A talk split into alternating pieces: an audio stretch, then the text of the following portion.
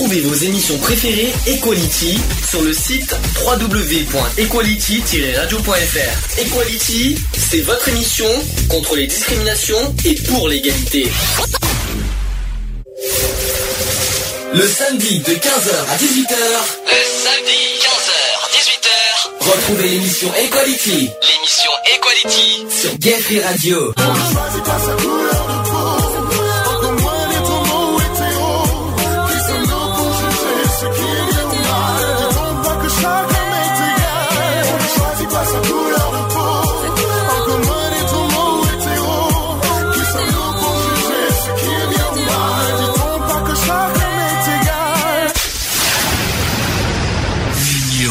Fait la force. Bonjour à tous, bienvenue dans l'émission Equality 15h. Pile. C'est bon, tu veux vérifier ton portable, monsieur Lunel Il y a pas 15 besoin. heures? C'est bon, ça ira cette fois? Ça va, c'est bien. Merci. Bien, 15h. On est bien aujourd'hui le samedi 7 mai. 7 mai 2016. Bien. Émission numéro 151. Ou 151. 151. Je sais pas, je sais pas comment il veut, normalement, Bah, numéro, c'est un numéro. Tu dis pas une numéro. Oui, mais donc, c'est euh, une émission. Donc mais c'est un numéro. C'est la 151e. Donc, ouais, mais, euh, ah, ouais, l'émission 151e, mais un numéro, euh, le numéro 151. Donc euh, voilà, ah, c'est un peu compliqué. difficile, hein. euh, On va dire ça comme ça. Bon, bienvenue quoi qu'il en soit dans Mission Equality, euh, programme, euh, on va dire assez euh, chargé, avec un, un sujet euh, qu'on a et qu'on a débattu euh, il y a pas très longtemps entre nous, hein, sur le sujet du numérique. Bah, hier. Ah non, euh, on en a fait, on en a parlé il y a pas très longtemps encore, Oui, on avait Euh, un petit peu parlé. euh, en y a- off. ouais, en off, euh, il y a une semaine. ou et que j'ai décidé d'inclure dans la saison parce que c'est vrai que c'est un sujet qui mérite euh, d'être débattu. Bonjour Lionel. Bonjour, bonjour à tous. Lionel qui peut être là, que- il est là jusqu'à 17h30. Eh oui, parce qu'après, il y a des obligations associatives. Euh, Non, euh, Ailleurs. ouais, ah, ouais, ouais. Alors, quand on dit associative, on va dire moitié professionnelle. Ouais, voilà. Moi, je suis en mission, euh, mission secouriste, quoi, donc, euh, pendant deux jours, donc, euh, voilà. Donc voilà. Euh, Monsieur Alex, bonjour. Bonjour à toutes et à tous. Voilà, c'est, c'est, euh, ça mérite un petit peu plus d'être vivant parce que bonjour. Ouais, non, je suis... Oui, t'es fatigué. Un samedi, c'est sûr. T'as vachement travaillé aujourd'hui. Donc euh, voilà, les, les filles, on les attend. Je sais pas où est Charlotte. Je sais que euh, les- nos amis euh, belges seront là qu'à 17 h Bon, ça, c'est sûr, hein. Et donc euh, on les attend euh, tout à l'heure avec plaisir. Sinon, ça va? Bah, tout chou. Des nouvelles associatives à donner vite fait? Euh, lesquelles? Oui, non, Lesquelles, non, parce oui. qu'il y en a plein. Ah, il y en a plein. Bon, bah, non vas-y. mais euh, non bah après euh, enfin il y en a plein euh, quelle association parce que moi genre tu sais que La nôtre, bien sûr. la nôtre bah la nôtre écoute ça suit son cours j'ai toujours pas de retour au niveau de la banderole Oui. moi il m'a dit qu'il planchait dessus donc après euh, voilà. Deux semaines, hein. Dans deux semaines, euh, à Oui, Aix-en-Provence, hein, il y a intérêt de se presser un petit peu parce que euh, j'ai pas envie qu'on se retrouve avec rien à Aix, hein, quoi. hein. Donc, euh, donc euh, j'espère qu'il me fait pas le coup pour euh, ça serait étonnant pour euh, pour mardi parce que euh, en sachant qu'il faut payer la banderole oui, pour ça encore, c'est on, on, on trouvera une solution. Mais euh, le problème n'est pas là, c'est que c'est le Aix, c'est dans 15 jours. c'est ça Euh, je me vois mal attendre euh, 15 jours au dernier moment d'avoir la banderole sans connaître en plus le résultat. C'est ça. Euh, alors qu'il faudrait qu'on sache un petit peu avant, parce que si ça nous plaît pas, si on doit le faire maison, tu vois ce que je veux dire. Donc, euh, il faut pas attendre le dernier moment pour faire euh, le, la Là, je me honnêtement je me sentirais pas de la faire maison hein. Pourquoi non, il y a trop de choses Mais non, c'est pas compliqué. C'est juste le logo qui est, qui est compliqué. ah mais il y a tout euh, parce qu'il faut placer le, le texte et tout t'es ouf toi Mais oui, je suis très ouf, mais tout va bien. Je non, suis- mais bon, voilà, après, bon, bah, sinon ça va. Des contacts au téléphone, il y en a. Mhm. Il y en a, mais euh, ça serait sympa de me laisser les numéros pour pouvoir rappeler derrière, quoi. Mhm. Si tu veux me rencontrer ce soir, tape 1, non, c'est ça? Non, C'est pas ça, les c'est textos sur que tu niveau reçois. Ouais, bah si, il y a, il y a des textos, euh, je sais pas, ils ont cru que j'étais un site de rencontre ou je sais pas. Si par contre, aux nouvelles associatives, parce que là, je- euh, on a déjà piqué un coup de gueule il y a pas très longtemps, euh, Gap, s'ils nous entendent, ça serait bien qu'on ait un peu de nouvelles, parce que franchement, euh, on comprend pas du tout euh, ce, ce comportement, qu'on- un petit, on- un petit peu de, pas de laisser aller de leur part, mais un petit peu de laisser tomber, on va dire. Ils nous euh, mettent un peu à l'écart, euh, on, on- on- sans comprendre les raisons, sans comprendre les motifs. Donc, euh, si on n'a aucune nouvelle d'ici euh, combien de temps? 15 jours? Euh, D'après ce qu'on sait, il y a une réunion le 23 mai.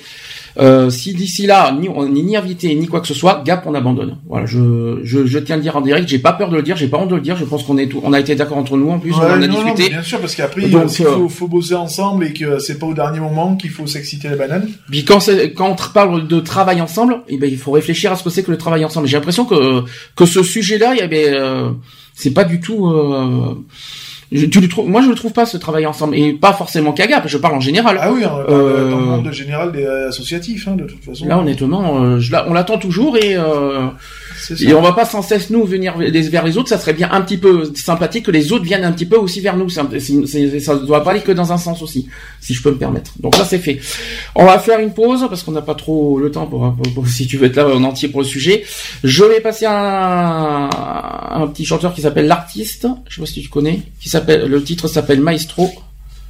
Alors je passe que des nouveautés. Hein. Là je vais passer vraiment que des nouveautés aujourd'hui. Et on se dit à tout de suite. Pour la suite. Pour la suite.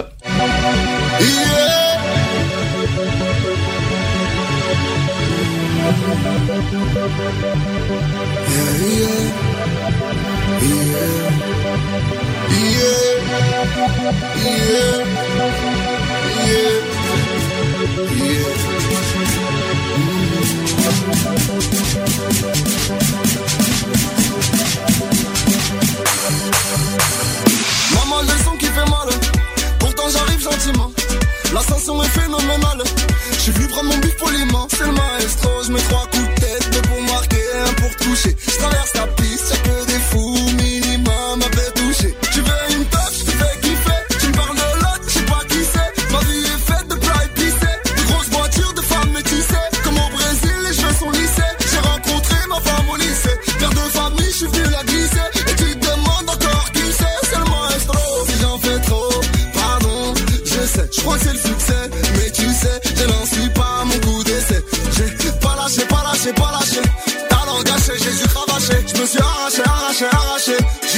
ça ne voulait pas marcher. On y go.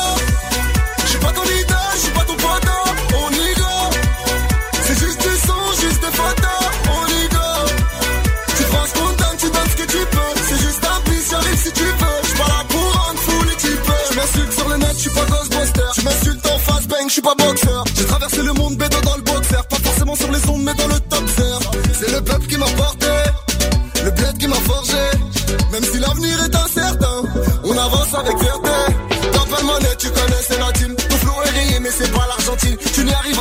avec créatine. Non, tu n'y arriveras pas, je suis trop créatif.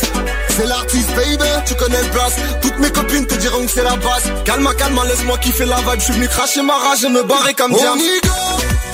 Je suis pas ton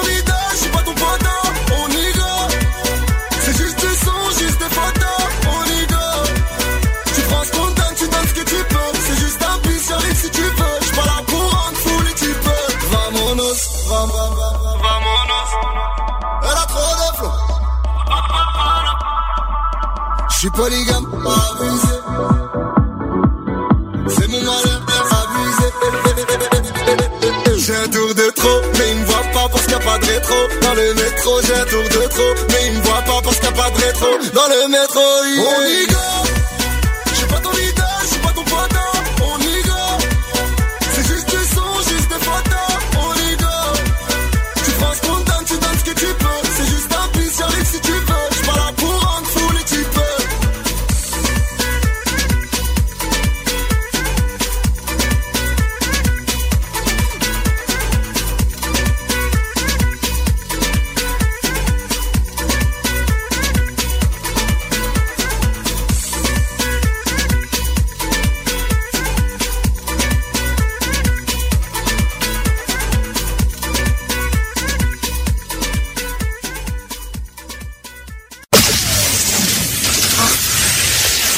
Equality sur Gay Free Radio, une émission basée sur l'engagement et la solidarité.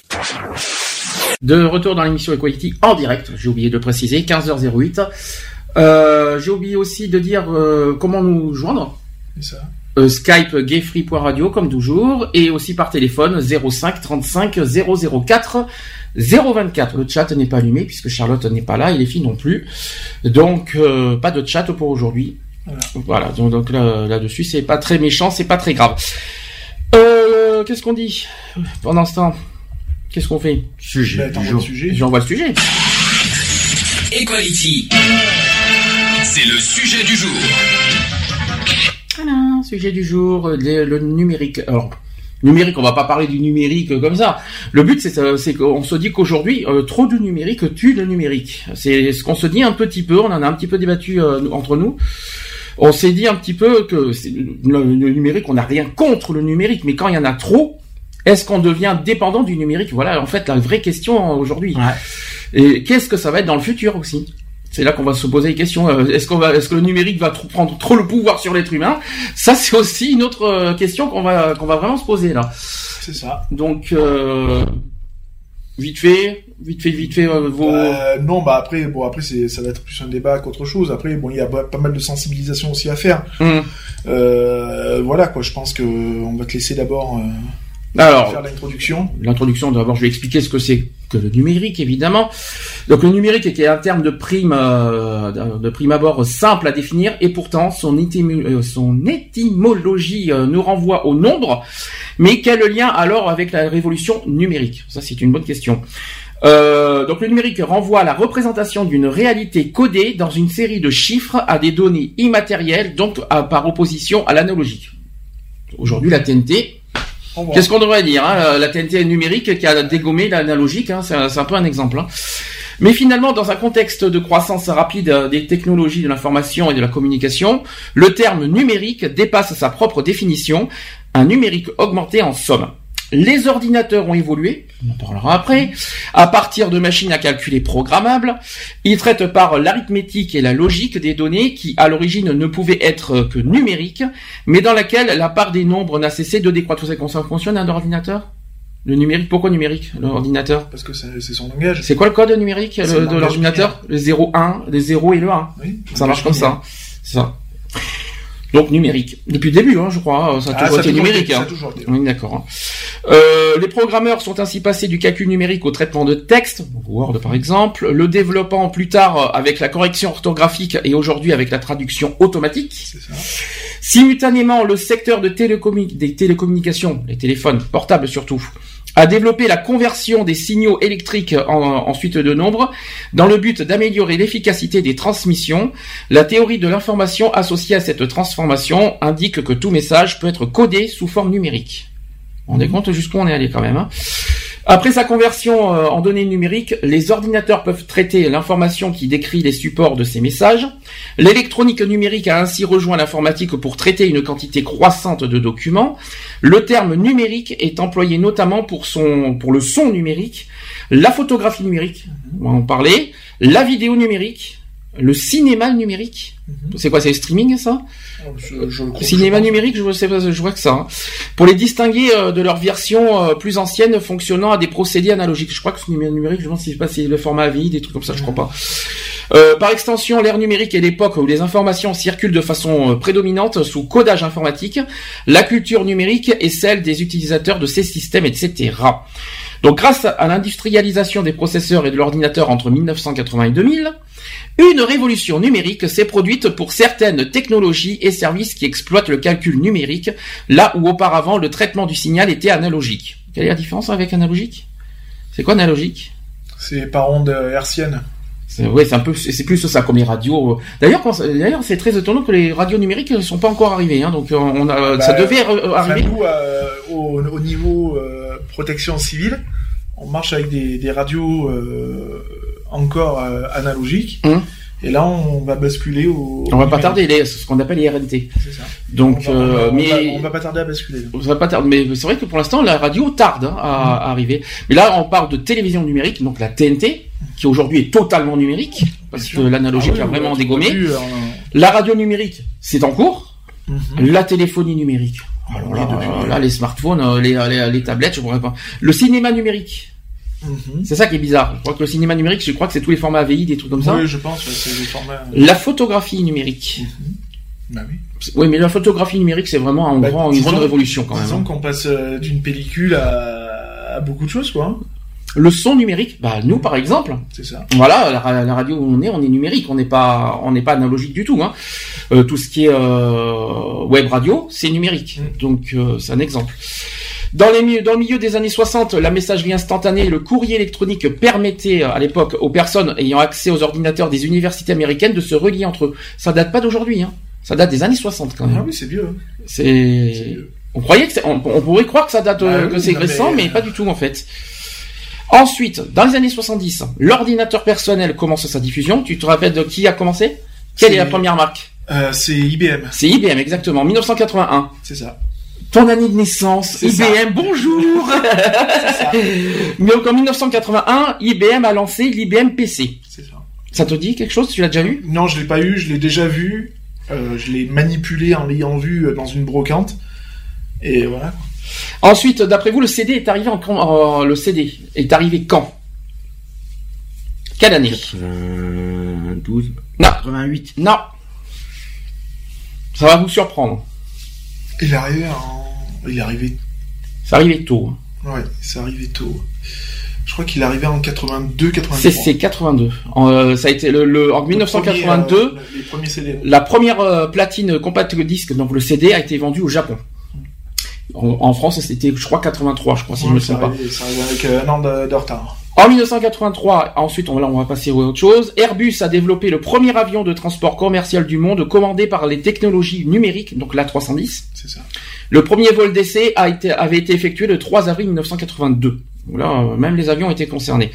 Ensuite, on va passer aux années 90. Qu'est-ce qu'il qu'est-ce qu'il y a eu dans les années, au début des années 90 Qu'est-ce qui a eu, qu'est-ce qui a révolutionné les années 90 En informatique? En informatique. Le DVD Non. Non? Informatique. Informatique, et eh ben le, le processeur Eh non. Ah non, le processeur réfléchit, ça date de 70. Hein. Ouais, mais t'as l'évolution du processeur. Eh non. Qu'est-ce qui a révolutionné? On y est en ce moment. La euh, génération quoi aujourd'hui? Ouais, les, les, générations téléphones. C'est Internet. Oui, c'est Internet. sachez que Internet est arrivé au début des années 90. là aussi, on pourrait croire que c'est fin des années 90 euh, ou euh, début 2000. Non, non, c'est début des années 90. Alors, Internet a adopté le protocole HTTP mhm. et les URL et commence sa diffusion de masse au, au début. Voilà. Après 91, autre chose, autre autre révolution au niveau numérique? Le portable. Non. Un portable, c'est plus loin. L'appareil photo. C'est l'appareil photo, exactement. Quelle, quelle marque à l'époque qui a, qui, qui, a été la première marque à faire des photos numériques La grande marque de l'époque. Ça commence par un K. Bah c'est. Euh... C'est facile. Kodak. C'est Kodak. Eh oui. Ah. Kodak qui a, qui a présenté. Kodak Gold. Ouais, c'était un peu ça. Et euh, donc a présenté à l'intention des photographes professionnels un dos numérique à, l'époque quand même en 91 à 1,3 méga mégapixels. C'est quand même une belle révolution. À l'époque, hein. c'était pas rien. Hein. Ben, pour l'époque, c'était beaucoup, hein, je bah trouve. Hein, je dis franchement. c'est pour ça que je te dis que c'était pas rien. Et ça s'appelait le DSCC 100, le DS, non, le DCS 100, la marque de Kodak, pour le Nikon F3. Ensuite, à la fin des, années 90, là aussi, là aussi, ça va paraître surprenant, c'est l'arrivée des blogs. Mm-hmm. Ça aussi, ça pourrait être surprenant que ça soit si tôt. Eh bien oui, ça date des années, euh, à la fin des années 90. Les blogs deviennent accessibles à des personnes sans formation informatique. Mm-hmm. Ça, t'étais au courant ou pas? Non, non, non. Après, j'ai jamais été blog, donc euh, j'ai jamais été un blog, euh, un blogueur. Faut dire que, faut dire qu'aujourd'hui Skyblog date de loin. Ça date de très très loin. ça, date pas d'aujourd'hui. Hein. Je me demande si c'est pas un des premiers d'ailleurs Skyblog, parce que Skyblog aujourd'hui qui n'est plus Skyblog, c'est Skyrock tout court maintenant. Donc, je sais pas, je serais incapable de te dire. Ensuite, en 2000, il y a eu la première projection cinéma numérique. Mhm. Ça, ça paraît bizarre. ça a été en Europe et ça a été développé par Texas Instruments. Ça, ça me rappelle quelque bah chose. Oui, les calculatrices Texas Instruments. Oui, mais c'est ça qui est bizarre, hein, Texas Instruments faire du cinéma numérique, euh, ah, alors que c'est plus les calculatrices, hein. c'est plutôt étonnant. Et enfin, au cours des années 2000, Qu'est-ce qui est arrivé? Bah, les, téléphones les téléphones mobiles, bien sûr. Donc les téléphones mobiles qui devient un mode majeur de télécommunication et de nombreuses personnes adoptent le SMS prévu par la norme GSM définie en 1982. J'ai pas, on n'a pas tout parce que si on doit maintenant aller euh, aller plus loin aujourd'hui, les clés USB. Bah oui. Bah, il y a eu les DVD, les, DVD, les oreillettes, les, cartes mémoire, les, cartes mémoire, les disques durs externes. Les disques durs euh, externes, on est d'accord, on continue encore. Euh, bah, il y a les, bon après il y a tout. Qu'est-ce qu'il y a aujourd'hui? Les tablettes tactiles? Oui, les tablettes tactiles. Euh, et puis tu as les ordinateurs aussi maintenant. Euh, euh, simple, c'est-à-dire que mmh. c'est qu'un ça fait ah, les netbooks. Hein. Ouais, voilà, mmh. euh, les, petits PC. Enfin, après, y a ça reste un PC, hein, toute oui. façon. Euh. Mais bon, il y a eu cette évolution aussi de, de taille surtout, mmh. de taille parce que je sais pas si tu te rappelles des premiers ordinateurs portables. Non. Épaisseur comme ça, quoi. Si, si, les gros trucs, et puis c'était lourd en plus. C'est hein, ça. Quand tu vois maintenant qu'on passe à la taille tablette, hein, je veux dire. ouais, mais tablette, est-ce que c'est, est-ce que, est-ce que, est-ce qu'on privilégie, vaut mieux une tablette ou vaut mieux un PC? Ou un netbook, on va dire. Ben, tout dépend. Euh, tout dépend de l'utilité que tu vas en avoir. C'est toujours pareil. C'est si c'est pour faire de la bureautique, on va te, ah bah là, on, va te on va te, on va te diriger sur un PC portable ou une tour. Si c'est pour des applis, oui. Si c'est pour des applis ou euh, pour regarder euh, quatre films et tout pendant un voyage ou quoi que ce soit, vaut mieux avoir une tablette. Voilà, c'est ça en fait. Euh, autre chose, est-ce qu'il y a d'autres révolutions que vous voyez en tête? Non, après. Euh, Qu'est-ce que, euh, qu'est-ce, bah, si, après c'est tout ce qui est connexion. Mmh. Euh, on est quand même passé du euh, de la connexion euh, RJ RJ45 avec des modems 56K. Ah Ethernet, oui. Voilà, Ethernet. Et la Wi-Fi, on a oublié de le dire, bien on sûr. A Wi-Fi, on va la Bluetooth en fibre. Il y a le Bluetooth. Le, Bluetooth qui est là aussi. Il y a à l'époque c'était le double le G le GSM, non, c'est pas ça. Non, c'était le. Il y avait une connectique, les, les, premières connectiques infrarouges où tu mettais deux portables côte à côte pour te faire passer les. C'était pas du Bluetooth? Non, non, c'était pas du Bluetooth à l'époque. infrarouge. Ouais, c'est un truc infrarouge là. Je sais plus comment ils appelaient ça. Oui, c'était avec les vieux portables ça. Ouais, oui, je vois.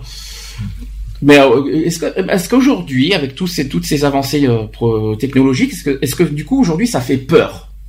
Bah oui. Enfin pour jusqu'où ça va aller pour en ma part, oui, parce que quand tu sais qu'avec une connexion Wi-Fi ou même une connexion Bluetooth, tu peux prendre le contrôle d'un appareil euh, sans avoir forcément accès à, un mot de passe ou quoi que ce soit, puisque les mhm. trois quarts des personnes ne mettent plus de mot de passe. Donc euh, voilà quoi. Enfin moi je vois, hein, l'été dernier je m'étais amusé au plan d'eau euh, à me connecter en Bluetooth, je captais tous les portables qui étaient à proximité quoi. Alors avant de faire le débat du numérique dans les entreprises et les écoles, il faut rappeler que maintenant on, devient un peu malgré bah, tout dépendant maintenant du numérique. On en est dépendant puisque à l'heure actuelle on fait tout par numérique, quoi. Je veux dire, on paye des factures, on, on fait des commandes, on fait ses achats, on fait ses courses, on fait, euh, on, télécharge des documents administratifs, euh, enfin voilà, quoi, je veux dire. On fait aussi les documents. Euh, Et on arrive même à conduire des véhicules via le numérique, enfin via l'informatique. Ça va pas tarder ça bientôt. Bah, c'est déjà, c'est mhm. déjà parce qu'il y a déjà plus d'un prototype qui est fait les véhicules en, autonomie. Regarde mhm. déjà quand tu as l'assistance pour reculer. Mhm. Tu touches pas le volant, le truc il te fait ta marche arrière tout seul quoi. Donc euh, bon, c'est bruit d'électronique quoi. Hein, donc. Euh. C'était quoi votre débat d'hier soir? Non, je vais, je vais un petit peu raviver ça parce que c'était intéressant. Bah, en fait, sur ça, quoi. C'était en opposition, en fait. Oui, c'était sur sur l'utilité, euh, sur sur l'utilité en elle-même, quoi. Je veux dire, moi, je dis que le numérique, on en on, en est certes dépendant, mais il, nous rend quand même bien service, quoi. Je veux dire, hein, quand euh, tu as des administrations qui ont des horaires d'ouverture à la con ou alors que euh, il y a 40 km de queue, eh ben, au lieu d'aller faire ces 40 km de queue, ben, tu peux être de chez toi et télécharger euh, les documents qu'il te faut, quoi, sans te rendre directement sur les lieux. Mister, hier soir, tu te souviens de ce que tu as dit hier soir? Que le numérique, ça rend... Tu l'as dit. Feignant. Alors, est-ce que tu peux me dire pourquoi tu dis ça? Parce que maintenant, le problème, c'est que je suis d'accord que c'est une avancée mais le problème, c'est que tu, tu fais tout par le numérique. Automatiquement, t'as plus besoin de bouger de chez toi pour le faire. Hum. Est-ce que là-dessus Et même, ils le font à l'école. Ça va encore abrutir deux fois plus. L'école, on en parlera après. Pour l'instant, est-ce qu'on est vraiment si dépendant du numérique Est-ce qu'on est, qu'on est si feignant que ça à cause du numérique Moi, moi, je peux pas me dire que je suis feignant parce que malgré tout, je me déplace dans les, dans les administrations, tout ça. Mais j'avoue que quand je peux éviter, ouais, j'utilise le PC euh, à, son maximum, quoi. Hmm. Là, je vois euh, l'achat du scooter. Euh, merci, j'ai pas, j'ai pas trop envie de citer la marque, mais bon, merci Adobe, hein. Euh, j'ai téléchargé mon document, je suis passé hmm. sous en PDF sous Adobe. Hmm. J'ai juste tapé toutes les informations du scooter, le nom de la personne et tout, et j'ai juste eu à imprimer et la personne elle a juste eu à signer. Alors je vais je vais poser plusieurs questions. Euh. Je vais poser plusieurs questions parce que c'est exactement les euh, les les, les propos des réfractaires du numérique qui disent ça que passer par le numérique c'est de la facilité. Voilà, que c'est trop c'est de la facilité pure et simple. Pour moi, c'est de la facilité, oui, mais c'est aussi un gain de temps, quoi. Je veux mmh. dire, euh, au lieu d'aller perdre, par exemple, je veux dire une connerie, hein, tu vas passer deux heures aux impôts pour une carte grise, mmh. alors que même chez toi, bon, pour le même prix en plus que ce que tu vas payer pour une, une carte grise automobile en préfecture, tu vas passer 3 heures ou 2 heures à attendre ta carte grise, alors que sur internet, tu la commandes, patin, tu payes, c'est fini, le lendemain tu l'as, elle est chez toi. Et t'as, t'as, économisé 2 heures de ton temps. Bon, c'est vrai que tu la reçois que le lendemain, mais bon. Euh. Demain, vous voir... Euh, Réponds à la question, parce que je sais que vous êtes bah- en opposition totale tous les deux là-dessus, donc euh, c'est génial. Moi, je suis un peu sceptique là-dessus. c'est vrai que c'est utile. Mhm. Je dis pas le contraire. Pour des papiers, pour ceux qui n'ont pas le permis, pour ceux qui... qui ont qu'ils ont qui n'ont pas le permis, euh, voilà, euh, et que les administrations euh, sont ah, loin. Les administrations. Alors moi, parce que j'ai pas de débat là-dessus. Les administrations. Est-ce que est-ce que vous trouvez normal qu'on passe vraiment sur totalement sur Internet pour faire les, papiers administratifs, ou est-ce que vous ou est-ce qu'il faut vraiment revenir sur les basiques en, en, se déplaçant dans les administrations pour déposer les papiers et faire, et faire les démarches? Ça dépend. Si tu sais manipuler le document, que tu comprends ce qu'on te pose comme question, tout ça, Ouais, tu peux le faire toi. Mmh. Après, pour ceux qui connaissent pas ou qui sont un petit peu analphabètes euh, et qui ont besoin de renseignements, forcément, tu vas être obligé de te déplacer parce que tu peux pas remplir le document puisque machin. Donc là, vaut mieux se déplacer dans l'administration directement. Mais après, si c'est des documents euh, que tu maîtrises totalement, euh, je vois pas l'utilité de se déplacer. Quoi. Jamais eu de problème avec les administrations sur Internet? Aucune. Et c'est toujours fiable, il y a aucun problème. Les impôts, par exemple, parce que là, on est en plein de les impôts, ma déclaration a été faite, j'ai mmh. eu ma feuille de déclaration directe. Mmh. Bah, les impôts, il faut être honnête. Les impôts à l'époque, quand on faisait, il fallait, il y avait une, une file d'attente, mais interminable. Mais en fait, c'est ça, en fait, l'avantage du numérique. Et puis, il y a aussi cet avantage-là, mm. c'est voilà, tu, tu parles des, des queues interminables, mais t'imagines mm. qu'à l'époque où t'allais déposer ta feuille d'impôt, on va dire, t'étais limité, hein. limité dans le mm. temps. Donc ça veut dire que même quand tu y allais le dernier jour, parce que tu te dis ouais, le dernier jour, il y aura toujours moins de monde, et c'est pas vrai. C'est là où il y a plus de monde. Et toi, tu vas faire cette queue-là, et puis quand l'administration te dit ouais, c'est 5 heures, à 5 heures, on ferme les portes, toi, il est 4 heures, il est 5 heures moins le quart, t'es encore dans la file d'attente. À 5 heures, le mec, il ferme le guichet, et ta feuille d'impôt, bah, tu l'as toujours pas posée. Autre, si on peut citer euh, une autre administration qui a une belle avancée, c'est la CAF. Bien sûr. Euh, la CAF à l'époque, euh, il fallait que tu attendes, je sais pas combien de minutes. T'imagines que la CAF, quand ta situation n'a pas changé, hum. c'est pouf, t'arrêtes, tu, tu, tu, tu, déclares hum. tout ce que tu as déclaré, tu poses tes salaires, s'il y en a, il y en a, s'il y en a pas, il y en a pas. Et une fois que tu as validé, c'est bon, nous avons, enfin, moi je l'ai vu, hein, puisqu'il y a eu la, les trucs trimestriels il y a pas longtemps. Je suis arrivé, pouf, pouf, pouf, j'ai fait mon truc, changement de situation, c'est bon, nous avons bien pris en compte, euh, votre dossier va être étudié, je me suis déconnecté, je me suis reconnecté deux heures après, mon dossier était, était fait. Au moins, au moins, tu C'est comme moi, mais... Et tu, déjà t'as pas euh, 50 bornes à faire, euh, une demi-heure de route pour aller et attendre une heure et demie aussi. Et attendre une heure et demie, deux heures. Euh, hum. D'accord pour la CAF, je suis d'accord que c'est facile parce qu'elle est pas, elle est pas sur Sisteron même, euh, elle est sur Digne, mais euh, moi tu parles de. Il y a une antenne Sisteron. Ah, ah c'est nouveau ça. Parce que et tu parles, tu parles de Pôle Emploi. Moi par contre là pour Pôle l'emploi, je suis un peu sceptique. Oui. Bah, raison. Bah, bah parce que la déclaration mensuelle, ah bah tu l'as fait, Internet. tu l'as fait sur Internet, ta déclaration mensuelle et tout ça. Mmh. Mais c'était beaucoup mieux le de fait de, de se déplacer, parce que imagine, ça veut dire que les entretiens, si t'as celui qui veut pas les regarder tous les jours, ses mails et tout ça, il va. Alors, je rappelle par que rapport aux offres d'emploi. Revenons sur Pôle Emploi, je te rappelle que quand on fait des euh, quand on fait des, trucs mensuels, il y a toujours un document PDF pour prouver que comme t'as comme quoi t'as bien déclaré. Oui, là-dessus t'es tranquille, t'es tranquille là-dessus. Donc euh, peut-être. Mais euh, de toute façon, Pôle Emploi, le fait d'avoir le CV en ligne sur le site de Pôle Emploi, par ah, contre, ça, je trouve une Là-dessus, je suis d'accord. Là-dessus, je suis d'accord parce qu'effectivement, il faut prouver. Pour la recherche d'emploi, je suis désolé. C'est vrai, que pour la recherche d'emploi, il vaut mieux être dans Pôle Emploi pour prouver la présence, pour prouver la motivation, pour tout ça. Parce que si c'est par Internet, t'as ah rien qui prouve en fait. Bah si. Ah bah si, moi j'ai postulé plusieurs fois sur Internet, et quand tu postules, tu déposes ton CV sur Internet, une fois que t'as postulé l'annonce, tu reçois un message d'un référent avec son code d'identification, tout ça, comme quoi que tu as bien postulé à cette annonce-là et que tu auras. Moi, j'ai été convoqué plusieurs fois à Digne par rapport au, au euh, ben, voyez, Il y a bien, par contre, au niveau de l'administration, il y a bien une, chose qui n'est pas numérique, c'est la MDPH. C'est ça. Mais ça va peut-être venir, ça va venir. Ce n'est pas, ce n'est pas numérique. Donc, je, je, là, par contre, je suis obligé carrément de me déplacer et avoir tous les trucs en, papier. J'ai rien numérique à la MDPH. Hein. Ça va rien. Ça va peut-être. Mais euh, c'est un exemple que je vous dis. Vous voyez, il y a d'autres, il y a des administrations qui ne sont pas en numérique encore. Hein, donc, euh, la question pourquoi je n'en sais rien.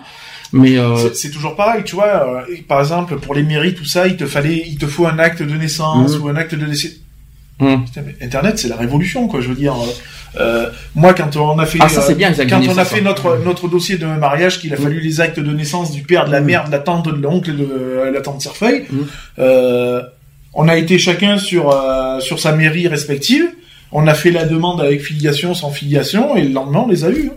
Avec de l'essence, ça c'est bien par internet, c'est vite fait parce qu'à l'époque il fallait faire un courrier avec une enveloppe dedans, des timbres.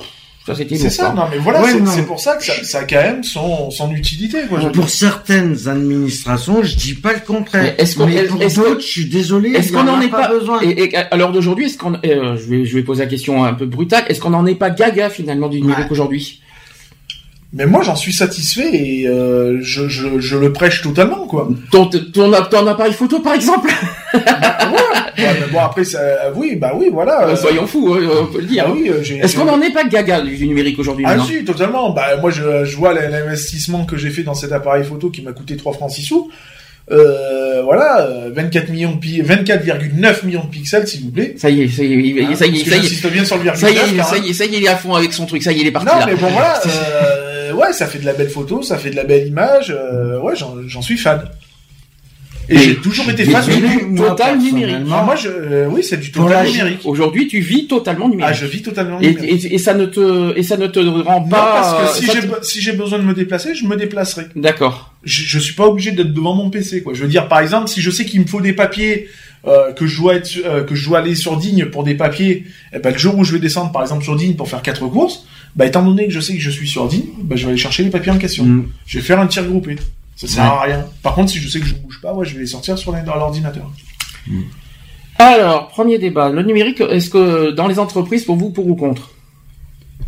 Ah bah dans les entreprises. Euh, après, ça dépend de l'entreprise parce que bah, je sais que dans l'imprimerie, hein. euh, je sais que dans l'imprimerie, ils en ont besoin de, du numérique. Alors là, c'est pareil ça peut un peu soulager le travail dans l'entreprise.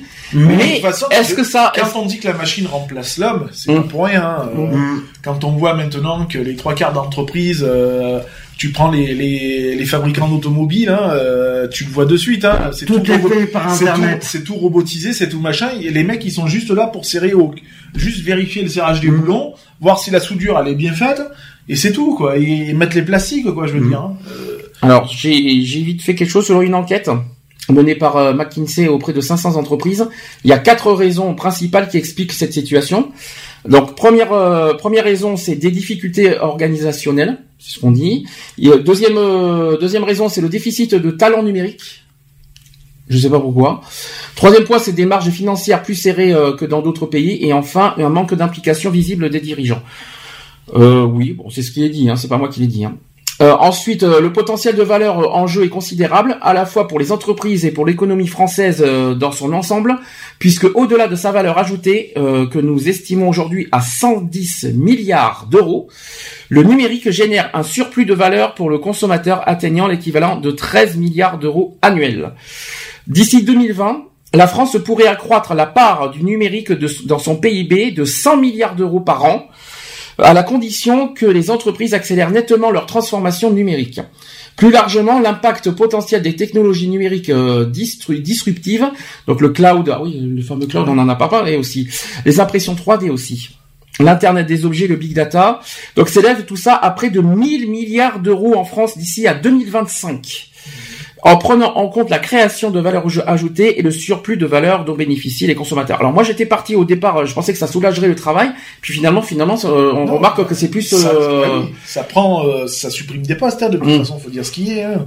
Regarde, tu prends dans les supermarchés, hein, depuis qu'ils ont créé les caisses automatiques, euh, il y a juste une personne pour gérer 6 ou 8 pieds ou 8 caisses automatiques quoi. Mm. Donc ça fait bah, de suite 4 5 emplois en moins quoi. Est-ce que vous êtes euh, d'accord pour le sur le fait que ça peut soulager le travail, le numérique? Ça peut soulager, oui, certaines certaines, certaines entreprises et tout, mais ça après il faut pas que ça, ça aille jusqu'à supprimer les postes non plus. Alors, soi-disant que le numérique favorise et factorise le possible toujours dans le milieu des entreprises, euh, notamment sur la relation, euh, la relation client, avec l'expérience utilisateur, aussi sur la proposition des valeurs. C'est compliqué, hein, comment ça marche chez les entreprises. Hein. La gestion des ressources humaines, donc le coffre-fort numérique. Hmm. Ah, ça, le coffre-fort numérique, ça vous parle Dans les banques. Maintenant, aujourd'hui, euh, euh, aujourd'hui, le coffre-fort numérique, ça me parle.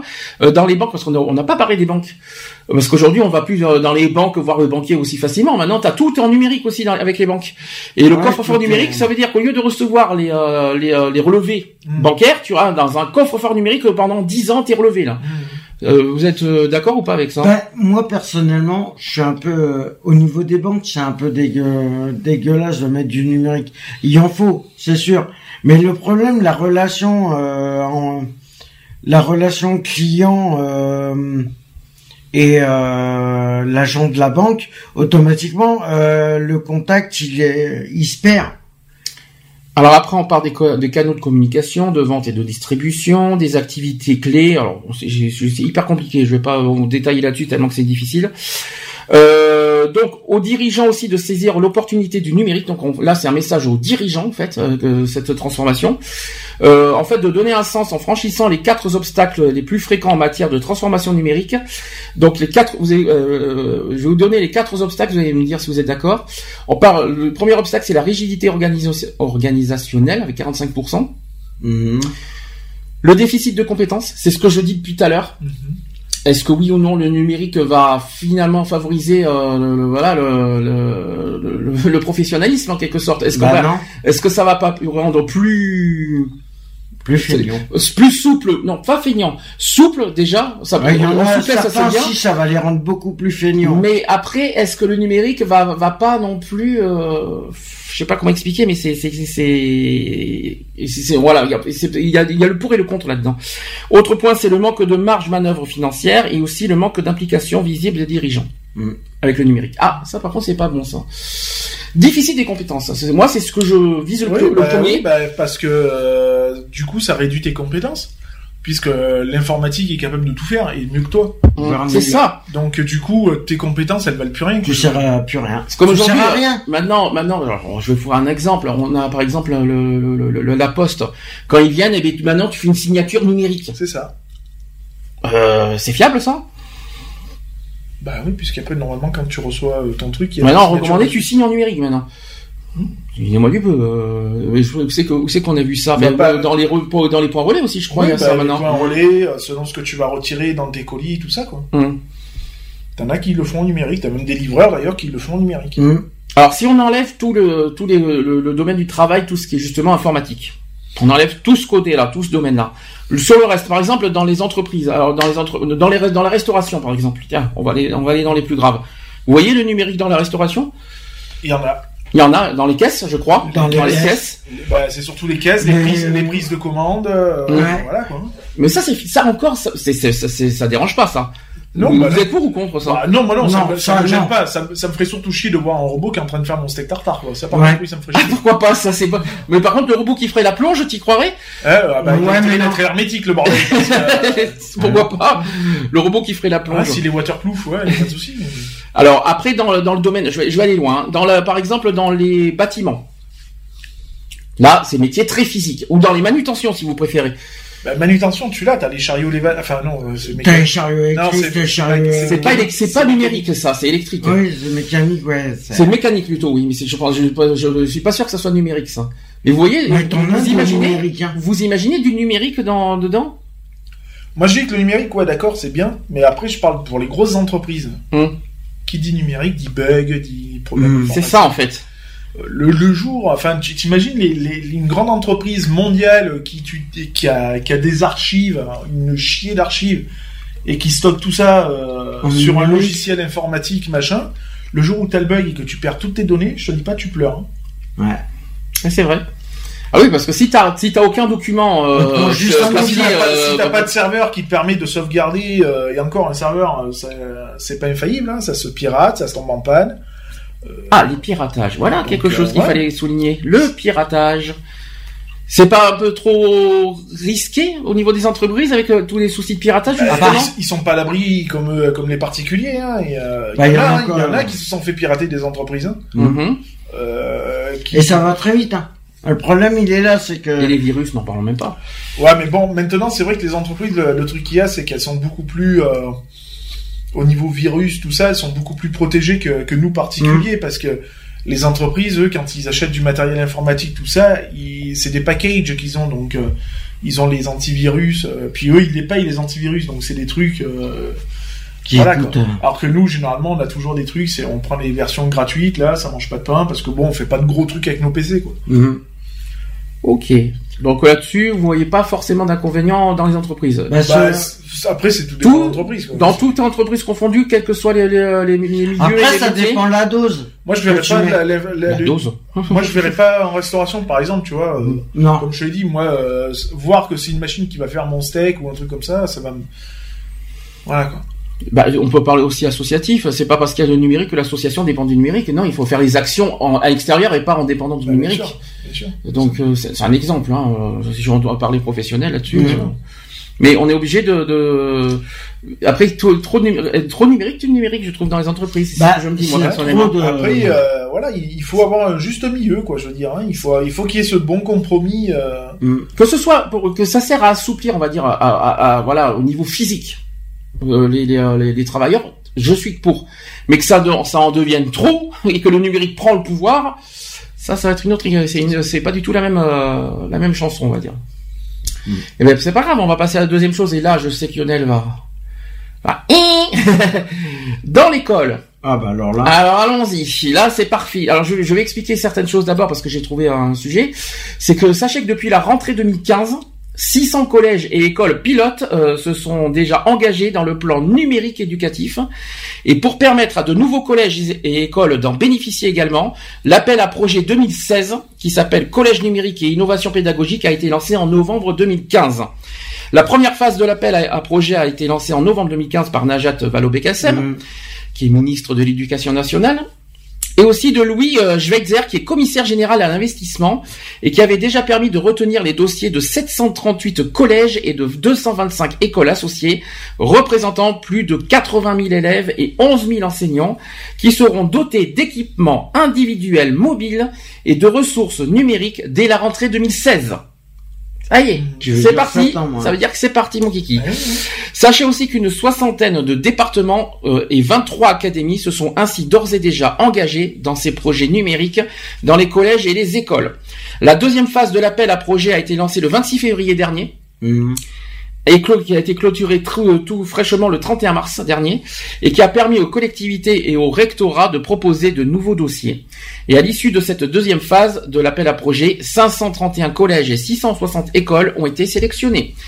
Et afin de poursuivre cette dynamique, Najat Vallaud-Belkacem et Louis Schweitzer lancent la troisième phase de l'appel à projet. Celui-ci prévoit un retour des dossiers de candidature au plus tard le 17 juin prochain 2016, mhm. afin de permettre un déploiement des équipements et ressources dans les nouveaux établissements sélectionnés au deuxième trimestre de l'année scolaire 2016-2017. Donc euh, cette phase permettra de sélectionner également des nouveaux des, des projets territoriaux sur un maximum d'une dizaine de collèges au total, prévoyant l'expérimentation de la logique BYOD, ça veut dire Bring Your Own Device, pour la gestion des équipements, etc.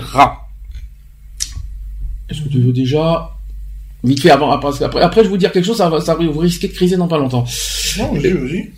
Tout de suite ou tu veux que je continue vas-y, vas-y. Alors, soi-disant, parce qu'en fait, il y a un tableau là, que, voilà, c'est, et c'est pas moi qui le dis, c'est le, le, dans le dans le dans le site de l'éducation nationale. Euh, concernant l'insertion professionnelle facilitée pour les élèves, on, euh, soi-disant que les compétences numériques sont indispensables, car, car elles préparent les élèves aux emplois de demain et leur permettent de vivre et de travailler dans une société digitale. Ouais, bah non. Alors, pour, allons-y. Euh, je vais faire, on va faire un pas. Pour, bah oui, de manière, euh, on vit avec le numérique. On vient de le dire il y a 10 secondes. Donc, euh, au plus ça va aller, au plus le numérique est présent. Donc, oui, dans ce, dans ce côté-là, oui. Après, faut pas tout mélanger, quoi. là, on a déjà un contre à côté? Bah ouais, moi je suis plus ou moins contre. C'est, je sais pas, au niveau des, des écoles, je trouve ça Bon, au collège, que ça soit au collège, au lycée ou à la fac, euh, d'accord, que ça soit compris dans l'année scolaire, d'accord. Mais si c'est pour après que les gamins sortent de là euh, sans obtenir... Euh... T'es en train de me dire quoi Que t'es plus pour dans la fac et les lycées et pas et contre dans le dans les collèges et les écoles. C'est ça que t'es en train de me dire. C'est pas con Pourquoi aller pourquoi aller jusqu'au primaire au numérique? Oui, y a pas besoin d'aller. À ce compte-là, t'as qu'à le mettre dès la crèche aussi. T'as pas besoin de t'énerver Ouais. Euh, ah non, carrément, euh, carrément dans les salles d'accouchement aussi. Euh, oui, ou ça, on te, met une puce au cerveau, c'est ça Non, mais au moment où le... Soit disant que, soit disant que, et soit disant que ça a été, ça a été envisagé, ça. Je, y a une Pendant l'intervention, tu sais, au moment où le bébé il sort, tu lui mets carrément un ordinateur. Mm ça devrait être. On, puce bien les chiens, les chats. Vous savez que, vous savez que ça a été envisagé cette histoire de, mm de puce dans, dans l'être humain? Vous savez pourquoi? Dans quel, dans quel euh, le truc de, pour remplacer la carte d'identité. Oui, voilà. Pour éviter l'usurpation d'identité. C'est compliqué, hein. Ouais, puis t'imagines, t'en as un qui te pirate ta, ta puce. Oui, ou alors quand le ah ça me fait penser à un film, ça, ça, ça, euh, ça, ça fait un peu, je dirais pas. Oh, je crois que c'était Total Recall, je crois. Rien d'y penser, ça me, ça me fait bizarre. Non, mais voilà, moi je dis. Euh, à l'école ah. primaire, je suis désolé. Euh, à l'école primaire, euh, ils en ont pas besoin encore. Ils ont le temps. Alors ensuite, deuxième point. pourquoi les abrutir dès, dès la primaire Alors, je, alors, alors là, je suis, je sais pas si le, numérique rend abruti. Je suis pas d'accord ah là-dessus. Bah... Je sais, là, je suis pas sûr que ça rend abruti. En revanche, il y avait une longue histoire là-dessus. On en débattra après. C'est que est-ce que, est-ce que ça va apprendre les enfants à, parce qu'en fait, il y a une histoire de concentration. J'en parlerai tout à l'heure. Ça aussi, c'est drôle. Et euh, est-ce que ça va Est-ce que c'est plus ludique finalement le numérique ou est-ce que c'est mieux dans une ardoise d'écrire un truc Est-ce que c'est vaut mieux écrire soi-même ou, est-ce que ça va pas être plus assujetti à des styles de maladies comme les crises d'épilepsie, par exemple? Par exemple. Ah. Ça, c'est une bonne question. Parce que niveau, niveau santé, il y a eu des trucs là aussi. Ah bah, euh, quand on dit qu'il faut pas rester euh, à tant de ah distance par rapport à un écran ou des trucs comme ça, ben voilà quoi. C'est vrai. Notamment le tableau, le grand tableau là, pendant tout, tout, tout Ceux qui sont au premier rang, euh, je vais te dire. c'est sûr. Ils vont le manger. Tu vas papillonner après. Alors, au niveau de la formation des citoyens responsables de demain, on dit que l'éducation aux médias et à l'information sur Internet développe l'esprit critique des élèves, car elle contribue à un usage personnel responsable des réseaux sociaux et des services numériques. Elle prépare les élèves à maîtriser les nouveaux modes de communication en usage dans la société. Allez-y, pour ou contre? On est toujours dans le domaine de l'école, attention. Hein. Personnellement, moi je dis que là, euh, au niveau de l'école, euh, non mais c'est pas dangereux. Non mais au niveau de l'école, c'est c'est pas la peine de d'en faire trop parce que déjà en dehors des écoles avec les avec les téléphones et tout ça, ils sont déjà connectés. Alors ils se voilà, donc non. De trop en rajouter, je sais pas. Moi, je vois, je vois pas le. Faut pas qu'il y en ait trop. Faut mm. qu'il y ait juste ce qu'il faut, quoi. Je veux dire. Mm. Mais il faut que ça serve à des moyens ludiques, quoi. Je veux dire. Mm. Si c'est pour euh, blindé de numérique, d'informatique, pour remplacer un prof parce que le prof il est malade, eh ben, c'est pas grave, il y a Skype, il va vous faire les cours par euh, de chez lui, euh, par, euh, par, par, par, par, internet et tout. ouais, non, après, si c'est du côté santé, alors quand je parle santé, c'est surtout au niveau des soulagements des poids, par exemple des cartables à l'heure actuelle. Mm-hmm. quand on voit que c'est plus de 20 kilos pour une, une certaine moyenne d'âge, il euh, y a de quoi se poser quand même des questions, quoi. Je veux dire, hein, un gamin, euh, moi je vois mon fils, c'est cartable, ils, ils font entre 10 et 18 kilos. On n'a pas parlé de ça, mais il existe aussi des livres numériques. C'est ça. Euh, est-ce que ça, est-ce que ça, si tu me dis un sac, un sac ou alors une sacoche où le gamin euh, à son truc numérique de il a, il a son petit ordinateur portable. Là, oui, parce que ça soulage, ça soulage le poids, donc il peut avoir tous ses devoirs sur le même. Place. Ouais, ok, mais à partir d'une certaine classe. Alors, livre numérique, c'est bien, mais est-ce que vous voyez faire des devoirs sur du numérique? Mais moi je dis qu'après il faut être bon dactylo quoi. Moi Parce que si tu dois recopier ce que dit le prof au fur et à mesure et tout, hum. comme ça nous arrive, tu te rappelles que quand tu prenais ton, ton crayon et ton hum. stylo, hum. enfin ton stylo et ton papier, tu sais, il fallait fallait envoyer, tu sais, quand le prof il, il dictait par exemple quelque chose, il fallait envoyer sévère, quoi. Là, j'imagine au clavier, quoi. Je veux dire, il intérêt d'être bon dactylo, quoi. Et tu vois, il y a une chose qu'on a dit hier soir, que je retiens ce que tu as dit. Euh, c'est vrai qu'à l'époque, quand on n'avait pas Internet, on avait, on avait, c'était tellement plus dur aujourd'hui. Euh, c'était, c'était tellement plus dur de faire des exposés, des mmh. rédactions, ça. des Parce trucs. Que ça t'obligeait, ça, ça t'obligeait à, à, faire travailler ta mémoire, à eh ben réfléchir. Ouais, ouais, Internet, bah, t'as toutes les solutions. C'est ça, c'est du quoi.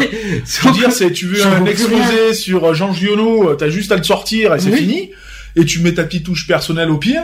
Alors qu'à l'époque, eh ben, à, l'époque, il fallait aller dans les bibliothèques, dans les mmh. CDI, dans euh, aller à la mairie pour avoir des photos, pour avoir des, des renseignements, euh, voilà quoi, je veux dire. Donc aller bouger ton cul quoi. Ça permettait pour, de, pour les exposer, hein. vive ouais. Wikipédia. Hein.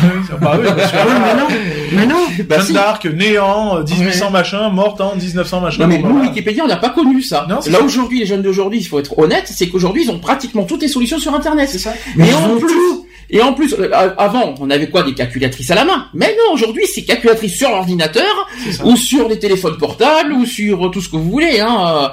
Donc, euh, nous, nous, je préfère mieux les techniques de l'époque plutôt qu'aujourd'hui. Je dis, je dis, je dis, je suis d'accord sur l'apprentissage n'est plus le même. Hein. Je suis d'accord sur le soulagement que tu as dit, euh, notamment sur voilà le poids des livres, tout ça. Là, je, là, je suis pour. Ah, parce que nous, on a connu ça. Là, le poids des, le poids des. Ça, on l'a connu. Mais par contre, pour le reste, notamment pour faire des devoirs sur du numérique, et en plus, tu as, as juste à aller sur ordinateur pour connaître des solutions. Non, mais c'est pas à ça. La, à la rigueur, tu vois, qu'on prenne le numérique, donc c'est-à-dire tu prends tes devoirs, tu les mmh. prends sur un papier, un stylo, tu mmh. marques euh, machin, tu prends tes infos que tu dois prendre. Après, tu fais ton devoir sur ton ordinateur. Moi, franchement, ça me gêne pas. Mais? Ça me gêne pas. Euh, voilà, mais pas du tout numérique. Euh, je veux mmh. dire, euh, tu tombes sur un gamin qui a, qui a, du mal à taper sur un clavier ou quoi que ce soit, il pourra pas suivre ce gamin il pourra pas suivre parce que du coup, ça veut dire que quand toi tu vas faire une dictée, bah, le, le, professeur il va le faire beaucoup plus rapidement. J'imagine mal la dictée sur une tablette tactile. Hein. T'imagines que moi j'imagine pas. Non, mais voilà. Ou mm. alors tu vois prendre des notes, tu vois. Mais tu mm. vois prendre des notes. Ah, prendre des notes, ouais. Si t'es pas doué sur un clavier, mm. c'est-à-dire que le prof pendant que lui il va il va te il va t'envoyer les notes et tout, ça va lui prendre cinq minutes.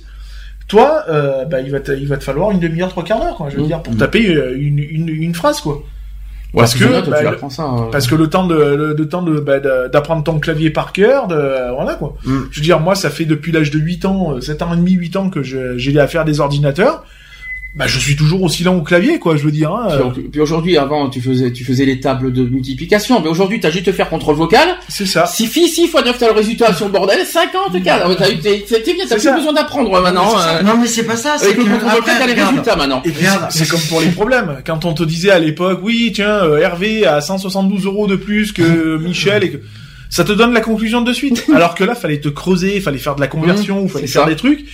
Donc euh, si tu te morfles un zéro, bah ouais, mais au moins t'avais le, le mérite d'avoir essayé quoi. Bah oui. Et puis parce que là ça. Voilà, c'est tout. Là il y avait pas de mérite quoi. Imagine. C'est ça. T'imagines que les gamins maintenant, s'ils veulent récupérer les devoirs sur le numérique, ils peuvent le, ils peuvent même les renvoyer non, à leur prof directement. Tu, vois, toi, euh, c'est euh, envoyer un, mail à ton prof. Oui, excusez-moi, euh, monsieur, vous pouvez me renvoyer le document parce que je l'ai perdu.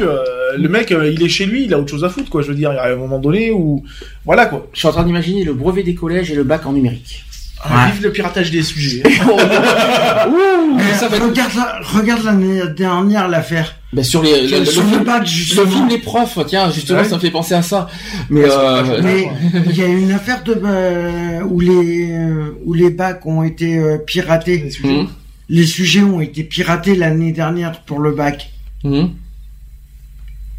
Et le problème, c'est que, en fin de compte. le problème, c'est pas ça, c'est qu'on a les solutions sur Internet. Bah oui. Donc, donc aujourd'hui, le sujet, ça, ça n'a finalement, on se demande si le bac a vraiment une valeur aujourd'hui avec tous les, tous les qui sur Internet. Hein. Même, t'imagines l'investissement. Je vais hein. te dire, il y a, y a des familles qui n'ont pas les moyens. T'imagines une famille de quatre gosses. Mmh. Les quatre sont au collège. Tu te vois payer quatre ordinateurs portables? Non, c'est sûr. Non, il y a un moment donné faut, faut rester logique, quoi. Je veux dire, euh, tout le monde n'a pas les moyens de se payer un ordinateur portable. Mm. Et encore qu'il va te falloir un ordinateur portable pour l'école. Mm-hmm. Et celui-là, il faudra l'utiliser que pour l'école. Donc, il va te falloir un ordinateur Sharp 2 aussi. Mm-hmm. Parce que voilà, quoi. Je veux pour dire, la maison, ouais. à un moment donné, faut, faut rester logique. C'est comme passer un temps, ils voulaient que l'éducation nationale mette à disposition, donc, qu'il y ait un budget et que les, les établissements scolaires mettent à disposition des ordinateurs portables aux mmh. élèves. Ben mais moi, tu me fais ça, tu me mets à disposition l'ordinateur portable, mais à la fin de l'année, ton ordinateur portable, tu le revois pas, hein, je te dis. Hein, euh. Alors, le jour même, tu le revois pas. Je continue. toujours, toujours dans l'école, on dit que le numérique à l'école permet aux familles d'échanger avec les enseignants chercher l'erreur. Il permet également de suivre la scolarité de leur enfant et d'accéder à tout type d'informations pour le suivi des activités, que ce soit l'agenda, les notes, les devoirs, et de la vie de l'établissement, c'est-à-dire les actualités, les projets. Alors là, je, je m'adresse au papa. Non, c'est débile. Alors oui, moi j'ai accès euh, pour mon fils à ses, ses, résultats scolaires. Euh, parce qu'ils ont un site où euh, tu retrouves les, les, résultats scolaires et l'évolution. Mhm. Donc c'est-à-dire par trimestre, tu vois mhm. l'évolution, les points qu'il y a à corriger, ça marche par code couleur, hein, puisque mhm. maintenant on est sur du code couleur. Donc il y a toujours ce notage de chiffres, hein, comme nous on avait 18 sur 20, etc. Mais ils ont le code couleur en plus. Donc par rapport au code couleur, tu vois l'évolution ou ce qui, ce qu'il a acquis, ce qu'il a plus ou moins acquis, tout ça. Après, euh, si j'ai, si je dois rencontrer l'enseignant de mon fils, je préfère 100 fois me déplacer et aller le voir face à face. Euh, il y a une webcam, non, je suis désolé, euh, l'échange ne sera pas pareil. Quoi. Bah Le problème, c'est que le problème, ça va être trop simple. Et puis les devoirs, il y a un cahier de texte, quoi. Je veux dire, il y a des agendas. Hein. Ouais, le brouillon aussi. Oui, c'est ça. Le buvard. enfin, moi, le cahier de brouillon, je faisais des dessins dessus. Vous aimez pas les buvards? Les petits stylos plumes. Ça vous rappelle rien? Ah. On en avait parlé de ça, c'était drôle. Ou la, plume, ou la plume. Ou la plume. Ouais. alors la plume, j'ai pas vraiment connu moi. Moi oui. Les grands, l'école, vous savez l'école. Ah, euh... Cléopâtre là. Les Cléopâtre. Ah, c'était beau. Ça, euh, aux amandes. C'était bon. enfin, ça sentait bon. Ça sentait bon euh, aux amandes. Non mais voilà, c'est ça, c'est c'est une perte de valeur. Euh... Non mais même, je veux dire, moi je, enfin si on doit trouver les sensations, je veux dire, moi je sais pas si tu te rappelles de cette sensation quand à l'époque tu avais ton ardoise, mmh. la craie et t'écrivais cette sensation, tu sais que mmh. déjà tu te foutais de la craie de partout, mais tu généralement c'est le jean qui. Mmh. Euh, et la brosse dans la figure. C'est ça, voilà. Bah, moi, j'ai connu ça. moi j'ai connu ça. Euh, les règles. Le prof, c'était les règles, les craies, les, les brosses. Euh, alors les règles, alors les règles, c'est pas des petites règles, non, c'est les grosses règles jaunes, avec les grosses équerres. et puis un quadruple et, centimètres. et puis le compas de l'époque, vous savez, ah, le gros machin, il fallait faire le cercle sur le tableau là. C'était c'était génial. moi j'adorais parce que le prof quand il faisait ça avec le compas, t'as demandé ça donc t'avais la pointe qui était comme ça, hein, et ça faisait. ah, puis ça faisait du bruit. Ah, et puis le bruit, le gris, le, crissement de la clé. Ah, oui, moi j'avais une prof, elle était spéciale. Elle prenait ses ongles. Ah mais ça, ça t'as vu ça dans. Ouais, non, mais moi j'ai une prof qui le faisait. Ah ouais. Ah ouais, je te garantis que c'est c'est fabuleux. Enfin moi j'ai jamais, c'est pas le genre de truc que je crains donc. Euh... Ah ça calme. Hein. après les sensations aussi, moi j'ai connu ça, mais. Euh... Moi, je me rappelle, je rentrais dans, dans mon école en CE, CM, tout ça. Tu rentrais dans l'école déjà, ça sentait le fuel parce que c'était chauffé au fuel. on avait les polycopiés, donc la, la prof, elle prenait, elle faisait les polycopes, t'avais l'odeur de. De. Ouais, j'adorais ça. Ouais, j'adorais ça. Des photocopieuses. C'est ça. Ah, et quand, aussi, et quand t'arrivais, t'avais le tableau noir, donc double face, hein, parce que ça tourne. Et t'as le prof qui arrive, tu rentres et tout, tu t'installes, alors tu fais le barbeau, tout ça, et de ce coup il arrive, et bon bah allez, et il te tourne le tableau et t'as une jolie dictée non préparée à faire. Interrogation surprise. You. alors ça, c'est génial ça. Ou alors moi, nous le prof il écrivait sur une face du tableau, il écrivait tout ce qu'on allait faire dans la journée en fait. Donc c'est-à-dire on avait le programme de la journée. Et si on doit revenir sur le numérique, tu, tu, privilégies plus le carnet de notes écrit comme on avait à l'époque ou vraiment au numérique? Ah non non, moi je déjà euh, je préfère 100 fois le, bon cahier mhm. parce que déjà ça permet de tu peux falsifier les carnets de notes. Oui, mais ça ça tu ça, je ça, pas dire ça parce que je l'ai fait ça. Ça ça, ça moi je déjà ça te permet de voilà, t'as as, l'écrit du prof, quoi. Je veux dire, c'est pas pareil, tu vois. Il y a euh, dans l'écriture, il y a, tu fais passer beaucoup d'informations par une écriture. Mhm. Moi, je vois mon fils quand il écrit ses devoirs sur son cahier de texte, ça me permet de vérifier comment il écrit, s'il écrit bien. Mhm. Euh, voilà, et ça me permet de savoir aussi comment il se sent. Mhm. La façon Parce que moi, écrit, tu quand, je, si, quand je suis pas bien, j'ai une façon d'écrire qui est complètement différente que quand je vais bien. Euh, donc voilà, donc l'écriture donne beaucoup d'éléments. Le numérique, c'est fade c'est plat, c'est euh, tu te vois euh, c'est inexistant. Euh, tu te dis ah bah tiens aujourd'hui je suis pas bien alors je vais changer mon caractère de, de police, hein, je vais mettre du du Gabriella ou je ne sais pas quoi, mhm. voilà histoire de, de, changer la forme de l'écriture. T'as autre chose à faire. Mais c'est la même. Alors, on dit aussi que le numérique à l'école est un levier majeur pour réduire les inégalités scolaires, culturelles et sociales, soit disant que ça facilite l'inclusion des enfants en situation de handicap, il facilite la lutte contre le décrochage scolaire et la réinsertion des élèves. Bah, je vois pas si tu mets un à disposition un ordinateur, à quoi l'élève va pas décrocher, quoi. Surtout que quand tu deviens hyper dépendant et, uniquement là-dessus, parce que parce que le problème de, de, des surtout des ordinateurs, le problème, c'est que hein. est trop longtemps sur un écran d'ordinateur, c'est les yeux qui jouent. Alors, je parle pas forcément de ça, mais je te donne pas tort. Euh, moi, j'étais, parti qu'une fois qu'on est dedans, on ne, on ne se décroche plus ah, l'ordinateur. C'est un peu le problème. Le problème, c'est que nous aussi, on est tombé dedans. On en a parlé hier. On a, on a connu, on a connu les Amstrad, les Amiga, les machins, les premiers Windows, les Windows 98. On a connu ça. Maintenant, est-ce qu'on en est, est-ce qu'on en a été dépendant à l'époque? Non, non, c'était bah c'était beaucoup plus restreint. Les... Enfin moi, je déjà, je me rappelle à l'époque, déjà devant l'écran d'ordinateur cathodique, quand t'avais un petit bureau et que t'avais l'écran qui était là, mmh. tu restais pas 10 heures hein, devant parce que au bout d'une heure, t'avais les yeux, ils étaient, euh, on aurait mmh. dit un poisson rouge. Hein. Donc moi, je me rappelle, on était obligé de mettre des filtres. Vous savez, pour, à l'époque, à quoi ça nous servait les ordinateurs? Pour, à l'école? À l'époque. C'était pour apprendre à. Enfin, moi, c'est comme ça. C'est dactylo, hein. C'est-à-dire c'était les traitements de texte. Ça fallait fallait faire des exposés euh, sur sur euh, sur ordinateur et puis mhm. surtout pour taper euh, savoir taper sur un clavier aussi. Et t'imagines que moi à l'époque où je suis arrivé en sixième, ma mhm. première année de sixième, quand je suis arrivé dans la salle informatique, quand j'ai posé la question au prof, je dis ouais vous êtes sous quel système d'exploitation? Alors t'imagines à l'époque. Hein, sous, sous, quel sous quel quel DOS vous avez, quel système d'exploitation, combien de bits a le, le, PC tout ça. Eh ben le prof, je lui parlais chinois. Oui. Il était incapable de me répondre. Oh, t'es censé donner un cours d'informatique. L'informatique, ça passe par là aussi, quoi. Ça ne vous manque pas la disquette? Ah, non, les clés USB, c'est révolutionnaire. Ça, par contre, on peut rien dire sur la clé USB. Ah non, ça, Moi, j'aimais bien la disquette, mais c'est vrai que si tu dois comparer, tu mets rien dessus, quoi. Je veux dire, maintenant, tu, tu, si tu veux mettre un jeu, euh, même pas, euh, si tu dois faire des, mettre des photos dessus, il te faut 150 disquettes pour mettre trois photos, quoi. Faut rater Non, c'est vrai que là, la clé USB est une bonne ah, révolution. Ça, c'est vraiment une, une bonne et vraie révolution. L'USB est une bonne chose, de toute façon. Mm. Parce que c'est des connectiques qui sont pas lourdes, euh, que tu peux mettre partout. Euh, parce que tu regardes maintenant même les postes radio, y a, dans les voitures il y a des, il y a des branchements USB. Euh, on, on, a tout maintenant sous USB et puis c'est c'est quelque chose, c'est standard quoi. Je veux dire, euh, même demain tu prends ta clé USB, tu vas chez un collègue, tu dois imprimer un truc, t'arrives, pouf, tu fous ta clé USB sous son PC, c'est fini quoi. Je veux dire. Mhm. Euh, voilà, donc je reviens encore sur l'école. Alors je vais faire un petit statistique. Soit sachez que 67% des élèves trouvent le cours plus intéressant avec le numérique. Ça ne m'étonne pas. Je pense pas qu'on. Bah, c'est la génération qui veut ça. Hein. C'est la génération, c'est ça. Mhm. Et sachez que 57% des élèves se sentent plus concentrés. Mhm. Ouais. Alors allons-y. À faire quoi C'est là, c'est là, qu'on va faire, le débat. À suivre les cours Alors, ou à mater des films pendant les cours Non, ça me Par contre, je joue aux démineurs, moi.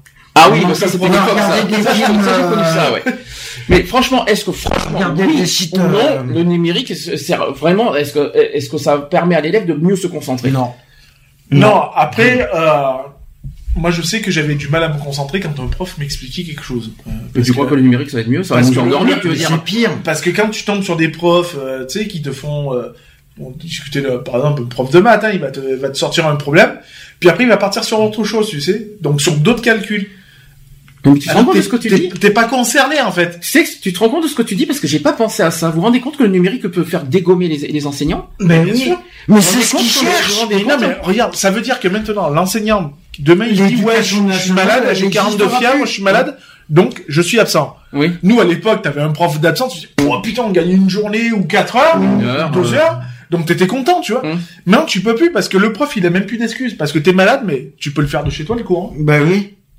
T'as la webcam. mais Non mais est-ce qu'on peut dire, est-ce qu'on peut dire que dans un futur euh, proche ou un petit peu plus loin, est-ce que l'enseignant a encore sa, place ah, bah finalement non, non, bah non. Parce que là, si ça avec le numérique, ça, non. qui c'est qui va donner les cours C'est le tableau, en fait. Mais en fin de compte, les gamins, ils auront même plus à ah, bouger de chez eux. T'imagines, moi j'ai vu, j'ai vu ça pour les euh, cours. Quand j'ai fait mon BEP compta, quand j'ai fait mon BEP compta, on avait des cours d'anglais. On n'avait hum. pas de prof. Ah oui.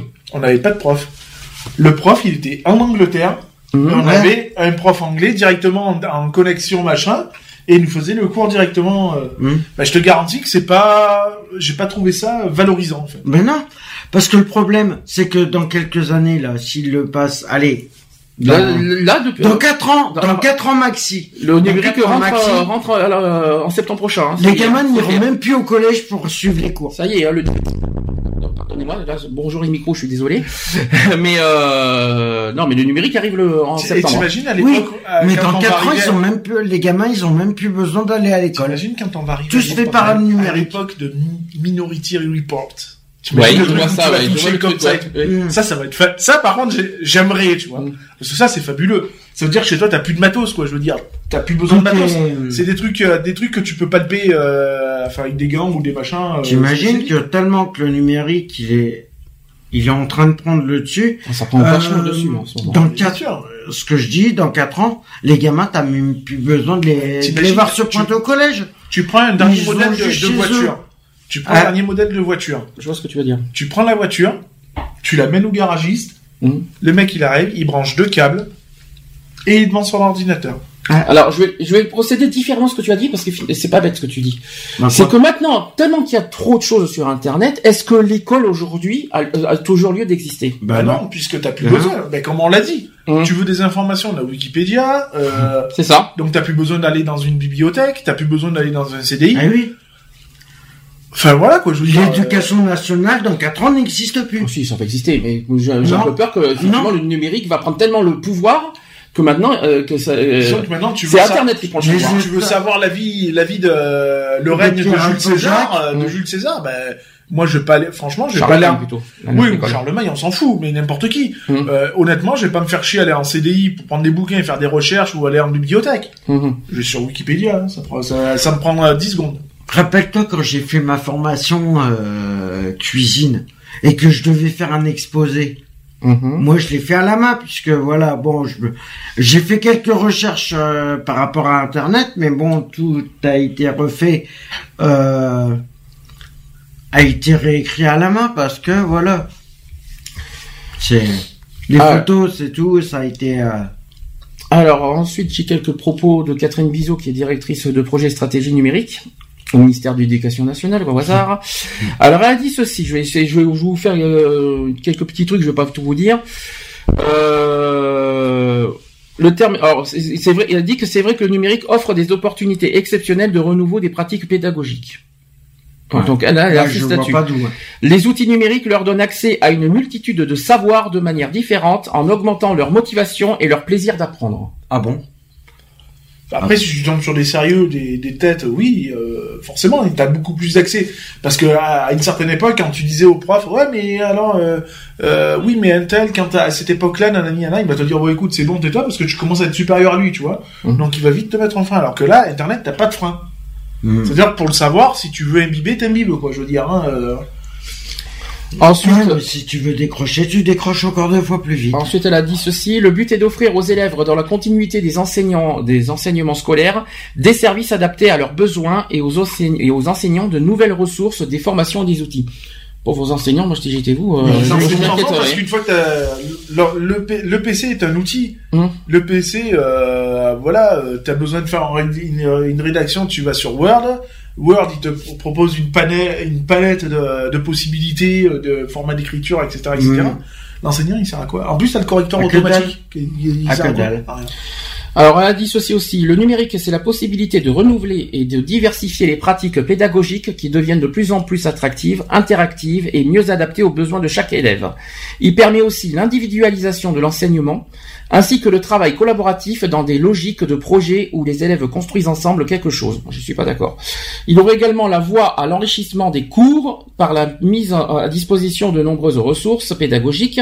Enfin, il permet la démocratisation de l'accès à l'information et à la culture, ainsi que le développement du lien entre l'école et l'extérieur, notamment avec les familles. On parle de lutte contre l'isolement numérique d'ailleurs. Euh, oui, moi je suis pas tellement d'accord. Hein. Non, parce que c'est pas ça que ça va empêcher, euh, voilà, les jeunes de faire des conneries avec, hein, tout simplement. Euh, poster des trucs sur YouTube. Euh, Ou de regarder simplement en cours des des films, d'aller sur des sites. Alors, on change de catégorie. Là, on va passer justement à l'isolement numérique. Mhm. Je vais pas parler de qui, et de quoi et de comment. est-ce que tu sais quand est-ce que la Wi-Fi est arrivée? Qui a créé la Wi-Fi et, quand 2010. Non. 2008, c'est beaucoup plus tôt que ça. C'est en 2008, je crois. Non, c'est encore plus haut. 2002 euh, Non, après.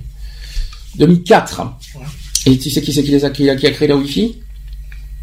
Non. C'est France Télécom, tout simplement. France Télécom, alors, c'est l'offre Wi-Fi pour réduire l'isolement numérique. Oups. oui, bah, oui, dans le sens où il y avait beaucoup de, régions qui n'étaient pas alimentées en, connexion Internet. Hein. Mm. Non, mais ce qui est marrant, c'est qu'ils disent qu'ils ont, ils ont fait cette offre en 2004 pour réduire l'isolement numérique. Or, aujourd'hui, c'est l'inverse. Ah oui, non, mais ça Donc, a euh, mondialement. Euh... Là, maintenant, ça a pris une proportion inverse, en fait. Et à l'heure des réseaux sociaux et des outils 2.0, donc quelle est l'approbation du numérique par les publics en difficulté? Ça, c'est la grande question. Placer les innovations euh, technologiques au service de l'émancipation citoyenne, culturelle, sociale et économique de chaque habitant est au cœur des politiques régionales. Mais au moment où les opportunités foisonnent pour l'innovation sociale et la création des nouveaux services citoyens, un fossé numérique subsiste. De nombreuses expérimentations ont pour objet d'améliorer la percée des TIC dans les quartiers où les milieux peuvent, euh, ou même dans les milieux peu favorisés. Mais en France, alors là, un chiffre. En France, les deux tiers des ménages à bas revenus, c'est un petit peu ce que tu as dit Lionel tout à l'heure, les deux tiers des ménages à bas revenus ne disposent pas d'un ordinateur. Mmh. Parce que tout le monde n'a pas les moyens de s'en payer un. Et c'est pas fini, 80% d'entre eux non, pas Internet. Mm. Comme quoi ah on, pourrait croire ça, mais voilà, tout le monde n'a pas forcément Internet, il faut quand même le souligner. Pour les personnes en grande précarité ou sans domicile fixe, on les oublie, il faut pas les oublier, la situation semble encore plus complexe parce que les nouvelles technologies constituent un maillon de la réinsertion sociale et permettent la réappropriation de l'espace citoyen. Pour les SDF, sachez que l'adresse mail devient un domicile virtuel. Ouais. Vous étiez au courant de ça Elle doit être obligatoire. C'est obligatoire en plus. Ouais. C'est ce qu'il faut pas oublier. C'est un espace à soi et on peut ainsi aussi sur le net conserver une partie de ses documents administratifs et personnels. Donc ça c'est pour les SDF, il faut quand même pas les oublier. Des réseaux sociaux se mobilisent pour permettre aux sans-voix de s'exprimer à travers des blogs et des vidéos. Mhm. Heureusement. Pour la nouvelle, euh, pour la nouvelle génération de, euh, des sans domicile fixe. Mais pour les anciens. Ensuite, on parle des seniors maintenant. Les seniors connectés, euh, on parle d'une espèce en voie d'apparition et non pas de disparition. Pourquoi? Parce que la plupart des personnes euh, âgées se mettent au, eh ben numérique. Malgré, malgré tout ce qu'on, malgré tout ce qu'on s'imagine, tout ce qu'on s'imagine, on aurait eu peur que le numérique, voilà, les seniors rejetteraient le numérique, et c'est au contraire, c'est plutôt, on dirait que les, seniors, ils sont ouais ils sont finalement euh, bah, ils s'y habituent d'abord une ils s'y habituent ça pas ça n'a pas dû être facile pour eux quand même hein, au début hein. c'est normal parce que bon voilà il y a il y a aussi le contact euh, familial quoi je veux dire mmh. quand t'as tes enfants ou tes petits enfants qui sont à Babelwed mmh. bon ben t'es bien content d'avoir des, des logiciels informatiques qui Facebook permettent aussi. voilà et Facebook aussi d'avoir des logiciels qui te permettent mmh. de voir tes enfants euh... Facebook et Skype là-dessus euh, on peut pas dire le contraire ça. Euh, ça. peut ça permet largement c'est encore ce matin je discute avec une personne euh, qui a à peu près euh, ouais pas loin de 70 ans. Et pour, elle pour euh, parce que sa famille est en Corse. Mm-hmm. et lui il est bon il est ici. Mais internet pour lui voilà. C'est c'est un moyen de rester en contact avec la famille alors en fait, pour les seniors, voilà, comme ils, pensent comme ça, c'est-à-dire qu'ils s'émerveillent de découvrir. Euh, déjà, c'est vrai que le numérique c'est totalement inconnu pour eux. Hein, mmh. Par contre, ils s'émerveillent d'apprendre finalement, et que, en fait, dans le but, et c'est ce que tu viens de dire, d'entretenir des liens, mmh. notamment au niveau famille et au niveau amis. Mmh. Donc Facebook et Skype, évidemment, vous savez ce euh, là-dessus. Leurs témoignages d'ailleurs, euh, qui, ont, qui ont avec beaucoup d'émotion et d'énergie positive, parce qu'en plus, il, il, y a des seniors maintenant qui incitent ah, au numérique, qui incite à, à, à, faire le, du numérique, euh, euh, c'est-à-dire d'autres seniors en disant c'est bien numérique, vous allez voir, c'est finalement c'est ça rassemble, ça reste en lien. En fait, au tout départ, au tout départ, euh, quand ils découvrent le numérique, ils ont un peu peur de, de ce que c'est, mais après une fois que c'est bien bien expliqué, bien fait, voilà. Ta mère a essayé le numérique? Non. Jamais. Non. Ça, ça l'a jamais intéressé? C'est pas son truc. Tu t'es pas, tu t'es pas dit même quand si tu partais loin si tu partais loin, euh, par exemple quand tu vas à Paris tout ça, ça, ça, ça, aurait pas, ça serait pas bien. Bon, tu vas me dire le téléphone, d'accord. Mais finalement, que d'avoir cette le côté Skype et Facebook, tu t'es pas dit avec ta mère, tiens, euh, tu peux essayer non, ça, Skype. Ça, ça, l'intéresse pas et puis non, elle veut pas quoi. tu, sais, tu connais les raisons? Non, non, bah mon père avait déjà essayé de la de la mettre de la, et de la, la, convertir et ça l'a jamais euh, plus intéressé que ça. D'accord. Et puis bon, ben, moi je me suis cassé le nez, donc euh, j'ai lâché l'affaire depuis longtemps, quoi. Mais bon, voilà. Ah oui, ça, ça, ça, a toujours été un échec. tu connais pas les, tu connais pas les raisons. Ça, c'est juste que ça n'a pas intéressé. Voilà, c'est ça. C'est pas quelque chose qui la, qui la branche. D'accord. Bon, chacun son choix, son opinion, hein, c'est tout à fait normal. On dit aussi que la différence avec les seniors, et vous savez lesquels, c'est les générations, ben les problèmes d'âge. Euh, de par l'utilisation des outils et des services qui, euh, que nous utilisons euh, aujourd'hui quotidiennement, donc ce critère différenciant tend finalement à disparaître au profit d'un critère commun, nous sommes connectés mhm. aujourd'hui. Et on, et on dit qu'on est... Et voilà, aujourd'hui les... Les seniors, certains seniors disent nous sommes connectés et fiers de l'être quand même. Hein. Il y en a certains qui le disent. Non, hein. mais voilà, c'est parce qu'ils ont des... on leur a appris comment se bah, servir je vais pas citer une personne que je connais, euh, que je connais très bien et qui a été bercé dedans et qui est finalement trop dedans et qui est resté dedans à fond dedans, quoi. Mmh. Mais finalement, une fois dedans. Pour en décrocher. bah non, parce qu'au début, on n'est pas chaud de, de, faire l'ordinateur, tout mmh. ça. Mais une fois que t'es dedans, bah, tu eh ben, t'en sors plus. Tu te prêtes au jeu, hein, de toute façon. Ouais, mais après, tu et après, tu, tu te familiarises et tu t'accroches, tu t'accroches Tu te grilles ça, euh, le ah, problème, c'est que tu te grilles, euh, ça rend abruti les, ça rend abruti les ordinateurs Non, bah, je ben, ça donne, ça déclenche des migraines si tu restes trop longtemps. Mhm. Euh, ça, ça joue sur le, il faut savoir les yeux. Il y a un PC qui est connecté à H24. Oui, mais tu es, tu es devant H24 Non, pas ah, bah devant, mais bon, voilà quoi. Quand euh, j'ai besoin, je vais devant. D'accord. Pourtant, j'ai des ordinateurs portables. Hein. J'en ai un qui est dans le salon qui est H24 branché, mhm. le bureau qui est H24 branché, le téléphone qui est H24 branché. Total, totalement connecté. Est-ce que vous voulez rajouter quelque chose? Non. Non. Rien à dire parce qu'après on va, on va non, bah non, après, faire la pause. Euh, non, après, euh, voilà. Je vais faire la pause et après on va passer à la deuxième partie. On va parler des jeunes. Oui, oui, oui. Et après, on va faire de la prévention après. Ah, la jeunesse. Ah, il y, a prévention sur les smartphones, prévention sur les, les consoles, sur devant la télé, etc., etc., etc. On en aura des choses à dire là-dessus, hein, je vous le dis. Hein. Donc, euh, je vais faire une pause, à, moins que vous avez quelque chose à rajouter. Non. Non, merci. Donc, je vais mettre le nouveau, ton copain. Kenji. Kenji, le nouveau Kenji, mm-hmm. qui vient de sortir. Tu sais le titre? C'est avec Soprano, je sais. Non, non c'est encore un autre. Il vient tout, c'est tout nouveau, tout beau. Hein. Il vient de sortir, c'est tout IO. Mhm. Voilà, tout nouveau. Et euh, je vais mettre aussi le nouveau SIA qui s'appelle Chip Streets. Mhm. Enchanté aussi. Vous allez voir, c'est très sympathique. Allez, à tout de suite. Pour la suite.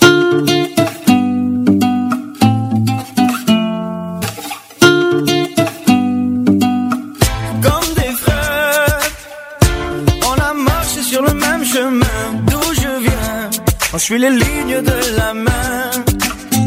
Comme nos pères, on trouve la force d'aller plus loin d'où je viens. On n'a pas peur des lendemains. Et ces années feront que passer. Le temps ne pourra rien effacer. Comme une promesse qu'on ne peut casser. Oui, oh, oh, oh, oh. Ces années feront que passer. Le temps ne pourra rien effacer. Les souvenirs qu'on ne peut chasser sont les plus beaux.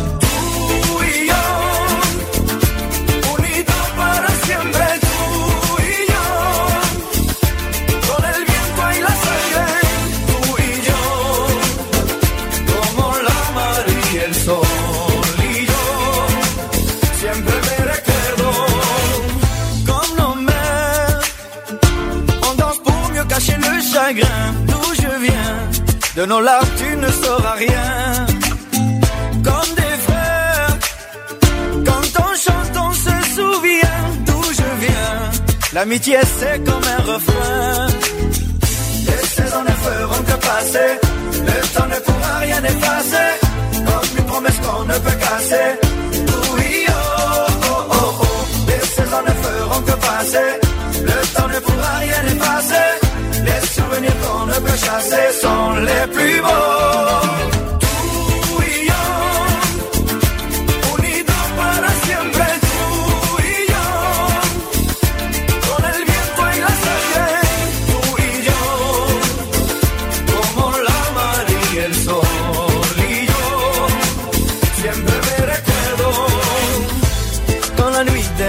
quand la nuit m'attend, quand j'ai peur, je me souviens j'ai dans le sang tout le courage et la force des miens. Quand le jour se lève, les yeux pleins de rêves et d'espoir, je me souviens,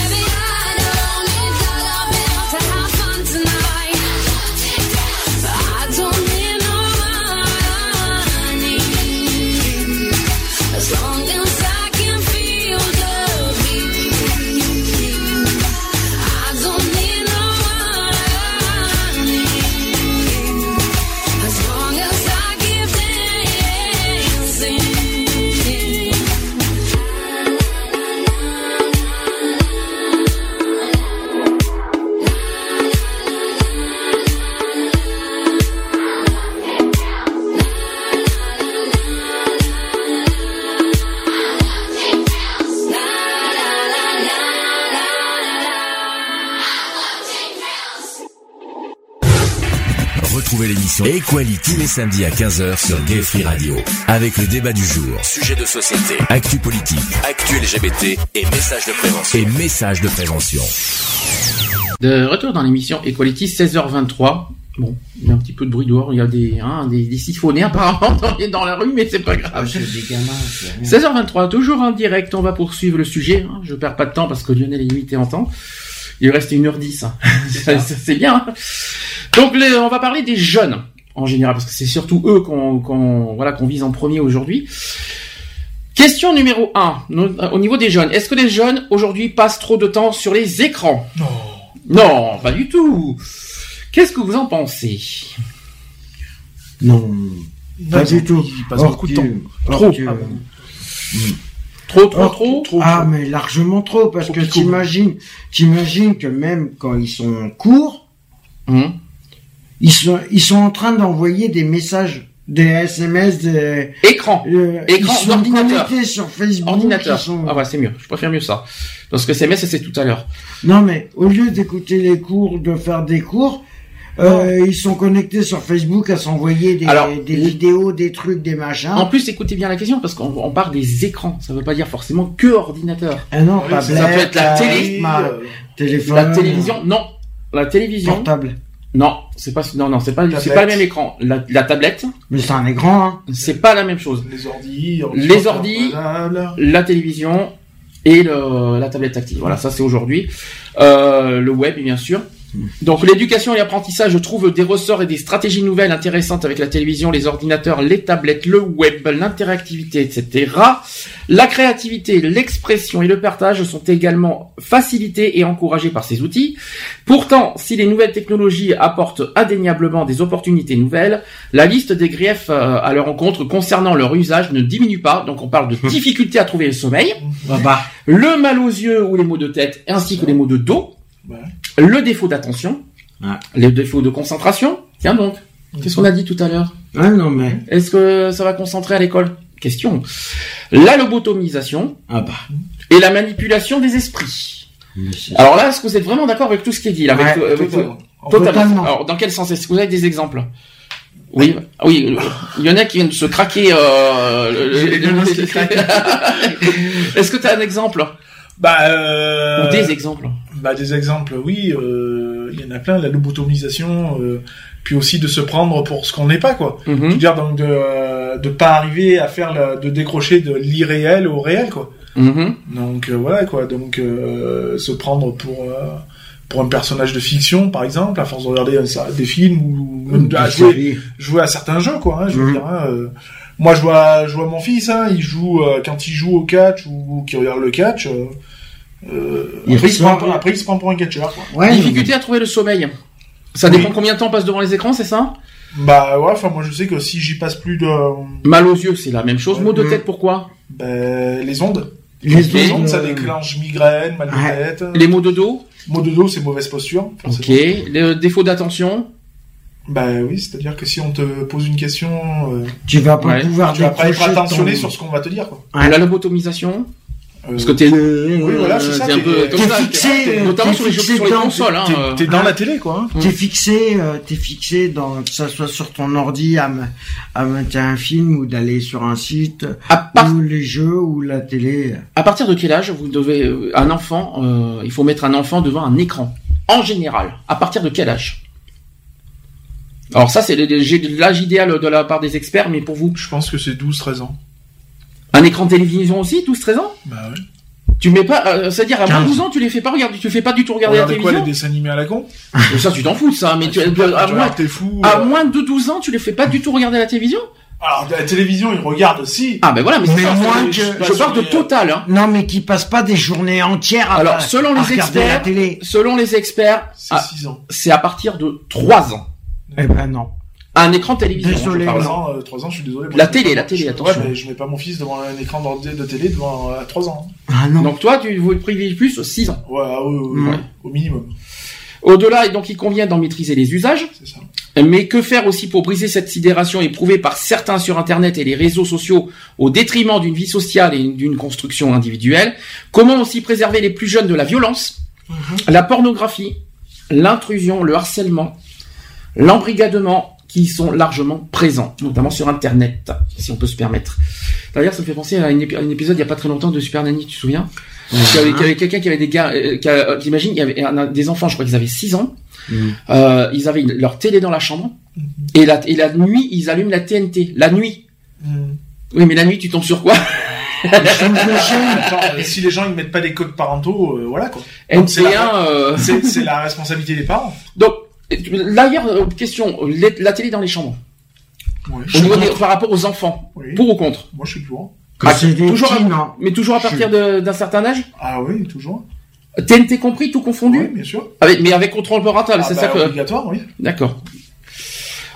Ensuite, euh, on parle aussi de limiter la consommation d'écran. Oui.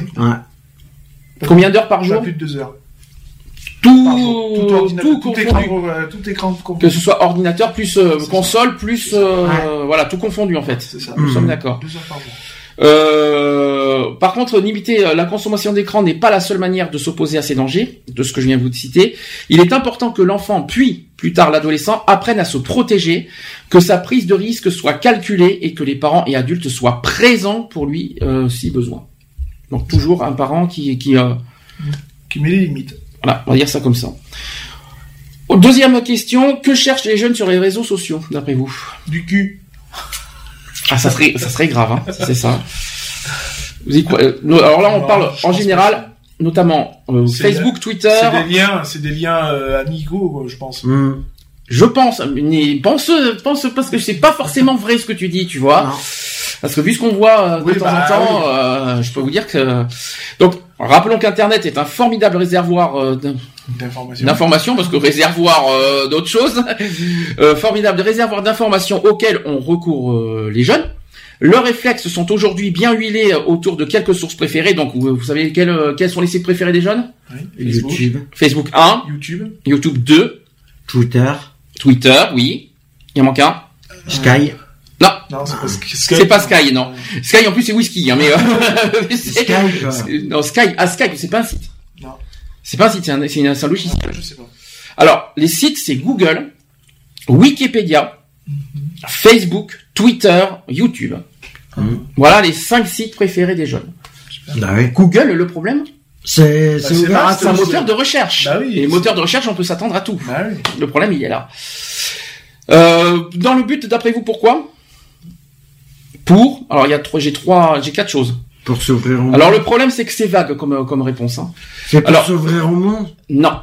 Alors le but enrichissement personnel. Non mais vous allez voir, c'est très vague. C'est pour abrutissement personnel. Et c'est pas forcément rassurant ces verbes. Je vous le dis franchement. C'est pour abrutissement personnel. Tu appelles ça un verbe d'abord N'importe quoi. Abrutissement. Non mais si tu permets, euh, non non, tu vas pas commencer avec ça, euh, s'il te plaît. Pourquoi euh, Parce que toi, sur Internet, t'es pas. Parce que nous, en adulte, on n'est pas plus abrutis que les enfants au niveau d'Internet? Non, mais bon, après. si, moi, je dirais si, moi. Après, de laisser les enfants euh, trop tôt. Euh... Oui, mais la faute à qui aux enfants? bah, de la photo parents, mais de la photo aux gamins. Donc, qui est le plus abruti? Aux ados aussi de, de se limiter. Donc, qui est le plus abruti des deux Le parent ou Les deux. Ah non, je pense pas. Bon, ça c'est mon opinion personnelle. Par contre, les quatre points, euh, les quatre verbes du pourquoi les enfants vont sur les réseaux sociaux, et alors je vais vous dire pourquoi, c'est pour s'exprimer, ouais. pour voir, c'est ça qui m'inquiète, pour suivre et pour chercher. Le problème c'est que voir et chercher, hmm. C'est pas fait pour être rassurant, hein. je vous le dis franchement. c'est pour ça que. Euh... C'est pour ça qu'il faut un contrôle. Alors Internet, les réseaux sociaux et l'usage grandissant des mobiles, on en parlera après des mobiles, permettent surtout aux adolescents de se retrouver, d'échanger sur leurs expériences, de développer des relations à distance des pouvoirs euh, institués, donc la famille et les écoles notamment, des applications mobiles de messagerie instantanée comme euh, Snapchat, mhm. euh, qui sont clairement plébiscitées par les adolescents, mais c'est pas forcément fiable. Hein. Enfin, c'est pas c'est pas que c'est pas fiable, mais c'est pas forcément rassurant non plus. Hein. Donc elles requièrent une connexion, mais pas de forfait téléphonique, et peuvent être un moyen gratuit de communication. Les messages et photos jointes sont parfois programmés pour être détruits après consultation. Ça, c'est pas plus mal. C'est pas plus mal. On est d'accord. On en parlera après des téléphones portables. Ensuite, les jeux vidéo. Les jeux vidéo qui ne cessent de se perfectionner, offrant des espaces virtuels illimités. C'est sur les jeux connectés sur Internet massivement multijoueurs que les temps moyens de jeu sont les plus élevés. Bonjour Lionel. Les pratiques excessives, t'es un enfant de 12 ans, c'est ça. Hein. t'as une voix, t'as une belle voix pour 12 ans, je te le dis. Hein. Donc, les pratiques excessives de ces jeux euh, sont souvent associées à la déclaration euh, de problèmes avec les parents, à l'école ou au travail, et des problèmes d'argent. L'exposition de soi à travers la création de son identité numérique, le passage d'une identité à l'autre, le changement d'identité en changeant de communauté semble faire partie des plaisirs recherchés sur le net et des réseaux sociaux.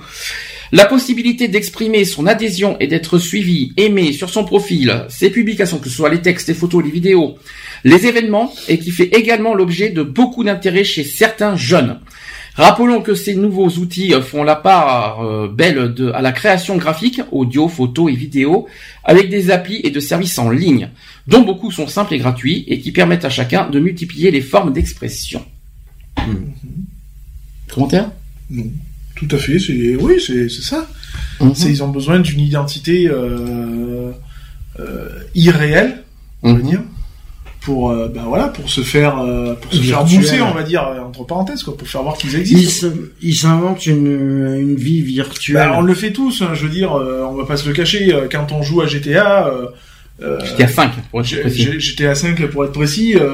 voilà, on, on, se permet de de, avec les voitures de faire des choses, on se permet beaucoup de choses que tu ne ferais pas dans la vie réelle. Combien tu parles de GTA 5 parce qu'on a, on a, on a beaucoup de jeunes hein, sur GTA 5 mmh. mmh. euh, en ligne surtout. Bien sûr. Euh, ça choque ou ça choque pas? Non, moi ça me choque pas. Bon après il y a des jeunes comme des adultes, hein, il y a de tout. Hein. Enfin moi je mmh. joue avec des groupes où il y a, y a de tout donc. Euh... Oui mais bon.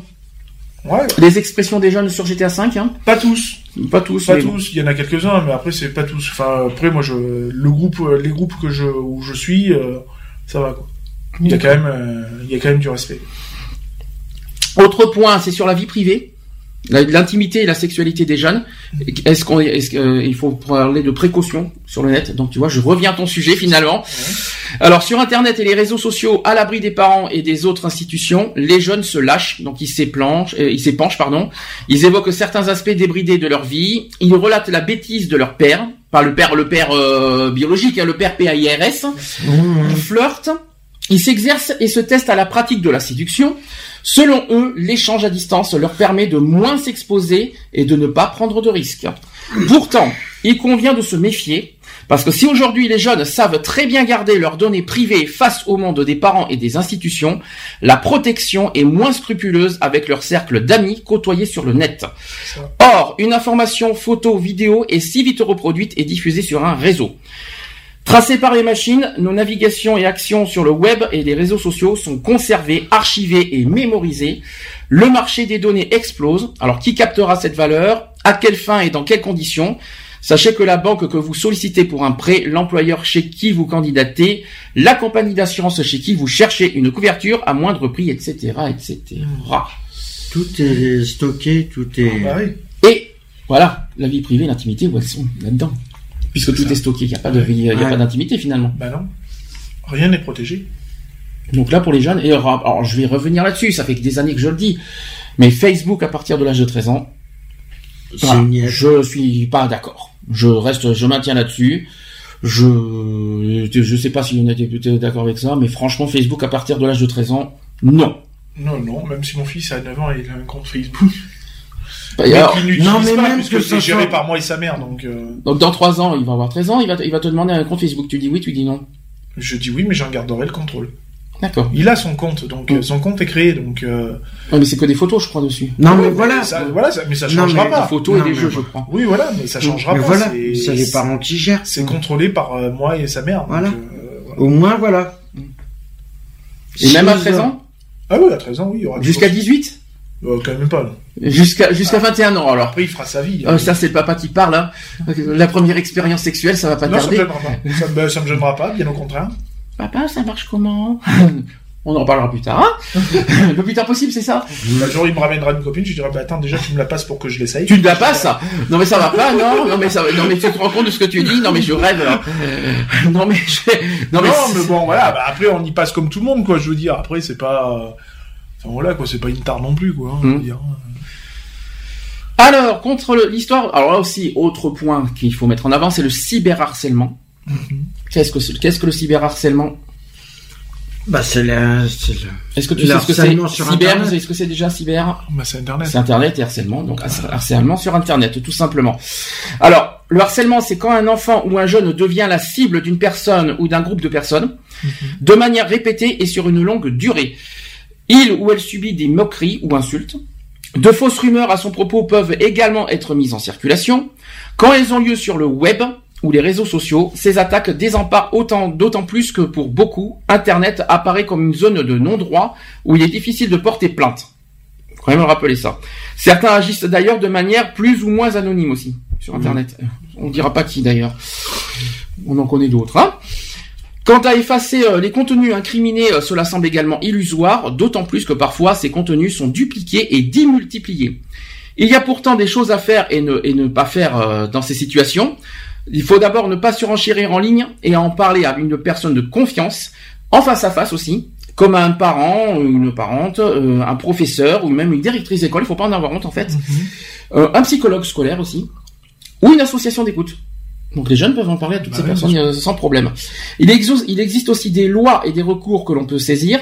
Des organismes et des associations spécialisées peuvent également être consultés. Donc première harceleuse à laquelle euh, personne n'échappe tout à fait, c'est la pub. Mm. Les spams, bah notamment. Et les jeunes sont une cible commerciale privilégiée. Alors commencez par éviter de liker les marques où les distributeurs évitent d'être reconnus comme un sujet de consommation. Il existe des logiciels à installer sur son ordinateur et sur son smartphone pour minimiser ce harcèlement par des publicités. Donc les anti-spam, je suppose. Euh, et même euh, AdBlock. Oui, AdBlock plus. AdBlock plus, que ce soit sur Firefox et Google. Euh, voilà. sur, tous les, sur tous les... Internet Explorer, je crois que c'est beaucoup. il y est il y est aussi. Euh, et encore maintenant, ça a changé de nom. Ça a changé. Non, mais non, Internet Explorer, il est toujours sur Windows 10, je te rassure. Oui, oui, non, mais euh, la, la débloc a changé. C'est, euh, ça s'appelle différemment maintenant. Ah, débloc, il est toujours. Hein. Oui, mais il y, a, y en a un qui est, qui est plus puissant. Mhm. Que moi, d'ailleurs, je suis dessus. Je me rappelle plus comment il s'appelle. Mais c'est le même, c'est le même principe, mais il est beaucoup plus puissant qu'à des blocs. Donc, autre point, c'est sur les téléphones portables. Mm. Que dire sur les téléphones portables? Alors là, même chose. Question, euh, autre nouvelle question. À quel âge un, enfant peut avoir un téléphone portable? Pas avant 16 ans. Ouh, tu vas loin, 16 ans quand même. C'est bien 16 ans. Tu trouves pas ça un peu loin, 16 ans? Non, c'est très bien. Pourquoi 16 ans? Parce que c'est l'âge où... Euh, voilà, où... Eh ben... Parce qu'avant, je vois pas l'intérêt, quoi. Moi, moi, j'ai, moi, j'ai une collègue de boulot, elle a, elle a trois enfants. Mmh. Euh, le plus grand, il vient d'avoir ses 17 ans et il vient d'avoir son portable seulement maintenant. Alors sachez que dans les dans les statistiques, sachez que les jeunes de 12 à 24 ans sont les rois du ce monsieur du texto, exactement, du SMS. Et qui sont connus pour être les plus grands utilisateurs des téléphones cellulaires à travers le monde. 12-24 ans. Ah Ça fait mal. Hein. 24 ans, je m'en fous, mais 12 ans, c'est pas la même chose. Alors, de même que la, que la mode vestimentaire, le téléphone portable représente pour la majorité des jeunes un objet de prestige et de statut social, quelque chose qu'ils utilisent pour définir leur personnalité. Mmh. C'est bien, jusqu'à 24 ans, ça te fait pas penser à quelqu'un, il est encore dedans. Hein. Il, est, dedans encore, hein. il n'y a pas de souci. Hein. il est dans la tranche, il est dedans. Ah, Alors, ensuite, un ado, de, un, un ado sur 20 ce sait pas de, ne, non, un ado sur 20 ne sait pas doser le temps qu'il passe à se servir de son portable et développe des symptômes nets de dépendance. Mmh. Aïe. Tu, vas-y, hein, fais-toi plaisir si c'est le moment, hein, parce que j'imagine que c'est le, c'est le. Oui, c'est le truc de mon mari. Hein, mon, mon, mari est totalement dépendant de son portable, ça c'est sûr. Alors, ah, certains. Il mange, il dort, il va chier avec, il, enfin, il fait plein de choses avec. Non, imaginez. Hein. Alors, justement, parlons-en. Certains vont même jusqu'à prendre l'appareil sous la douche. Oui, donc quand même pas.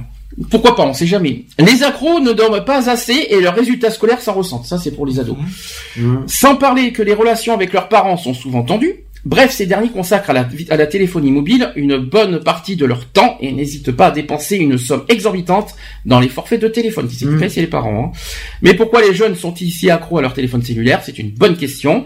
Le portable semble devenir incontournable pour la tranche des 12-24 ans. Les filles semblent plus accros que les garçons. Ouais. C'est statistique. Par contre, les filles, oui. Bah, c'est des pieds, elles arrêtent pas de piailler, alors, euh, bah, Autre chose, c'est le moindre geste qu'elles font, ah, ah je le ah, j'envoie un texto pour euh, je le mets sur euh, sur Facebook euh.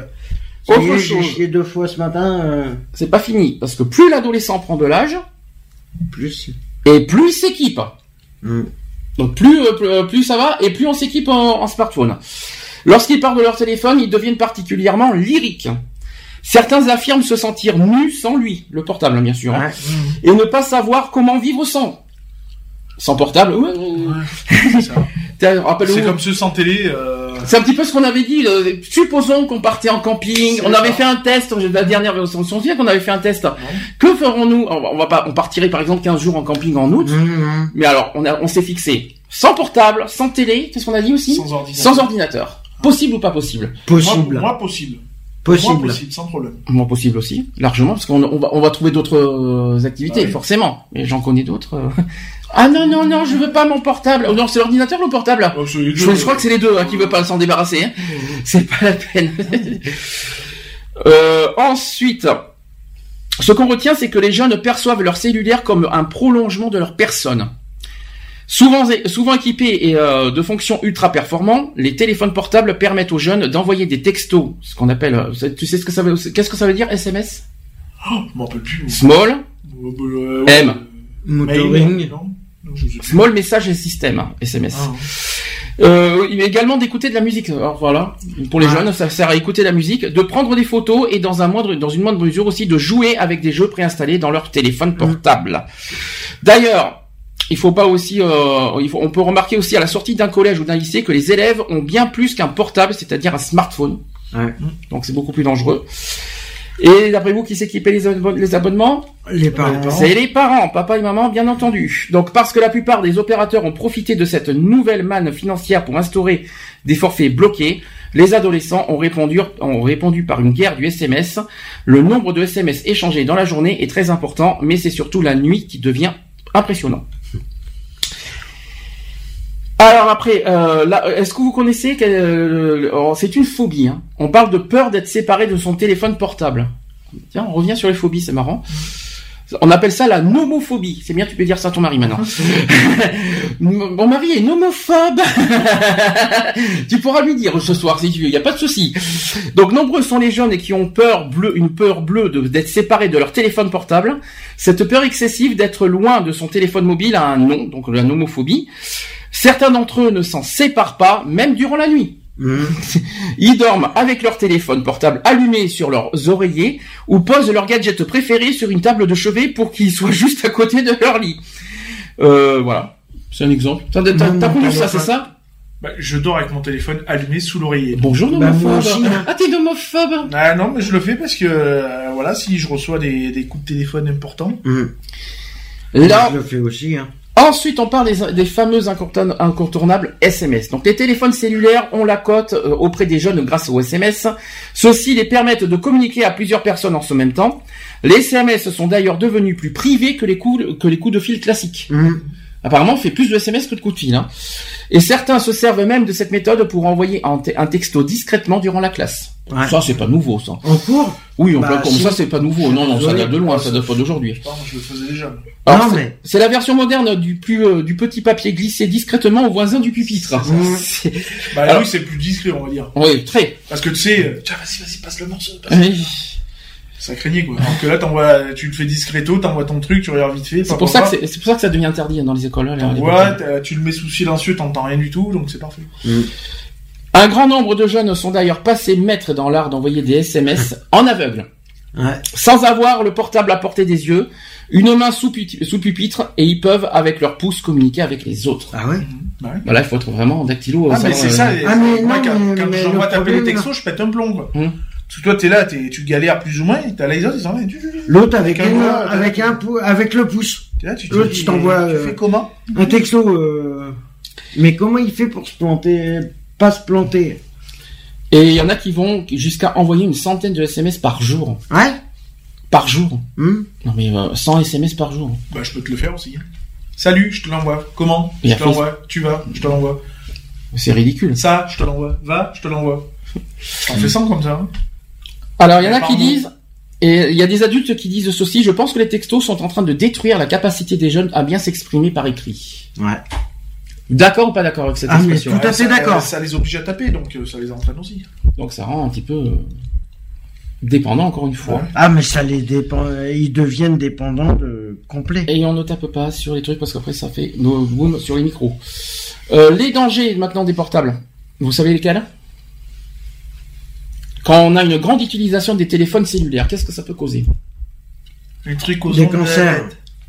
Alors, cancer, ça, c'est, je crois que c'est au téléphone. Oui. Quand t'es trop au téléphone, pas les SMS. Hein. De l'arthrose au, doigt. Alors, ça peut faire. Alors, tenez-vous bien. Une grande utilisation du téléphone cellulaire peut causer des maux de tête, des troubles auditifs, des picotements de la peau, des troubles visuels, des clignements oculaires, perte de mémoire, trouble de la concentration mm. et bourdonnement d'oreille. Mm. Vous étiez au courant Et mm-hmm. eh bien maintenant vous l'êtes. Et il faut aussi savoir que l'usage intensif du téléphone mobile est mauvais pour le cou. Ouais, c'est pour ça que j'ai mal à cervical. Mais t'es pas, t'es pas, pas un usager euh, intempestif de, de, téléphone. Mais il faut quand même le savoir. Et cela pourrait entraîner aussi des douleurs dans la nuque et au niveau des épaules. Voilà. Maintenant vous le savez. Ça, ça, si ça peut vous permettre euh, certaines choses. Voilà. Ensuite, un, mal baptisé le text neck qui, et qui, se, et qui serait causé, par le fait d'avoir la tête penchée et en avant pendant une longue période lorsqu'on envoie des textos. Mmh. Alors la nuque, ah bah là il morfle. Hein. Voilà. Ensuite, l'utilisation abusive du téléphone cellulaire peut générer le syndrome du nerf cubital, mhm. qui se traduit par des picotements avec dans les doigts, voire une perte musculaire au niveau de la main. Et pour l'utilisateur, tout commence par des picotements, voire un engourdissement des quatrième et cinquième doigts et du doigt interne de la main, après de longues conversations. Et à terme, en l'absence de mesures appropriées, il existe un risque de perte de la force musculaire de la main, avec difficulté à ouvrir des bouteilles par exemple. Mhm. Et on y revient sur ce que tu viens de dire, le risque de, cancer de cerveau pour les accros du téléphone portable est quatre fois plus élevé. Mhm. Sachez qu'au-delà de 50 minutes d'utilisation d'un téléphone portable, la consommation de sucre augmente dans la zone cérébrale, cérébrale cérébral, non, dans la zone cérébrale située en regard de l'antenne du téléphone. Cela signifie que le champ électromagnétique du portable accroît euh, l'excitabilité du cerveau et augmente le risque de tumeur au cerveau. Mhm. Est-ce que ça vous C'est pour ça qu'ils ont enlevé toutes les antennes sur les téléphones. Oui, mais bon, il y a, quand même, il y a quand même, euh, t'as bah, toujours le problème, euh, voilà, c'est les ondes, qui, qui posent problème. C'est Là-dessus, vous êtes d'accord? Ah ouais, tout à fait. Vous étiez au courant? Oui. Ah bah oui. C'est pour ça que vous dites pas? Bon. On te laisse travailler. Hein. Ben voyons, je suis pas tout seul à travailler, vous êtes là aussi pour euh, donner vos avis. Alors maintenant, je vais faire euh, par, euh, par statistique. J'ai des chiffres. Alors 1h30, c'est le temps moyen quotidien que les 13-24 ans passent devant la télévision. Ah, ah ça va. Les jeunes, hein. on est toujours chez les jeunes. Hein. Donc une heure et demie par jour devant la télévision, chez les 13-24 ans. C'est raisonnable pour vous? Ouais, une heure, ouais, c'est raisonnable. La population française, c'est combien en général les adultes par jour? C'est 4 heures, non? C'est presque ça, c'est 3h45. Hmm. Donc ça va, c'est raisonnable pour toi, une heure trente C'est raisonnable, une heure et demie, oui. C'est quand même une bonne nouvelle parce que c'est une consommation en baisse de 7% par rapport à 2009. Hmm. Donc ça, c'est plutôt une bonne nouvelle. Ensuite, deuxième statistique, c'est que les trois quarts des jeunes de 15 à 24 ans ont regardé des programmes en replay ou en direct sur un, écran, sur un autre écran que le téléviseur au cours des, au cours des 12 derniers mois. Donc euh, les replays, vous savez qu'on peut les voir sur ordinateur et tablette aussi. Là-dessus, les replays, non, c'est pas choquant. Non, bah non. Moi, ça me choque pas. Hein. Ensuite, une, une, augmentation de 36%, c'est la progression entre 2009 et 2013 des connexions Internet des jeunes. Ouais, forcément.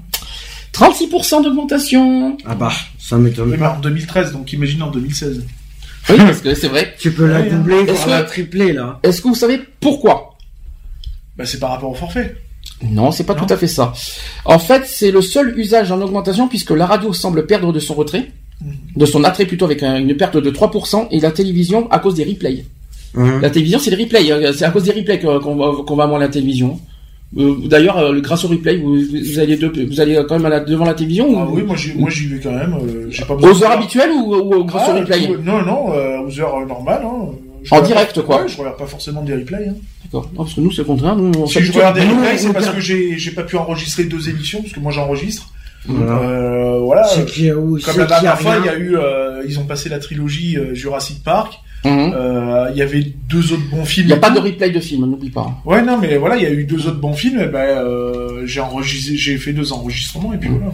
Mais sinon, les replays, il y en a. Et là, après, les émissions que je voulais voir, je les regarde en replay. Nous, c'est le contraire. Nous, les replays, on s'y habitue. C'est, mhm. c'est, j'aime bien parce qu'au moins, au moins, t'as, t'as, au moins, t'as, plus d'heures pour regarder tes. Non, mais nous, on varie. En euh. on varie. On fait un coup quand il y a rien à la télé, on se fait des replays. Moi, j'aime bien enregistrer parce que comme ça, quand ma mère après elle regarde les émissions enregistrées, elle est complètement décalée. Oh, la pauvre. Bah oui, puisque c'est enregistré, donc tu regardes pas le lendemain, tu regardes quand tu veux, puisque c'est enregistré, donc tu t'en fous. Mhm. Alors, je continue. Sur Internet, 90% des 15-24 ans visitent en priorité les réseaux sociaux. Mhm. Ça, c'est pas une surprise. Avant. même, même plus loin. Et les réseaux sociaux sont en première position. Qu'est-ce qui est en deuxième position? Chez les jeunes? Wikipédia. Non. C'est Facebook. Non. Non, non. Facebook. Non, les réseaux sociaux, c'est, je viens de le dire, c'est en première position. Donc qu'est-ce qu'il y a en deuxième d'après vous Non. Twitter Non, vous êtes loin, c'est les chats. Ah. Deuxième position pour les jeunes, c'est les chats. Après, pour un chat de rencontre, ouais. Il y a les chats, euh, voilà, des blogs, tout ça. Ou aussi, euh, aussi euh, en troisième position, c'est les recherches sur un moteur de recherche. Voilà. Car, alors, une écrasante majorité, sachez que 92% des jeunes internautes sont inscrits sur un site communautaire. Mhm. qui, qui arrive en tête d'après vous? Facile. Oui, oui. Non. Facile. Communautaire. Facile. Bah, Skyblog. Mais non, c'est facile, c'est Facebook. Ah. Facebook arrive en tête avec 85%. Après, en deuxième position, c'est YouTube avec 53%. Twitter. Troisième position, c'est Twitter avec 39%. Et Skype. Google Plus parce que c'est un autre réseau social avec 32%. Et en dernière position, c'est Instagram avec 22%. Pour surfer, le téléphone portable recueille les faveurs des jeunes internautes, parce que 9 jeunes sur 10 l'ont utilisé au cours du mois pour se connecter, contre 7 sur 10 dans l'ensemble de la population. Les mhm. jeunes sont très très très très très connectés. Ah bah ils, sont ils, sont connectés 24 heures sur 24. Ils sont d'ailleurs, ils sont d'ailleurs 75% à avoir un smartphone en poche. Mhm. C'est-à-dire 23 points de plus que l'ensemble des individus de plus de 11 ans. Alors, qui dit jeune à la maison, dit jeune, euh, dit foyer bien équipé, bien sûr. 97% des jeunes ont une télévision dans leur salon. Ouais. 96% ont un ordinateur connecté à Internet. 96%. Ah ouais, non mais. C'est énorme. Contre 87% pour l'ensemble de la population. Mmh. C'est beaucoup, hein. Mais c'est encore trop, hein. Ensuite, la moitié des foyers où vit un jeune dispose d'une tablette. Mmh. Les consoles de jeu n'ont pas perdu de leur attraction parce que même si leur utilisation décroît avec l'âge, les trois quarts des 13-24 ans possèdent une console de jeu dans leur salon. Dans leur chambre, si vous voulez. Mmh. Contre 51% de l'ensemble de la population. Et c'est en moyenne après l'école, c'est-à-dire après 16h30, que les jeunes de 13 à 17 ans prennent la manette pour jouer. La consommation atteint un pic entre 18 et 20 h et après 22h30, ce sont les adultes de 18 à 24 ans qui prennent le relais. Mhm. J'ai vu, ça sur, euh, sur GTA. Sur GTA, tu te connectes à certaines heures, ça va être calme. Mhm. Tu vas avoir les étrangers, les, les Québécois, tout ça. Et à partir de 16h30, 17h, ça commence à arriver. D'accord. Et t'as l'afflux. Et plus, euh, plus t'as je vois parce que tous les groupes, plus ça ou euh, dans lesquels je suis, bon, ça va, le plus jeune à quoi, à 13 ans, et ça va jusqu'à 40 euh, 45 euh, et tu les vois de, si, dans mon groupe, tous les jeunes tu les vois quand euh, quand il est 16h30 et tout tu vois tiens un tel vient de se connecter un tel vient de se connecter. Hmm. sur la, la, Xbox ça peut plus donc on peut dire qu'aujourd'hui l'ordinateur c'est le lieu de l'indépendance de l'adolescent. Sachez que des enfants et des adolescents passent en moyenne près de deux heures par jour sur Internet à chatter ou à chercher des informations. Ça fait beaucoup, hein, deux heures à chercher des informations, je trouve. Cette consommation du numérique est le fruit d'une longue maturation au cours de laquelle les jeunes gagnent de, plus en plus en indépendance. C'est ce qu'on dit. Hein. Alors, elle correspond aussi à une période nouvelle, après la revendication d'une chambre à soi personnalisée selon ses goûts dans les années 60, puis dans les années 2000, d'un repli sécuritaire lié au développement d'une société du risque. Alors, L'INSEE, c'est une enquête de l'INSEE, vient de répondre à une question en séparant les personnes selon le sexe et le statut, donc que ce soit les étudiants, les salariés, les chômeurs et les retraités, parce que j'ai un tableau. Mhm. Alors je vais parler pour l'instant de façon globale. Le temps quotidien passé à jouer et à surfer sur Internet est passé de 16 minutes en 1999 à 33 minutes en 2010. Mhm. Ça a doublé. Qu'est-ce que ça va être dans 10 ans? En 2010, là. on, va, encore doubler. Non, mais on sachez que là, et ça c'est pire, que maintenant, c'est devenu le second loisir des jeunes, et ah même bah de tout le monde. D'après vous, derrière qui? Quelle est la première, euh, quel est le premier loisir des, euh, des jeunes, des adolescents? Internet. Puisque le, Internet, c'est le deuxième, apparemment. Enfin, aujourd'hui, c'est presque prioritaire, mais soi-disant, parce que là, apparemment, la télévision serait en première position. Ah bon? Oui, parce qu'on passe une heure et demie devant la télévision. Oui. Donc réfléchis. Donc si on est une heure et demie devant la télévision, on passe moins de temps, on est un tout petit peu moins dans l'ordinateur, donc la télévision c'est en première. Et en troisième position, là par contre c'est une surprise, c'est la lecture. Alors c'est une surprise. Bah devant le sport et devant la promenade. Ouais. Ah bah ça m'étonne pas. Hein. Donc voilà, c'est une surprise. Alors j'ai un gros tableau. Hein. Euh, le problème c'est que ça risque d'être long à vous le dire.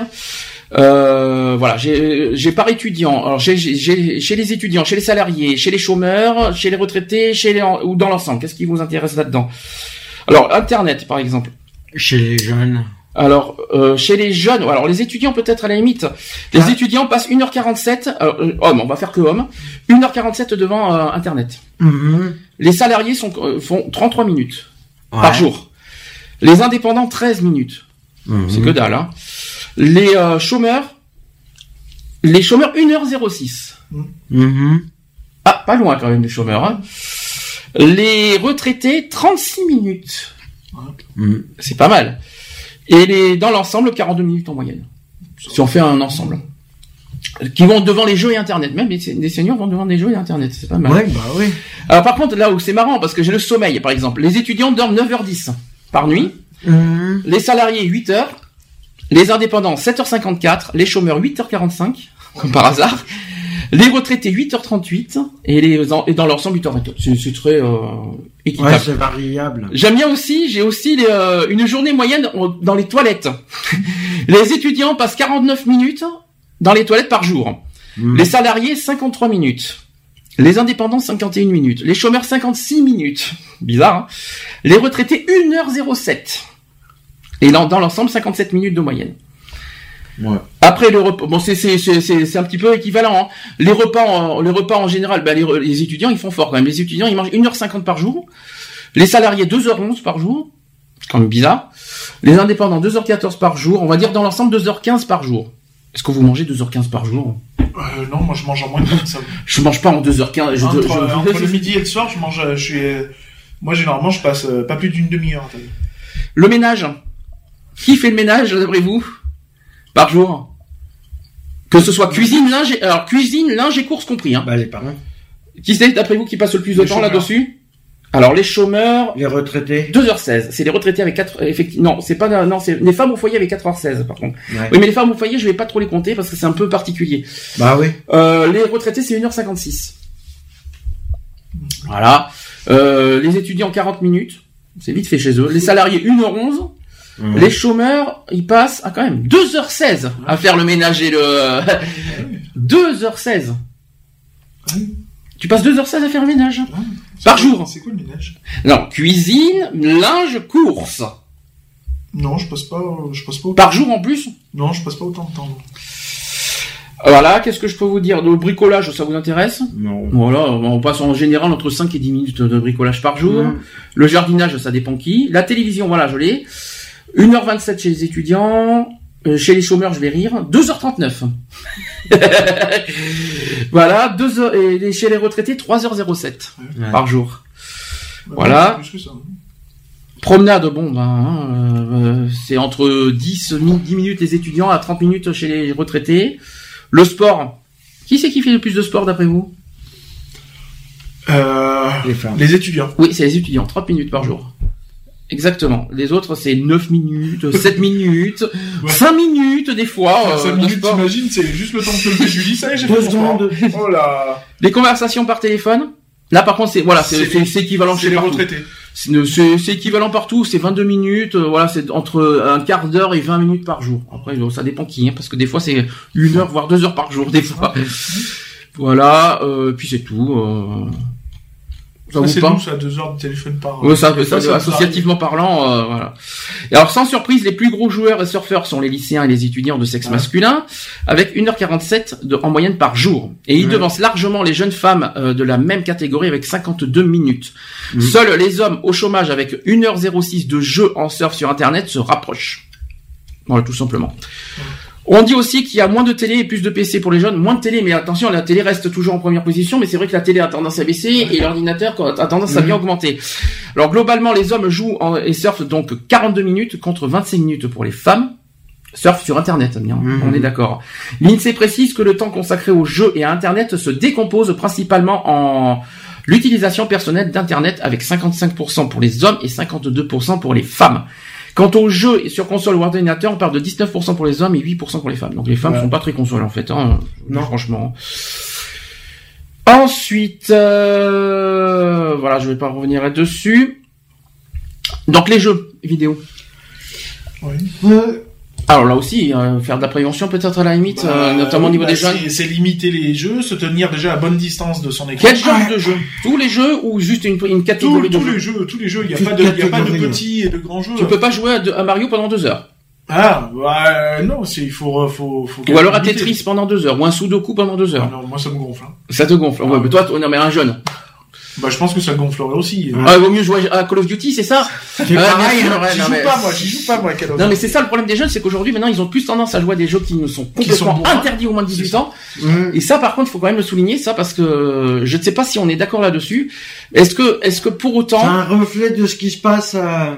Est-ce que pour autant, ces jeux euh, sont si violents que ça et que et, et, c'est dangereux pour les enfants? Bah, moi, mon fils, il a 9 ans, il joue à Call of Duty, euh, il est pas si violent que ça, quoi. Enfin, il est pas violent du tout. Mmh. Non, parce que. Donc, euh, voilà. Puis bon, bah après, ça le gonfle. Bon, de manière, il les a finis, donc. Et GTA, je crois qu'il a essayé aussi. GTA, il y joue, il joue en mode solo et en ligne quand on est connecté. Mais sinon, c'est tout, quoi. Alors précision que dans, dans les jeux, effectivement, il faut pas uniquement parler des jeux violents, il faut viser tous les jeux vidéo, c'est-à-dire euh, que ce soit le, les jeux, y compris les jeux de société. Ouais. Les jeux de société, par exemple, tu joues Monopoly pendant deux heures. Est-ce que, est comment tu, comment tu te sens euh, quand tu joues à Monopoly? Classique, hein, je parle, pendant deux heures Non, moi, je joue jamais déjà pendant deux heures. Mhm. Ça me gonfle. Jeu de cartes pendant deux heures. Non. Au bout d'un quart d'heure. Non, mais moi, au bout d'un quart d'heure, ça me donne déjà mal au crâne de jouer au tarot? Non, moi les, cartes au bout d'une heure, ouais, ça commence à me gonfler. Ouais. Voilà. Donc imagine chez les jeunes alors. C'est ça. Après voilà, si c'est attractif, ça va encore. Mais oui. Bah, les jeunes en ce moment, ils sont, ils sont plus sur le jeu, euh, tu sais, de de construction de, de villes, de combat, tu sais, de stratégie, des trucs comme ça. Mm où tu dois euh, FOE, ton truc, euh, FOE, je sais pas quoi. FOE. Alors, si pour les plus jeunes, les jeux vidéo occupent une grande partie du temps, il est probable que les jeux pour les plus, alors, d'après vous, alors les plus jeunes, mais évidemment, c'est jeux. D'après vous, pour les plus, pour les seniors, c'est quoi les jeux préférés? C'est Sudoku pour les seniors. Oh, oui et non. Il y a, non, jeu de cartes. C'est... Non, c'est pas jeu de cartes. Ah non, c'est les mots mêlés, les. C'est presque ça. C'est les mots fléchés. C'est les mots fléchés et les mots croisés. Donc euh, c'est donc faut pas s'étonner pourquoi Slam fonctionne. Bah le jeu Slam sur France 3, c'est normal parce que les mots croisés et les mots fléchés, c'est ça, ça, a une grande. Euh, oui, mais ça leur permet aussi euh, aux seniors, ça leur permet de. Hum. de rester. Euh... Oui, mais mots fléchés. Alors, par contre, les mots. Est-ce que vous privilégiez franchement les mots croisés et les mots fléchés justement? Moi, pour la mémoire. J'y joue de temps en temps. La mémoire, tout ça, ça fonctionne bien, ça? Bah, ça dépend. Internet ou papier? Ah non, non, papier. Papier, donc un euh, pont, le pont cahier de, de mots, de mots fléchés. une cinquantaine dessus et c'est bon. Et euh... Ça lavé le cerveau. Quoi. Donc là, tu privilégies. Euh... Et le sudoku, pareil. Non, le sudoku, j'y joue pas. Non mais peu importe, c'est pas parce que toi tu joues pas que, que ah faut, mais privilégier euh, la, la version papier c'est mieux. Numérique ou papier? Non, papier c'est mieux. Le sudoku je le comprends pas moi. Oh c'est Je comprends pas. Peux mettre un chiffre, il y a neuf chiffres, il y en a, un qui manque. Euh, après ça, après il y a des niveaux. Oui. Bah, c'est des suites. Non, mais même, même, je comprends pas. Disons qu'il y a un chiffre, il n'est pas, il est, t'as d'autres chiffres, il n'est pas dans, dans, dans, dans la verticale, il n'est pas dans l'horizontale, il n'est pas, il dans la même euh, horizontale, ni, dans la verticale, et il n'est pas non plus dans le, dans le, dans le, dans la, dans la case des carré, ouais. C'est compliqué, hein, ça aussi. Hein. Mais ça va, je m'en sors ouais, mais comment tu peux savoir si t'en Ah, mais tu réfléchis, c'est de la réflexion, c'est de la mémoire. Bah ouais, en gros, c'est du pif. Non, je les mets au pif. Ah non, si tu, si tu bah rates un, tu rates tous les autres, je te dis clairement. Eh ben. parce que ça ouais, mais comment tu, rates chiffre, tu rates tout ton truc. Ça peut pas être du pif parce qu'il n'y a pas Hercule. Ok, merci. Et, et c'est de la bonne aujourd'hui, hein, Lionel. Hein. Alors, pour euh, continuer, donc c'est donc euh, la télévision, console de jeu ou internet. Donc, est-ce que c'est un danger pour les enfants en général? Oui. Donc, je parle des trois. Oui. Un par un, télévision un danger pour les enfants? Ouais. Ou quand, comment? Bah, le fait, le fait de. C'est à utiliser avec minutie, c'est tout. Oui, voilà. c'est... Faut, faut, instruire des règles et puis c'est tout. Une console de jeu Pareil. console de jeu, c'est pareil. Euh, Internet. moi, je sais que tout est réglementé. Alors, en France, les enfants passent plus de 3 heures et demie par jour devant leurs écrans. Autrement dit, plus de 1200 heures par an mhm. à regarder la télévision, à, se faire, à surfer sur Internet et à jouer sur leur console ou à envoyer des SMS. Ah. Contre 900 heures sur les bancs de l'école. La prévention de l'excès d'écran euh, à l'adolescence ne commence qu'à, ne pense, ne commence pas à 14 ans, ni même à 12, mais dès la maternelle. Mhm. Déjà, il faut, le, faut quand même déjà le, répéter. Ah, donc il a été, il a, il a établi donc une, une règle simple pour guider les parents, c'est-à-dire la règle. Peut-être que ça vous allez me dire, euh, ça vous parle pas. C'est la règle du 3, 6, 9, 12. Qu'est-ce que c'est ça? 3 ans, 6 ans, 9 ans. 12 ans. Alors 3 ans, 6 ans, 9 ans et 12 ans. effectivement, est-ce que tu sais quoi? Est-ce que tu sais par rapport à quoi? Non, après... Alors 3 ans, je l'ai dit tout à l'heure. C'est par rapport à la télé. C'est pratiquement ça. 3 ans, on l'a dit tout à l'heure. Pourquoi? Ça correspond à quoi 3 ans? Ah, euh, c'est euh, la télé, euh, le mettre devant la télé. Pas d'écran avant l'âge de 3 ans. Ouais. Ensuite 6 ans. Pas d'internet. Non. Perdu. C'est la console. C'est la console de jeu. Pas de console de jeu avant 6 ans. Ouais. Ensuite 9 ans. Internet. C'est internet. Pas d'internet avant 9 ans. Ah. Vous allez me dire si vous êtes d'accord avec ça. Et 12 ans? Et film la télé. Alors non, pas du tout. C'est où l'enfant peut, peut commencer à surfer sur le web à condition d'être accompagné. Uh-huh. Alors c'est bizarre parce que ça, ça, Internet et surfer sur le web, euh, c'est presque pareil. Par contre, 12 ans, oui, bien sûr, les films euh, violents, euh, voilà, tout ce qui est, à la limite, on peut dire ça. Donc 3 ans, donc pas de pas de pas de télé. Avant 3 ans, avant 3 ans, pas de télé. Avant 6 ans, pas de console. Avant 9 ans, pas d'internet. Et avant 12 ans, pas de de surf sur le web où on, va, on peut rajouter aussi les films, les films pour adultes ou... Des films, non pas, pas, pas, les, pas les films X, mais les films, euh, voilà, les films... Euh, moins de 16, et moins de 14 et mm. moins de 32. Qu'est-ce que vous en pensez de cette, de, cette règle? Elle Non, elle est bien, bah, moi je l'applique. Elle est bien. Euh, elle est bien, mais si tous les parents l'appliquaient, ça serait pas mal. Je l'applique pas comme ça, moi je l'applique différemment. Alors c'est là qu'on se dit maintenant, pas d'internet avant 9 ans. L'école alors. Ah si je peux me permettre, pas de numérique avant 9 ans alors. Eh, si on peut se permettre, dans ce cas, ça, ça contredit un petit peu l'histoire de l'éducation là. Ah oui. Euh, non mais le problème c'est que ils veulent lancer une technologie, euh, ils veulent être, euh, ils veulent se moderniser, mais ils ont pas, ils ont pas réfléchi aux à côté à côté. Aux à côté à côté. D'accord. Donc j'ai entendu ça aussi, elle est pas mal celle-là. Non mais voilà et après ils veulent euh, tout. Sachez qu'à 12 ans, ah, nous avons les filles. Les filles. Allô? Allô. Bonjour. Désolé du retard. Oh, juste 10 minutes de retard, c'est pas méchant. Si, pas grave. c'est pas grave. Bon. C'est pour acheter la laine pour le bébé, pour faire des brassières. Ah. Lequel bébé euh, le futur du coup. Le futur euh. bébé. Dis donc, comment tu dis ça au futur parrain? Non mais euh, je rêve. je rêve là. Non mais. Mais non, c'est comme si tu savais pas quoi. Mais non parce que vous me l'avez pas dit. Non mais le bébé, tu le sais. Non, mais pour le bébé, mais pour le reste, pour ce que vous avez fait cet après-midi, pas du tout. Si tu veux, j'ai été chercher de la laine pour lui faire des brassières. D'accord, ok. Voilà, en fait, je me transforme en femme, quoi. Il y, a, une erreur quelque part là. Euh, comment ça, tu te transformes en femme bah, euh, T'as déjà vu un homme tricoter, toi? Non mais attends, les parents. Euh, je savais pas que Nat était, une, était un homme. J'ai raté quelque chose. Ah, tu, tu, tu, dans le sens où moi, je vais faire du tricot, quoi. Par contre, tu, tu, feras des gros bisous à la perruche qui est à fond aussi. Donc voilà. Elle va lui faire un pyjama. Alors je continue le sujet, après je vous poserai des questions les filles pour finir, parce que euh, c'est vrai qu'on est très, en, du coup on est très en avance. J'ai fait exprès pour que Lionel euh, soit à l'heure euh, pour aujourd'hui, parce qu'il nous quitte à 17h30, Monsieur Lionel. Voilà. Hein? C'est un lâcheur? Ah bah non, mais il a surtout du travail malheureusement, donc euh, il a du travail. Hein. Excusez-moi d'aller faire du secourisme hein, après, voilà quoi. Alors, pour... donc soi-disant qu'à 12 ans, un jeune est censé utiliser seul Internet non. là, même pas Non. mon fils a 12 ans, même pas Est-ce que même pas Non, c'est ce que je dis. C'est ce que je dis. Euh, tu peux l'autoriser à, à des à des gamins de 12 ans, mais euh, tu surveilles ce qu'ils font quand même, parce que euh, sinon ça part, ça part en live. Alors, on estime aussi que les images télé sont dangereuses pour un enfant de moins de 9 ans. 5 ans. Ah ouais? Exactement. La relation entre le petit enfant et son environnement affectif, voire la rompt tout à fait, et ce qui est calamiteux, c'est ce qu'on dit. Euh, la consommation audiovisuelle précoce, donc ça c'est euh, hein, uh-huh. chez les jeunes, on est d'accord. Uh-huh. C'est plus euh, dans ce dans ce domaine-là, euh, voilà, la, que la télévision gêne la première identification privilégiée du, du tout petit, par exemple. C'est ce qu'on dit.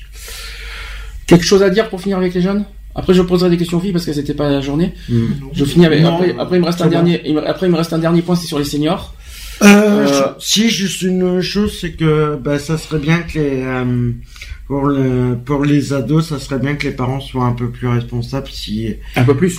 Très responsable, même, je dirais. Au niveau responsabilité, ben, c'est que il y en a qui se plaignent que les gamins fassent des factures exorbitantes. Et mhm. eh ben à ce compte-là, le si tu fais une, si le gamin, si ton gamin te fait une, facture exorbitante, eh ben tu lui coupes son truc comme ça, c'est réglé. Bon voilà, donc on a dit pas mal de choses sur les jeunes. C'est ça. On va, ça manque de sanctions. On va passer donc ah. aux seniors. Mhm. Quand même, faut quand même pas les oublier, comme ça on fait pas de discrimination.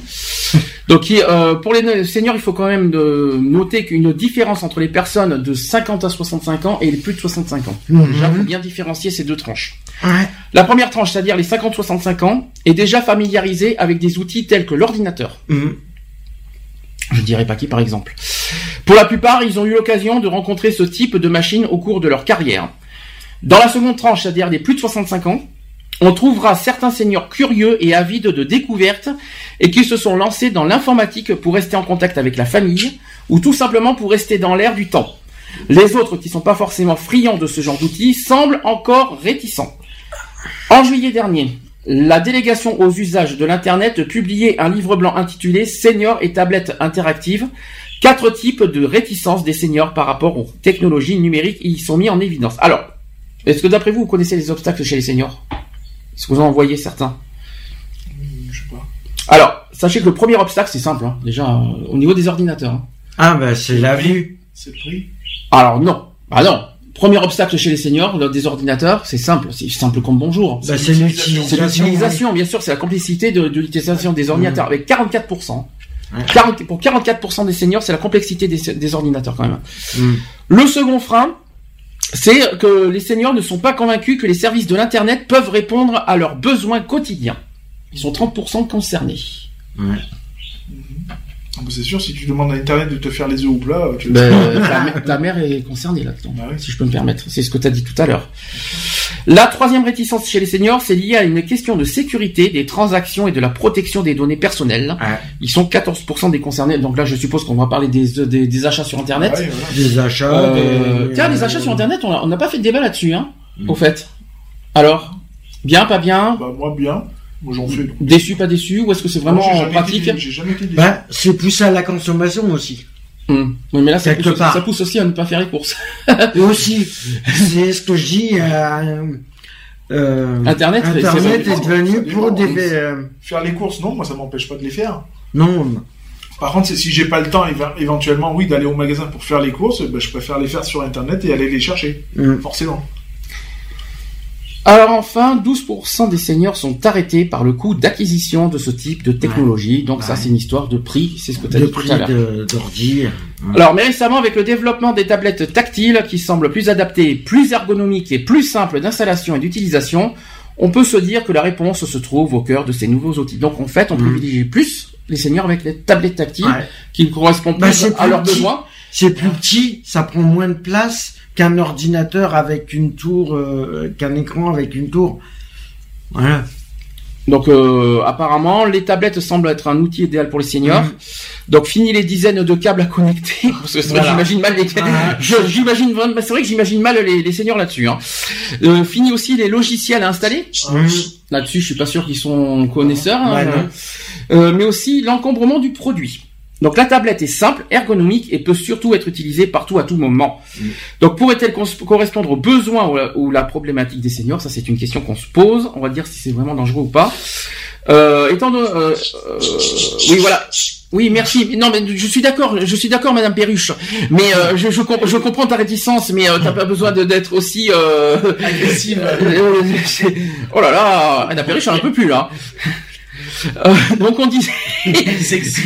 donc étant donné que le vieillissement implique des modifications physiques et cognitives, il est important de prendre en compte ces éléments. Les personnes âgées n'appréhendent pas les contrastes, les textes en mouvement ou encore les polices de caractère de la même façon que quelqu'un de 20 ans sont cadets. C'est pourquoi tous ces éléments doivent être pris en compte pour rendre l'outil accessible. La tablette tactile représente un réel intérêt pour stimuler les capacités et l'intérêt des plus âgés au, niveau de la lecture, au niveau de la navigation, au niveau des jeux, vrai ou faux Ah vrai. Est-ce qu'on peut dire vrai là-dessus parce que Ah mais c'est vrai. chez les jeunes aussi, on peut dire ou vraiment chez les seniors, c'est vraiment plus approprié pour eux Non non, la tablette est bien est très bien appropriée pour les seniors. Vrai ou faux là-dessus Bah apparemment. D'accord. Merci Lionel de toi. Je te remercie pour ton explication. Dernière euh, chose que je voudrais qu'on débatte, c'est le futur. Ah Qu'est-ce que, qu'est-ce que vous imaginez dans le futur? Je dis, Minority Report. Avec les mhm. écrans que tu touches avec les mains.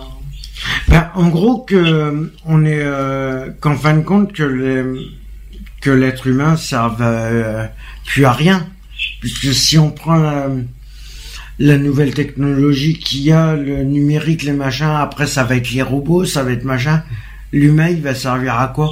Alors je vais expliquer un détail. Ah, on va avoir affaire à Skynet et tout. Euh, mm. Je vais expliquer un truc. Il y a une bande annonce. Il y a une bande annonce qui a été diffusée au sujet ah. du futur. Vous allez me dire ce que vous en pensez. Déjà, il y, a, un philosophe qui dit l'avenir ne se prévoit pas. je vais arriver.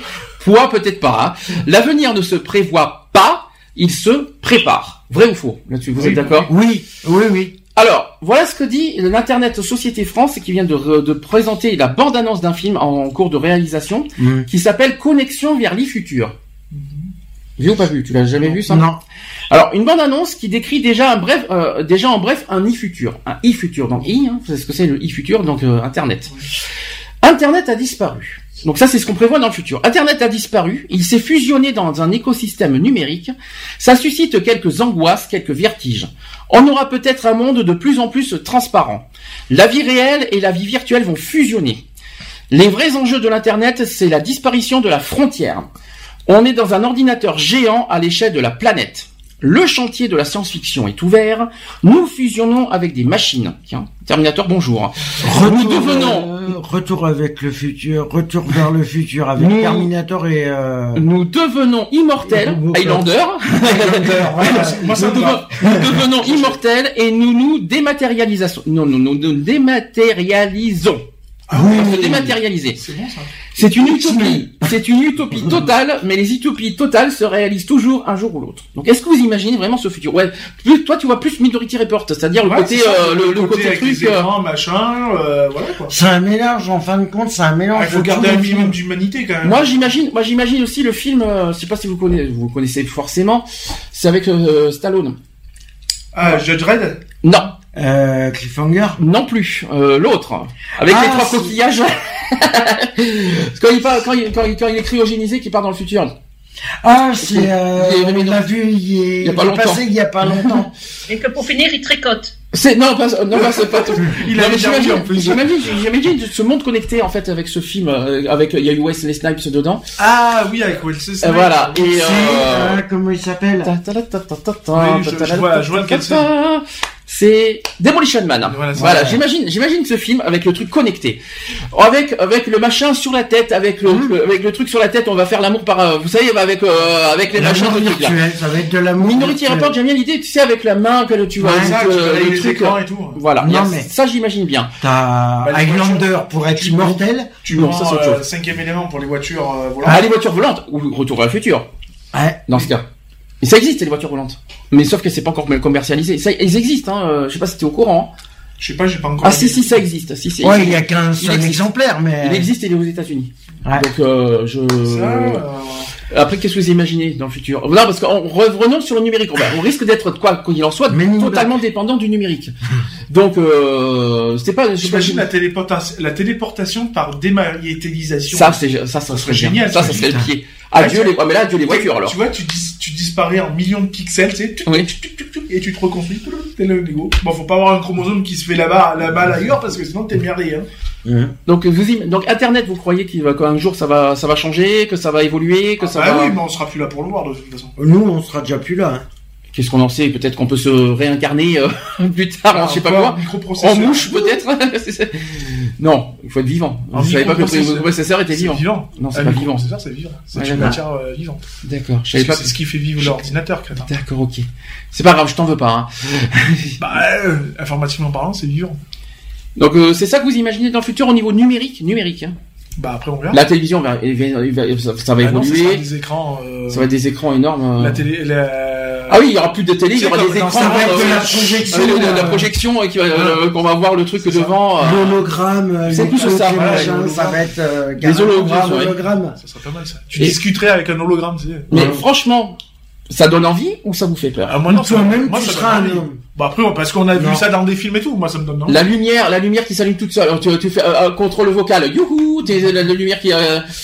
Non, non, ça serait trop barbant. Vous dites, alors ça serait bien. ça serait barbant. je suis pour l'évolution, quoi qu'il en soit, technologie, tout ça. Mais attention, attention quand même dans cette histoire, c'est que j'ai peur, euh, j'ai peur que le numérique prenne trop, euh, trop de la, notre vie, quoi, en fait. Euh, ça, risque de prendre totalement notre notre pouvoir et notre vie, en fait. Je parle pas de Terminator, on serait, On, serait, on serait des objets on serait, on n'existerait plus. Si, c'est pas l'homme qui dépend, c'est pas le numérique qui dépendra de l'homme, c'est surtout, je dirais que l'homme dépendra du numérique. Bah oui. Et là, ça sera vraiment total. pour ton identification, on est obligé de te tatouer derrière le crâne une code barre. C'est avec un Ou non, mais même une puce dans la, même une puce dans les, dans la tête ou je sais pas quoi là. Euh, ce qui est prévu d'ailleurs, ce qui est, et ça, c'était envisagé. Hein.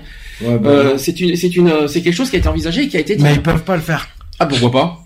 Dès la naissance, allez une puce dans, dans, dès la naissance, pourquoi pas, Dès la naissance, si si, tu, tu t'incorpores une puce, bien sûr que si. Tu le fais bien sur les chiens et les chats.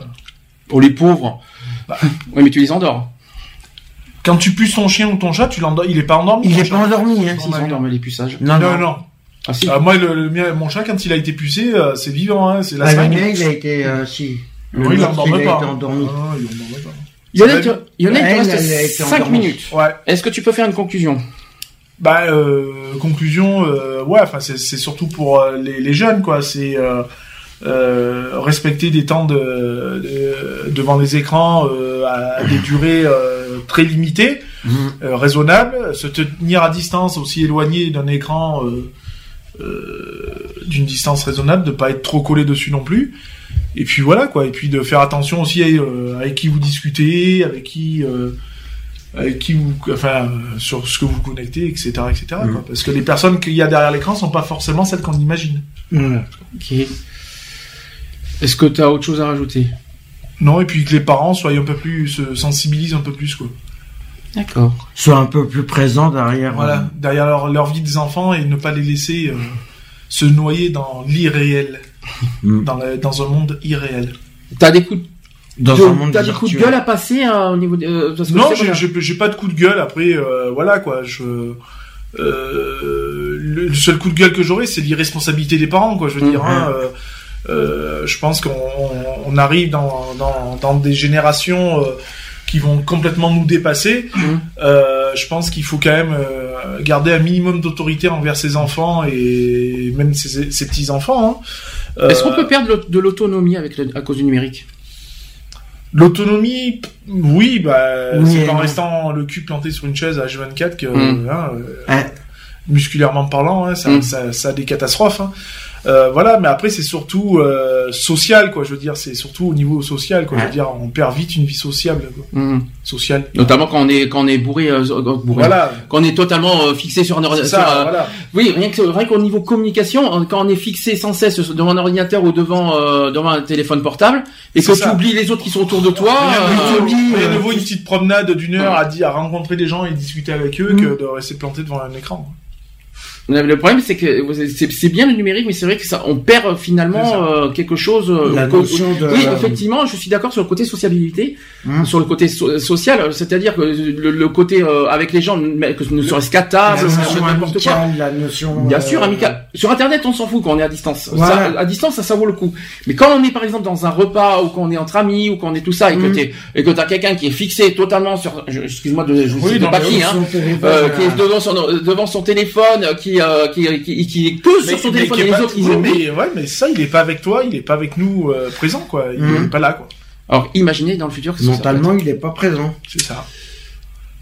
Donc, Oui, bah, merci et puis à bientôt. La semaine prochaine, la journée contre l'homophobie, Lionel. Oui, je sais. Donc on va préparer une grande émission là-dessus. Hein. Donc euh, c'est un des, des moments forts de la saison à chaque fois. Donc la semaine prochaine, un gros moment sur ça. Donc à traiter, il faudra bien traiter le sujet. C'est ça.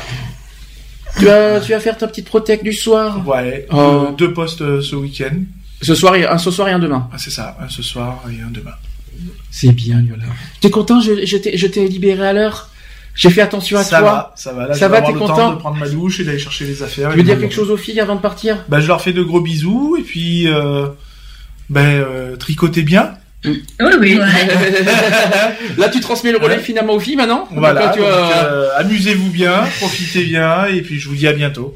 Et, oui, un samedi prochain. Voilà. Et pour nous en privé, oui, hein, les filles hein, sur Skype, faut pas hésiter. donc, donc Lionel, au revoir. Au revoir. Merci Lionel. De rien. les filles. Oui. On va finir le sujet ensemble parce que vous, vous n'étiez pas là toute la journée. Voilà. Il euh, n'y a pas d'afflux, j'ai pas fini. Hein. Mais je vais profiter. De oui, profite. Alors, c'est bien. Euh, si vous avez entendu ce qu'il a dit au micro, surtout n'entendez pas ce qu'il a dit. Hein. il a, il a, il a chuchoté quelque chose qu'il ne fallait pas entendre. Je sais pas. Euh. Donc voilà, lui c'est tout. Ça ira, vos, vos, petits bruitages? Il va profiter de moi. Il va profiter de toi, d'accord, ok. Les filles, donc on va, on va un petit peu ensemble. Le numérique, je sais que vous n'étiez pas là au début de l'émission. Euh, Est-ce que d'abord ça vous parle le sujet du numérique? Est-ce que pour vous on est trop dépendant du numérique? Euh, Surtout les jeunes. Pourquoi vous n'êtes pas, euh, que ce soit ordinateur, télé, euh, téléphone portable? aussi, ouais. Est-ce que est-ce qu'on est devenu trop dépendant du numérique? Oui. Dans quel contexte? Qu'est-ce que qu'est-ce que vous en pensez? Bah tu restes trop longtemps sur l'ordi, donc en fin de compte tu fais pas l'amour. Ah, c'est un exemple. Non, mais c'est, non, c'est pas, c'est marrant, non, on rigole, mais c'est pas bête, ce que tu dis. Hein. Et donc, du coup, du coup, tu peux dire que ça peut être dangereux pour un conjoint finalement. Bah pour le couple, ouais. Ça peut être dangereux, le fait qu'on est trop, qu'on est trop devant, ça peut finalement, euh, voilà, ça, ça, ça, ça, sépare un couple finalement. Pas séparer, mais ça, ça, ça distance un couple en fait. Ouais, je trouve, ouais. T'as, t'as un exemple? Bah non. Waouh, ça c'est, euh, je parlais pas forcément de vous, je voulais pas vous, euh, le but c'est pas non plus de vous, euh, de vous ridiculiser. Ça, va bien. Vous assumez totalement, d'accord, ok, ça, ça promet la suite. Hein. Bonjour le bébé, hein, si ça promet. Hein. Le bébé, euh, le bébé il va être oublié vite fait alors, hein, dans ce cas. Non non, il sera pas oublié. Ah, bah, quand il y aura bébé, il y aura moins d'ordinateurs. Ah bah c'est clair. Ah bah alors voilà. Qu'est-ce que vous, est-ce que vous avez d'autres exemples La télé par exemple? Bon la télé c'est normal encore. Les téléphones portables. Les jeunes notamment. Ouais, voilà, surtout les jeunes. Les jeunes, euh, ils ont que ça, quoi. Le problème, c'est qu'ils l'utilisent même à l'école, ils savent même plus compter, ils savent plus rien faire, quoi. Est-ce que qu'est-ce que je voulais dire? Est-ce que pour vous il y a, y a des choses euh, Est-ce que est-ce que pour vous il y a des choses qui vont trop loin au niveau du numérique? Est-ce qu'il y a des choses qui ou est-ce que pour vous ce, progrès technologique ne vous euh, ne vous choque pas ou, ou est-ce qu'au contraire vous trouvez ça bien? Ou est-ce que ou est-ce que je veux dire ou pas? Oui, oui, on voit très bien. Alors, qu'est-ce que vous en pensez de tous ces progrès? Les administrations euh, sur Internet, par exemple. De toute façon, comme je dis, dans toute chose, il y a le côté positif et forcément un côté négatif. Donc, euh, euh, on peut tomber très vite dans l'extrême. Mhm. Dans l'excès aussi, ou même carrément dans, dans la dépendance, on peut dire. Oui. Ça veut dire qu'on n'arrive pas à s'en sortir quelque part. C'est comme une drogue quelque part. Euh, regarde quand la télévision est venue, euh, il y a certaines personnes qui ne bougeaient plus de chez elles parce qu'elles passaient leur temps à regarder la télé plutôt que d'aller voir des amis, la famille. Euh. Mhm. Et aujourd'hui, avec l'ordinateur et les téléphones et les smartphones, aujourd'hui, on a. C'est pire parce que on a beaucoup, on a parfois 300, 400 amis sur Facebook. Bien sûr. Et euh, on les déjà on les a jamais forcément rencontrés, euh, forcément les, les 300 400. Mm-hmm. Et euh, plutôt que de, moi je trouve que plutôt que de se parler euh, via Facebook, organiser des, des, rencontres, quoi, de passer du virtuel au, au, réel, ce serait pas plus mal aussi.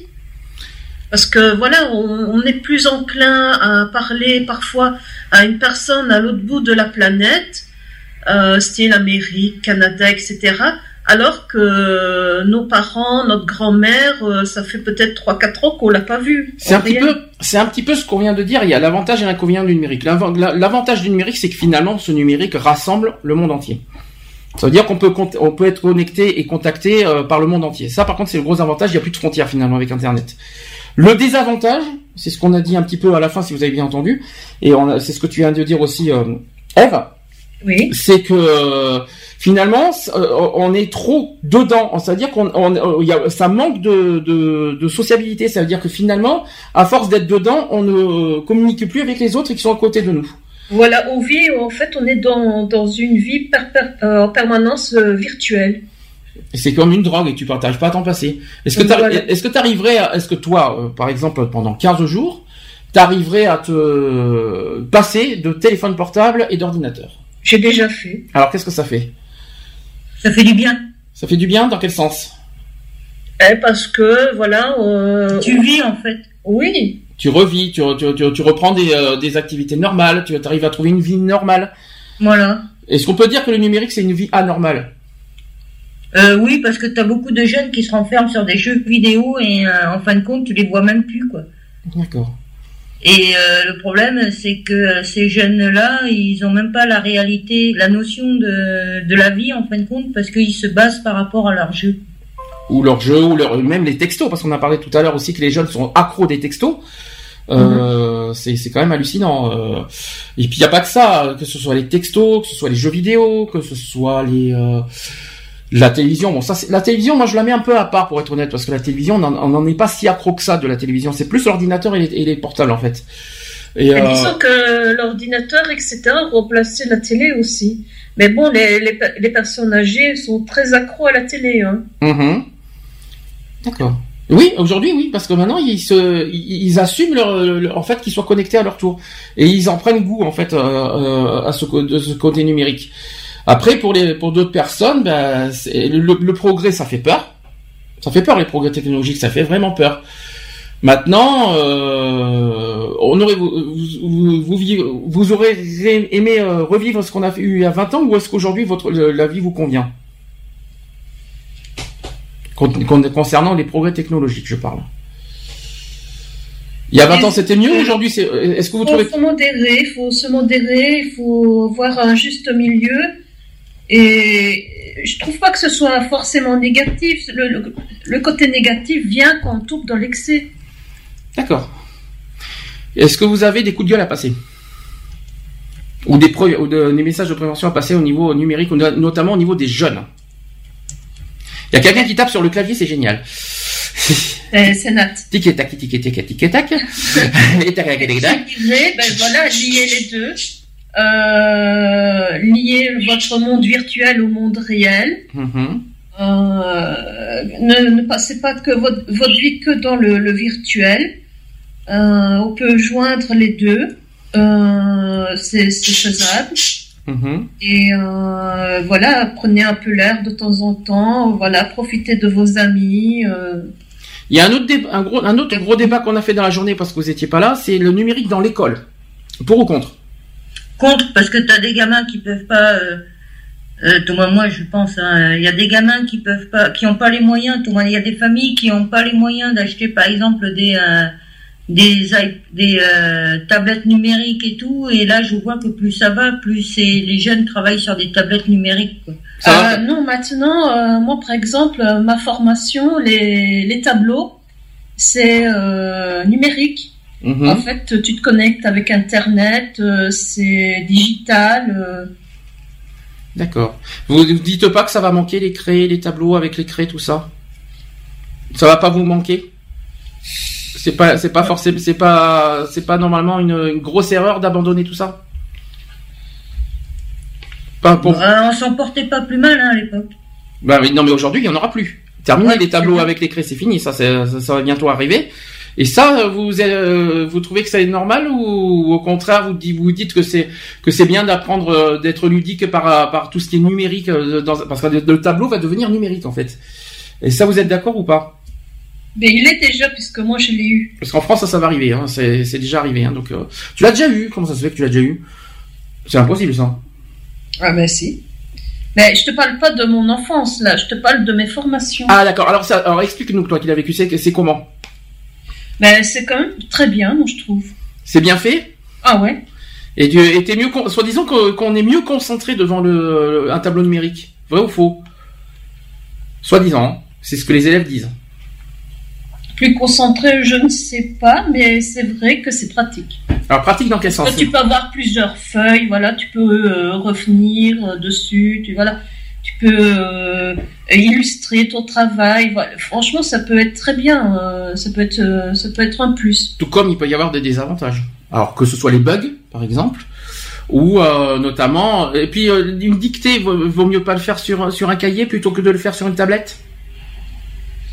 Disons que ça peut entraîner des, des problèmes en calligraphie. Les, les, personnes ne savent plus écrire correctement, ne savent plus vu qu'avec, euh, par exemple, le, tableau numérique, tu peux utiliser ton clavier au mhm. lieu d'écrire avec le petit stylet là. Euh. Donc ça pourrait entraîner des problèmes d'écriture avec les enfants. Comment vous imaginez le futur? Mhm. Ça, c'est la question qui tue. De plus en plus informatisé. Oui. Et ça, ça vous fait peur ou ça, vous trouvez ça logique? C'est dans la continuité, mais bon, comme je dis, maintenant, il faut faire attention de ne pas tomber dans l'excès aussi. Ben, ça dépend, ça dépend jusqu'où ça va. Est-ce qu'on va, est-ce que l'homme va devenir euh, numérique finalement? Il va le devenir euh, parce que certains scientifiques veulent mettre ça au point avec, euh, entre autres, pour soigner aussi des maladies. Des, appareils électroniques dans la, tête de certaines personnes pour les, les soigner entre guillemets et donc ça va aller très loin. Est-ce que vous voulez faire un petit message de conclusion Après, je passe euh, à la pause et, après, on, lancera les actus. Est-ce que vous avez un petit truc à dire, un petit coup de gueule peut-être à passer? Qu'est-ce que vous avez un petit message personnel à passer sur, sur ce sujet? Hmm, Non. Non. ça, non. J'ai pas eu ben le temps de. Oui, des, eh oui, eh oui, forcément, comme vous n'étiez pas là aujourd'hui, c'est pour ça que j'essayais de vous de, vous faire euh, de vous expliquer euh, les, euh, ce qu'on a un petit peu débattu aujourd'hui. Mhm. on a beaucoup parlé des jeunes, on a beaucoup parlé de voilà de, de, des risques surtout chez les jeunes. On a fait beaucoup de prévention là-dessus de ce qui de ce qui risque à, force d'utiliser tout ce qui à force le portable, les jeux vidéo et tout ça. On a fait beaucoup de prévention là-dessus. et puis au début, on a fait un débat. Ah oui, on a parlé aussi vite fait aussi des, du numérique dans les entreprises aussi. Est-ce que vous êtes, euh, est-ce que vous trouvez que dans le numérique qui, qui s'incorpore dans, le, dans les entreprises, par, euh, imaginez par exemple le numérique dans, dans, les, dans, les, dans la manutention, dans la restauration, dans le. Déjà dans la restauration. Oui, mais c'est en caisse, mais en général sinon. Mais, par exemple, euh, la, la, la, chaîne McDonald's, maintenant, tu, tu n'as plus affaire à une personne euh, derrière euh, le comptoir. En France, tu parles des commandes. par exemple, tu as des tableaux numériques, tu choisis ton repas. La commande en ligne. Et tu paies avec ta carte et tu vas chercher ton repas. C'est la fameuse commande en ligne en fait. Non, non, à l'intérieur du magasin. Oui. Oui. En de compte, t'as plus de guichetier, c'est euh, c'est des machines quoi. Oui, mais après, après c'est c'est quand même une personne qui te qui te qui te donne le, la commande. Oui, mais, mais ils ont comme ça, ils diminuent leur, personnel aussi. Et ça, vous, euh, ça, ça, ça, va être. À force, on va voir un robot qui va faire la plonge. Vous allez voir, dans la, dans la restauration, on va avoir un robot qui va faire la plonge, un robot qui va nous, euh, qui va nous euh, servir à manger. Vous allez voir, ça va être simple à tout ça. Mais ça va, ça va gaspiller notre indépendance et notre autonomie aussi, surtout. Mm. Et c'est ça qu'il faut se dire aussi. Bah regarde, dans les voitures, Maintenant, tout est électronique. Hein. Il te faut une valise maintenant pour faire une vidange. Vous êtes au courant que... Alors ça, c'est en France, je sais pas comment c'est en Belgique. Ils vont bientôt, euh, dans 3 ou 4 ans, ils vont supprimer les feux. Les, vous savez, les feux rouges, les feux verts. Ouais. Ça va être supprimé. À la place, il va y avoir un détecteur euh, dans, dans les voitures numériques, justement, pour détecter les voitures autour afin qu'on puisse circuler normalement. Imaginez le truc. Moi, j'y crois pas du tout. Mais euh, il y a le, il y a le, il y a le, la prévention routière qui a donné son feu vert, mais moi. Ouais, mais euh, ceux qui ont des anciennes voitures, qui n'ont pas les moyens d'acheter une voiture récente, ils font comment ah, bah, Ça, c'est une bonne question. Ça, il faut demander, il faut dire ça à la prévention routière. Hein. Ou les collectionneurs, voilà, qui aiment bien euh, les voitures rétro, ils aiment bien ça va être euh, un peu complexe. Ça va hein. être comique hein, tout ça, mais euh, c'est comme par exemple, voilà, la carte d'identité, soi-disant, euh, ça, ça c'était une rumeur, une carte, des cartes d'identité supprimées, et à la place on met une puce dans les, dans, dans, dans, dans l'être humain. Ça aussi, je sais pas si c'est pas mal, comme ça au moins il n'y a plus de trafic de carte d'identité. Ouais, et vous voulez quoi euh, le, le, le, pouce en empreinte pour carte bancaire, c'est déjà le cas, hein, je sais pas pour vous dire, mais euh, vous imaginez une puce dans le doigt pour faire la carte bancaire? euh, rien d'y penser, ça me. On se croirait chez Terminator maintenant. Non mais voilà, en fait, ce qui me fait peur, c'est que moi, ce qui me fait peur, c'est pas le pro... les progrès technologiques. Moi, ce qui me fait peur, c'est que j'ai pas envie que l'homme devienne numérique. Parce qu'on n'est pas, on n'est pas non plus des cobayes, on n'est pas des, euh, on n'est pas des, voilà, il faut pas non plus transformer l'être humain en je sais pas quoi. C'est juste ça, moi, qui, qui me fait peur et que, que j'ai pas envie que ça se produise dans le futur. C'est juste ça, en fait. Mm. Après, je sais pas ce que vous en pensez. Oui, tu as raison. En fin de compte, bientôt, ça va être, t'as une carte puce dans ton doigt, mm-hmm. mais le doigt sur l'autre personne et t'as un gamin. C'est un peu ça. Voilà, donc euh, on a fait le sujet, on va passer aux actus après. Je vais, je vais faire une pause tranquille, mais sûrement. Ça va sinon les filles, hein, depuis euh, la semaine dernière? Bah ouais. Ah, vous, a, vous êtes remis... remis de tes émotions? Oui, ça va mieux. Depuis dimanche dernier, ouais, ça va mieux. C'est vrai que pour ceux qui étaient là la semaine dernière, il y avait une grosse, euh, grosse, euh, grosse, grosse info à la fin de la 150e. Je ne dirai pas plus parce que je, laisse au soin des, aux auditeurs de réécouter le podcast. Hein. comme ça, ils auront la surprise dans le podcast. Mais euh, ben, de grosses surprises, quoi qu'il en soit, à la fin, je m'y attendais pas du tout. Voilà. Mais on en parlera si vous voulez après, euh, après la pause, si vous voulez. Ça vous va? Je suis en train de préparer euh, la suite parce que j'ai rien préparé. On va se retrouver quoi qu'il en soit juste après. Donc je vais mettre Kelsey euh, Ballerini avec Dips et je vais être Maddy Taille avec Fly. Je, je m'y connais une nouveauté aujourd'hui, c'est parfait. Et on se dit à tout de suite hein, pour la suite.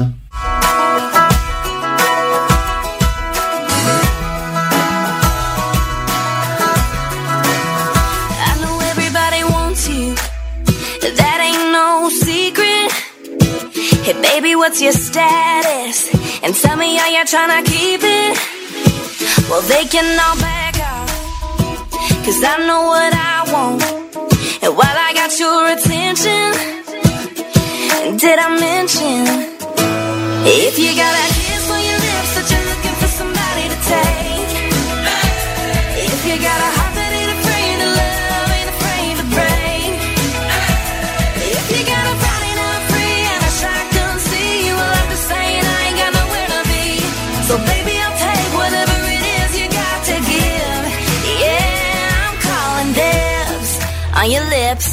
on your kiss, on your time. Boy, I'm calling dibs on your hand, on your heart, all mine. Make everybody jealous when I take you off the market and get my lipstick on your right cheek.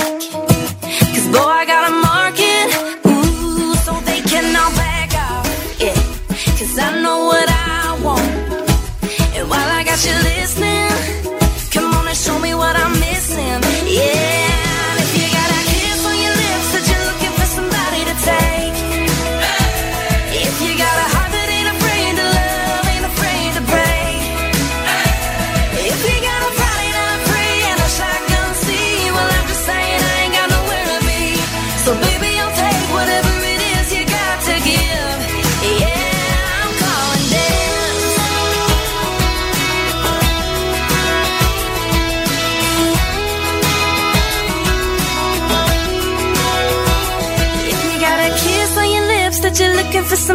take. Hey, if you got a heart that ain't afraid to love, ain't afraid to break. Hey, if you got a body not free and a shotgun see, well I'm just saying I ain't got nowhere to be. So baby I'll take whatever it is you got to give. Yeah, I'm calling on your lips, on your kiss, on your time. Boy, I'm calling dibs on your hand, on your heart, Oh man, you're born calling.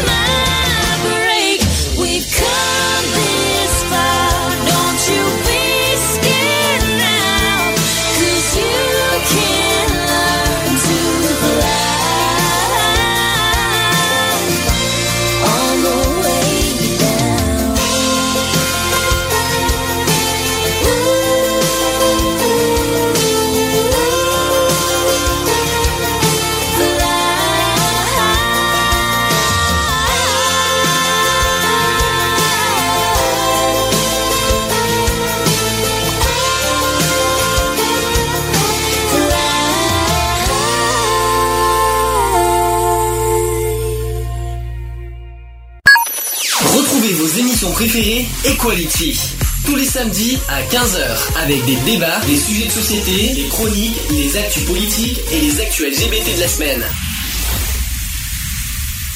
De retour dans l'émission Equality, 17h51. Oui, une. 17h51, 17h51, comme vous le voulez. Hein. Ça va tout le monde? Oui. Les filles bien remis de, dimanche dernier? Oui. Oui, c'était bien les sujets, hein, vous en êtes bien sortis. Vous avez réécouté les podcasts? Non. Ah, vous êtes, du coup, vous n'êtes, euh, vous êtes pas réécouté. Non. Savoir euh, votre, non, parce que j'ai bien aimé ton, comment dire, euh, Eve. J'ai bien, j'ai bien aimé ce que tu as marqué sur, sur la page Facebook de la radio. Mettez-moi un vote à zéro. Mais comment tu veux qu'on te vote zéro si tu t'es pas déjà toi-même écouté Parce que j'ai, je n'ai pas envie de faire de cauchemar. Mais non, tu feras pas de cauchemar. Moi-même, j'ai réécouté les podcasts. Euh, non, franchement, vous êtes, vous en êtes bien sortis. Je vous rassure, je l'ai pas écouté moi. Et je rappelle que le CD audio de Eve sortira dans quelques jours. Mais bien sûr. Pourquoi tu nous as lâché, Alex Mais il est là, il est, il est, il est là, il va bien, c'est principal. Mais oui, du coup. C'est le seul qui l'a pas fait quand même. Non, c'est le seul, c'est vrai, parce que tout le monde était là la semaine dernière, sauf toi d'ailleurs. Après, on va pas lui faire des reproches, hein, on va pas, on va pas lui faire. Euh, bah, le problème, c'est que j'avais peur de, de partir. Euh... T'étais... Non, t'avais pas besoin d'avoir peur d'être parti, t'es parti. Hein, donc, non, euh, mais de, de, partir dans un sujet qui. Mais tu sais, Lionel, Lionel n'avait pas un sujet sur lui, il avait, dans... il avait en tête. Hein. Comme quoi. Bon, c'est pas grave, on va pas faire un débat là-dessus. Euh, moi, quoi qu'il en soit, je vous convie à, effectivement à réécouter en podcast la 150e. Actu, ah, tiens, comme Lionel n'est pas là, je vais mettre euh, les actus politiques version 2015. Allez, c'est parti. Mhm. Equality, les actus politiques.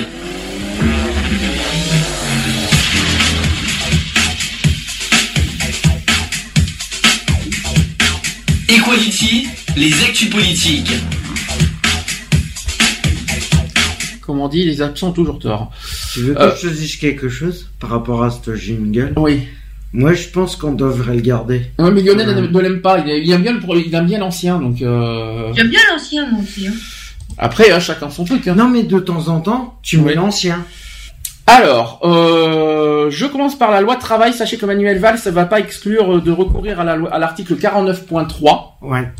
Ça, ça a été dit cette semaine. Je vu ce matin. Euh, Manuel Valls n'exclut pas d'utiliser l'article 49 alinéa 3 de la Constitution pour faire adopter au Parlement le projet de loi contesté euh, sur la réforme du Code du travail. Il a dit ceci, euh, Manuel Valls, il ne faut jamais renoncer à un moyen constitutionnel.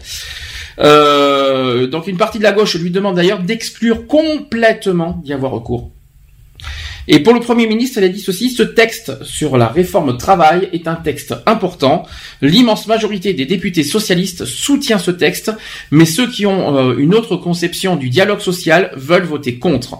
Donc nous verrons la semaine prochaine, mais ce texte ne doit passer. Donc quoi qu'il en soit, Manuel Valls euh, soutient jusqu'au bout ce, texte. Hein. Euh, au, détour, de cette longue interview portrait d'une heure présentée par Jean-Pierre Ecabache, le Premier ministre est interrogé sur le projet de loi travail et réaffirme son attachement à ce qui est, euh, selon lui, le cœur du texte, à savoir le renforcement du poids des accords d'entreprise par, par rapport à la loi. Or, ce point est contesté notamment par certains députés socialistes et des syndicats comme la CGT et Force ouvrière. Euh, Manuel Valls a dit ceci. Il faut faire confiance au dialogue social et aux partenaires sociaux. Merci, le, merci la perruche. Il faut faire confiance aux chefs d'entreprise et aux salariés, mais dans l'entreprise, il y a une vision extrêmement centrale. Oh, je vais arriver. Il y a une vision extrêmement centralisatrice, jacobine, qui ne correspond pas à la réalité qui existe dans une partie du syndicalisme français, comme dans la gauche française, et aussi, c'est vrai, du côté du patronat. L'idée même que la négociation doit avoir lieu dans l'entreprise, c'est au cœur du texte, c'est au cœur même de la philosophie du texte. Je ne dis pas qu'il ne peut pas y avoir de discussion, mais ça, c'est le cœur. Mardi, le Premier ministre, euh, mardi dernier, le, Premier ministre s'est déjà exprimé sur un éventuel recours à, à cet article 49 alinéa 3, qui permet de faire adopter un texte sans vote devant l'Assemblée nationale en engageant la responsabilité du gouvernement. Ce n'est pas un choix que nous privilégions, chaque chose en son temps, avait dit le Premier ministre à des journalistes. Il avait également assuré que le texte irait au bout du processus. Le lendemain, le secrétaire d'État aux relations avec le Parlement, qui s'appelle Jean-Marie Le Guen, avait semblé exclure cette possibilité. Il a dit ceci, ce n'est pas notre choix, ça ne sera pas notre responsabilité, nous ne voulons pas aller sur ce terrain, nous ne voulons mettre de la, pression sur personne. Nous croyons en l'esprit de raison et l'esprit d'unité. Voilà l'histoire. Voilà l'actu. Qu'est-ce que vous en pensez? Ouais, je l'ai vu ce matin. Ah, tu l'as vu que ce matin cette histoire? L'article, ben oui, j'ai euh, sur le, la Provence. Ouais. Je l'ai vu. Il y a un article euh, justement comme quoi que il veut remettre la loi euh, par rapport à la loi. Mais j'ai pas lu l'article. D'accord. J'ai complètement. Les filles? Vous en pensez quoi même si... Voilà, c'était cette semaine. Mais après, rien n'est fait. Hein. La loi, il faut attendre d'abord que, savoir où, ça, euh, Il faut attendre de savoir où ça en est sur cette histoire. Euh, mais euh, affaire à suivre parce que le mmh. problème, on n'a pas de nouvelles. Autre info, et là, on va, on va passer à une étape supérieure, c'est au niveau de la Syrie. Mmh. Sachez que Moscou et Washington se sont accordés pour un cessez-le-feu dans la province, dans la province d'Alep. Vous en avez entendu parler ou pas? De cette histoire Alors, la trêve est entrée en vigueur euh, à, minuit, donc c'était dans la nuit du 5 mai, euh, de la nuit de, mardi à mercredi, pour être exact. Et les États-Unis affirment avoir constaté une euh, raréfaction des combats euh, pris entre les bombardements du régime syrien et des tirs des rebelles, les habitants d'Alep vont peut-être, peut-être, hein, avoir droit à un répit, parce que la Russie et les États-Unis ont trouvé un accord mardi 3 mai pour étendre le cessez-le-feu actuellement en cours en Syrie et à cette ville et aussi à sa province. C'est le département d'État américain qui l'a annoncé mercredi, le 4 mai. La trêve entre les troupes du régime de Bachar al-Assad et les rebelles est entrée en vigueur dans la nuit de mardi à mercredi. Sachez que le régime a annoncé mercredi soir qu'il respecterait cette trêve à partir de jeudi et pour 48 heures. Donc ça veut dire que si on, si on calcule bien, jusqu'à ce soir même, je dirais. Ce soir minuit. Euh, mais avant, mais avant cette, euh, voilà, avant même cette annonce, Washington affirmait avoir constaté une réduction globale de la violence dans ces zones, même si l'on a des informations sur la poursuite de combats en certains endroits. Les Américains expliquent se coordonner étroitement avec la Russie pour mettre en place une surveillance de cette trêve et ainsi faire en sorte que cela se poursuive de manière durable. Sachez que depuis le 22 avril, et ça par contre c'est triste à dire, sachez que, sachez que depuis le 22 avril, on, on détecte 284 morts à Alep. Voilà. C'est quand même en, même pas quand on y réfléchit, ça fait en même pas 15 jours. En 15 jours, 284 morts. Hein. C'est quand même de, quelque chose à dire. Ça fait énorme quand même là. Et un cessez-le-feu dans toute la Syrie a été, a été entré en vigueur à l'époque le 27 février, mais les hostilités ont repris à Alep depuis une offensive du régime le 22 avril. Et donc depuis 284 personnes, dont 57 enfants et 38 femmes, ont péri dans ces violences, selon l'Observatoire syrien des droits de l'homme. Alors nous pourrions voir 400 000 personnes se mettre en mouvement vers la frontière turque. Donc ça, c'est ce qu'a averti l'ONU pour la Syrie.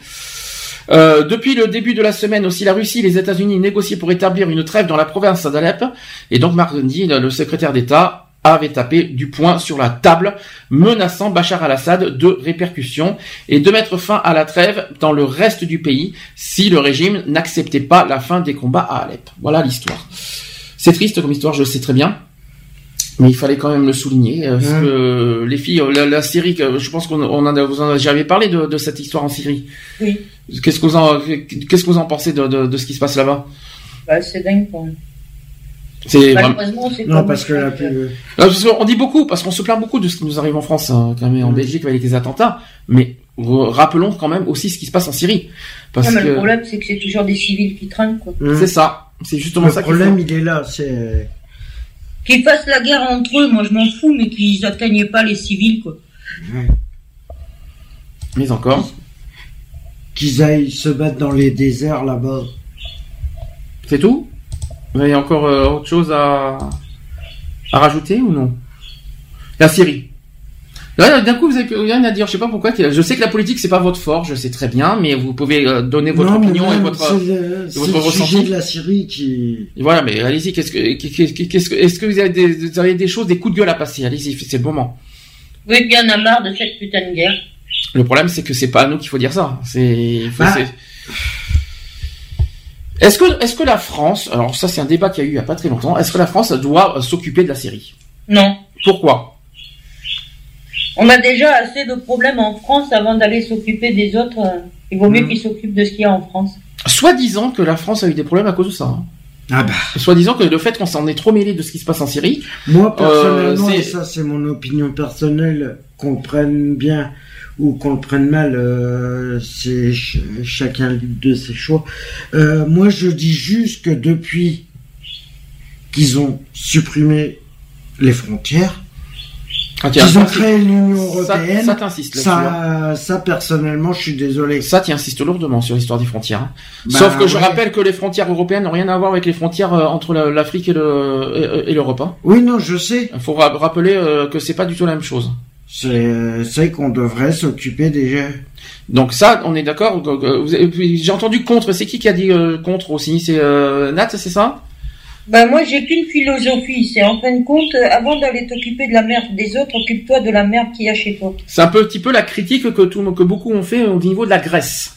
C'est-à-dire que la France s'est beaucoup euh, engagée au niveau de la Grèce et qu'on n'avait pas à s'en mêler en fait. Mm. C'est un peu le même. Voilà, justement, parlons de la Grèce. Compte, au lieu d'aller s'occuper des autres pays, d'abord ils regardent ce qu'il y a en France, parce que c'est bien beau de ramasser des réfugiés, des machins et tout, mais alors qu'il y a combien de SDF qui cherchent des appartements, des machins et tout, donc. Euh, voilà, moi c'est mon coup de gueule, c'est d'abord tu t'occupes de la France et après tu t'occupes des réfugiés étrangers ou tu t'occupes de ce que tu veux, mais d'abord tu t'occupes de la France. Rassure-moi, il n'y a rien de raciste dans tes propos et dans tes dans tes Ah non, il n'y a aucun truc raciste. D'accord. Parce que euh, ça peut être euh, des Français qui euh, Non non, rassure-toi, il n'y a rien de raciste, c'est juste que avant de s'occuper des autres, il faut s'occuper de soi. D'accord.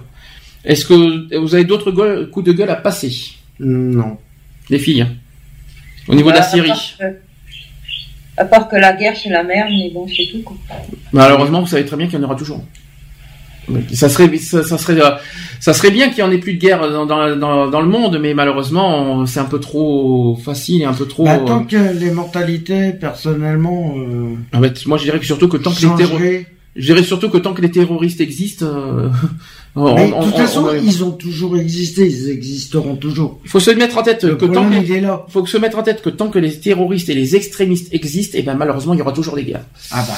Donc euh, quand le aura toujours il y aura quelqu'un qui qui sera. Euh, mais si on est personnellement, voilà, chacun est comme il est. Euh, voilà, on peut pas. Euh... Ouais, mais c'est pas une raison de s'en prendre à des civils innocents, si je peux oui, me permettre. Sûr. Euh, qu'on le veuille ou non, qui, ait des soucis politiques que je veux bien, mais qu'on s'en prenne à des civils, c'est autre chose. C'est pas du tout la même chanson et c'est pas du tout le même refrain.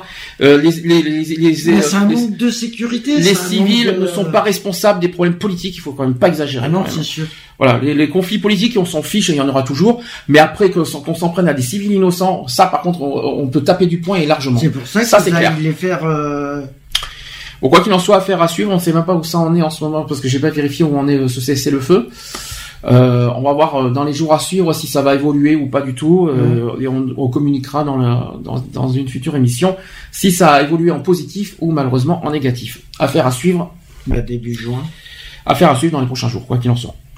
Autre autre information, bon vous allez me dire ça, ça, vous fera rire parce que vous n'êtes pas forcément concerné, mais quoique Sachez qu'à partir de 2018, les billets de 500 euros, au revoir.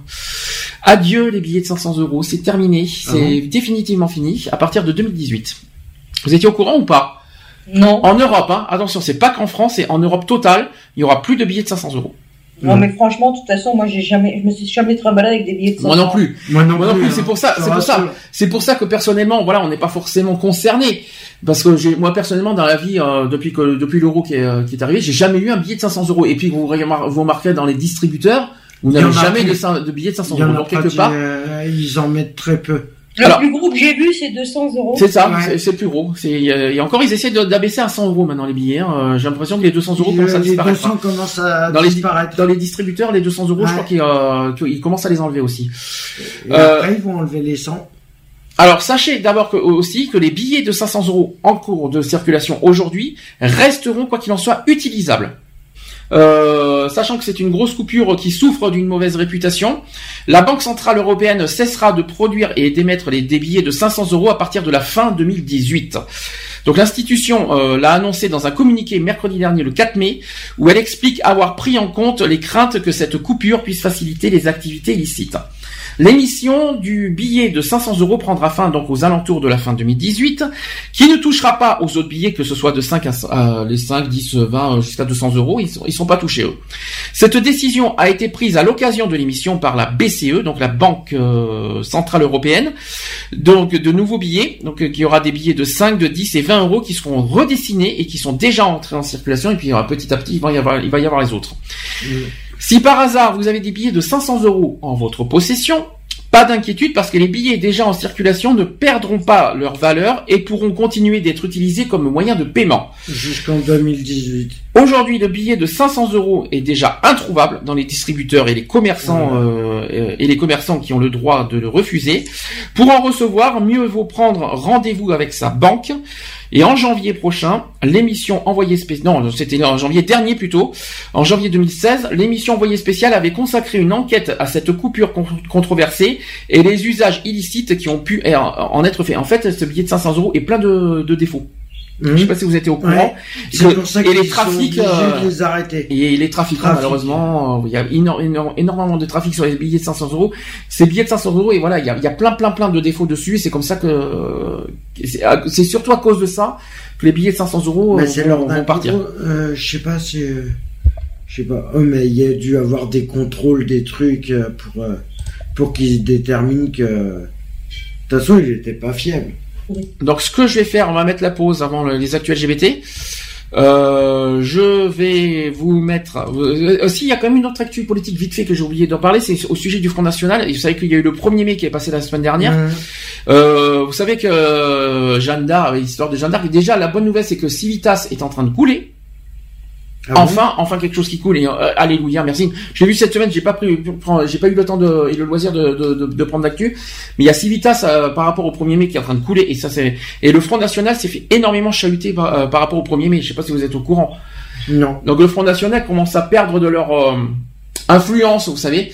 Et un petit peu leur manipulation, comme je l'ai dit, ils sont tellement des manipulateurs qu'aujourd'hui ça ne marche plus leur leur, leur, ah bah, manipulation. Il y en a qui se sont enfin réveillés. Donc euh, on est en train de se dire que là, on commence à être rassuré pour 2017. C'est là qu'on commence à être rassuré. Mais attention, méfiez-vous de Lockheeder parce que malheureusement, mmh. on n'est pas à l'abri d'une de, de, surprise encore. Et, de, et de surprise parce qu'en un an, tout peut changer encore.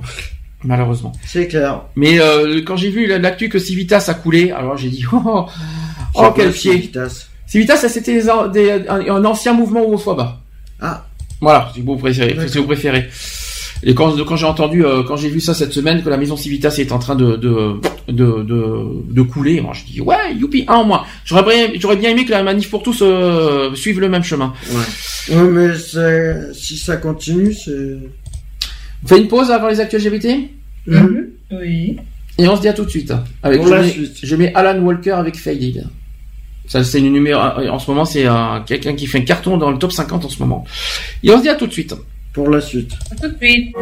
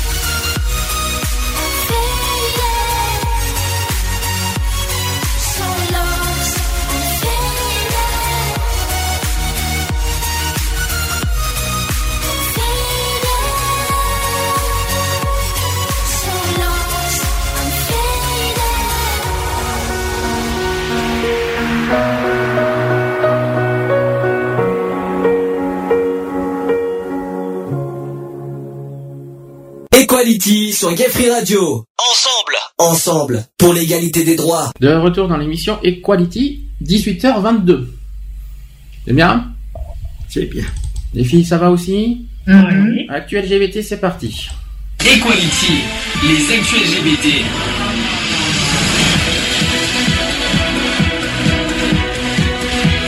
Equality, les actuels LGBT. Bonsoir. Bienvenue dans les actus LGBT du jour. Euh, ou alors je fais en version. Euh, vous voulez, vous voulez que je fasse en version 150e Non parce que les, non, non parce que les filles ont, demandé quelque chose. Mm-hmm. Bonjour. Oui, voici Alors on va faire les actus LGBT aujourd'hui. Et puis voilà, non? Nat, tu le fais en version camionneuse aujourd'hui? Non. Non, pourquoi tu, tu fais ta prude aujourd'hui? Oui. Non, c'est pas bien de faire sa prude. Ou alors Eve va m'aider peut-être. Euh, moi, je suis absente. Ouais. Donc, vous voyez comment vous êtes, les filles, en fait. Hein vous êtes très, euh, vous êtes très demandeuses, mais vous n'êtes pas partageuses. Hein voilà. c'est pas bien ça. C'est pas bien, c'est pas bien. On ne partage rien. Ah bon, d'accord. Bon, bah, si vous ne partagez rien, vous ne partagez rien. Qu'est-ce que vous voulez que je vous dise? Alors, par quoi je vais commencer? Il y a tellement de choses. Euh, je vais commencer par le changement d'état civil. Il y, a un amendement qui a été déposé puis rejeté par l'Assemblée, euh, l'Assemblée nationale, mais je, vais vous expliquer. Sachez que le député Sergio Coronado, qui, euh, qui fait partie des écologistes, a déposé ce vendredi 29 avril dernier un amendement sur le changement d'état civil des personnes trans dans le cadre du projet de loi sur les mesures relatives à la justice du 21e siècle. Donc il vise à modifier l'article 99-1 du Code civil qui porte sur la rectification des actes d'état civil. Sergio Coronado détaille auprès de, du magazine YAG ce que prévoit le texte en question. Alors, j'ai j'ai beaucoup de j'ai beaucoup de bruitage derrière, c'est très amusant. Alors, euh, le parlementaire a dit ceci, c'est un amendement déposé avec constance. Donc, euh, le parlementaire pour qui cette disposition est une étape supplémentaire sur le chemin de l'égalité.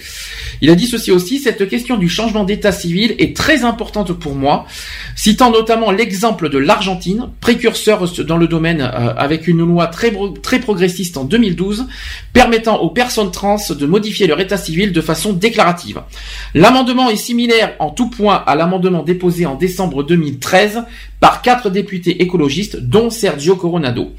Il va dans la direction d'une démédicalisation du processus et une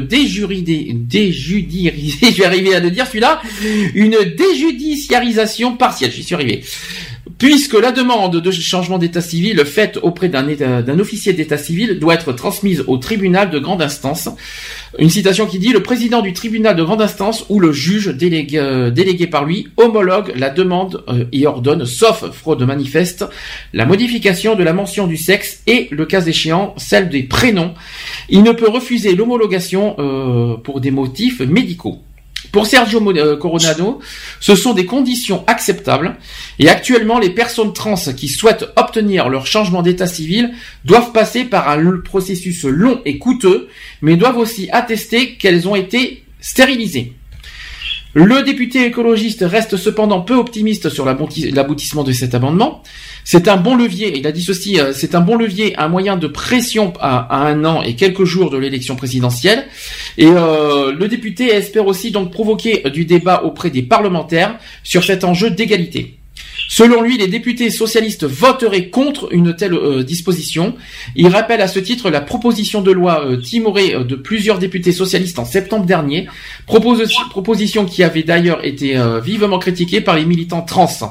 L'amendement de Sergio Coronado doit être examiné en commission des lois. Alors comment parvenir à, faciliter le, parcours du changement d'état civil pour les personnes trans alors que le terme même de genre est totalement absent du, absent du droit français? Notre, euh, donc une citation de Sergio Coronado qui dit notre droit est très conservateur. Ce n'est pas impossible de faire une proposition qui va dans ce sens. C'est simplement plus compliqué en termes d'écriture technique, mais ça dit toute euh, la, ça, ça dit tout de la réticence de nos droits. En 2012, dans le cadre de la loi sur le harcèlement sexuel de Christiane Taubira, j'avais d'ailleurs réclamé la reconnaissance de l'identité de genre dans le droit. La France utilise actuellement les termes d'identité sexuelle, pour parler de l'identité de genre, communément utilisée dans les recommandations internationales en faveur du respect de la dignité des personnes trans. Puis malheureusement, cet amendement a été discuté dans l'après-midi du 4 mai à 17h20 en commission des lois et malheureusement cet amendement a été rejeté. Si vous voulez passer des coups de gueule, c'est le moment. De toute façon, au niveau des trans, je rappelle que ça va être le gros, gros, gros combat de cette année 2016, que ce soit dans les prides et même en général. Là, je pense que ce qui s'est passé là avec cet amendement qui a été rejeté, ça va encore plus renforcer notre euh, notre, combat, euh, parce que là, les trans sont vraiment vraiment discriminés et mal, euh, vraiment l'esprit d'égalité envers les trans. Franchement, je comprends bah, pas. je sais pas ce qu'ils ont contre les trans. Je sais pas je comprends pas. Moi, j'aimerais passer un message à toutes les assos.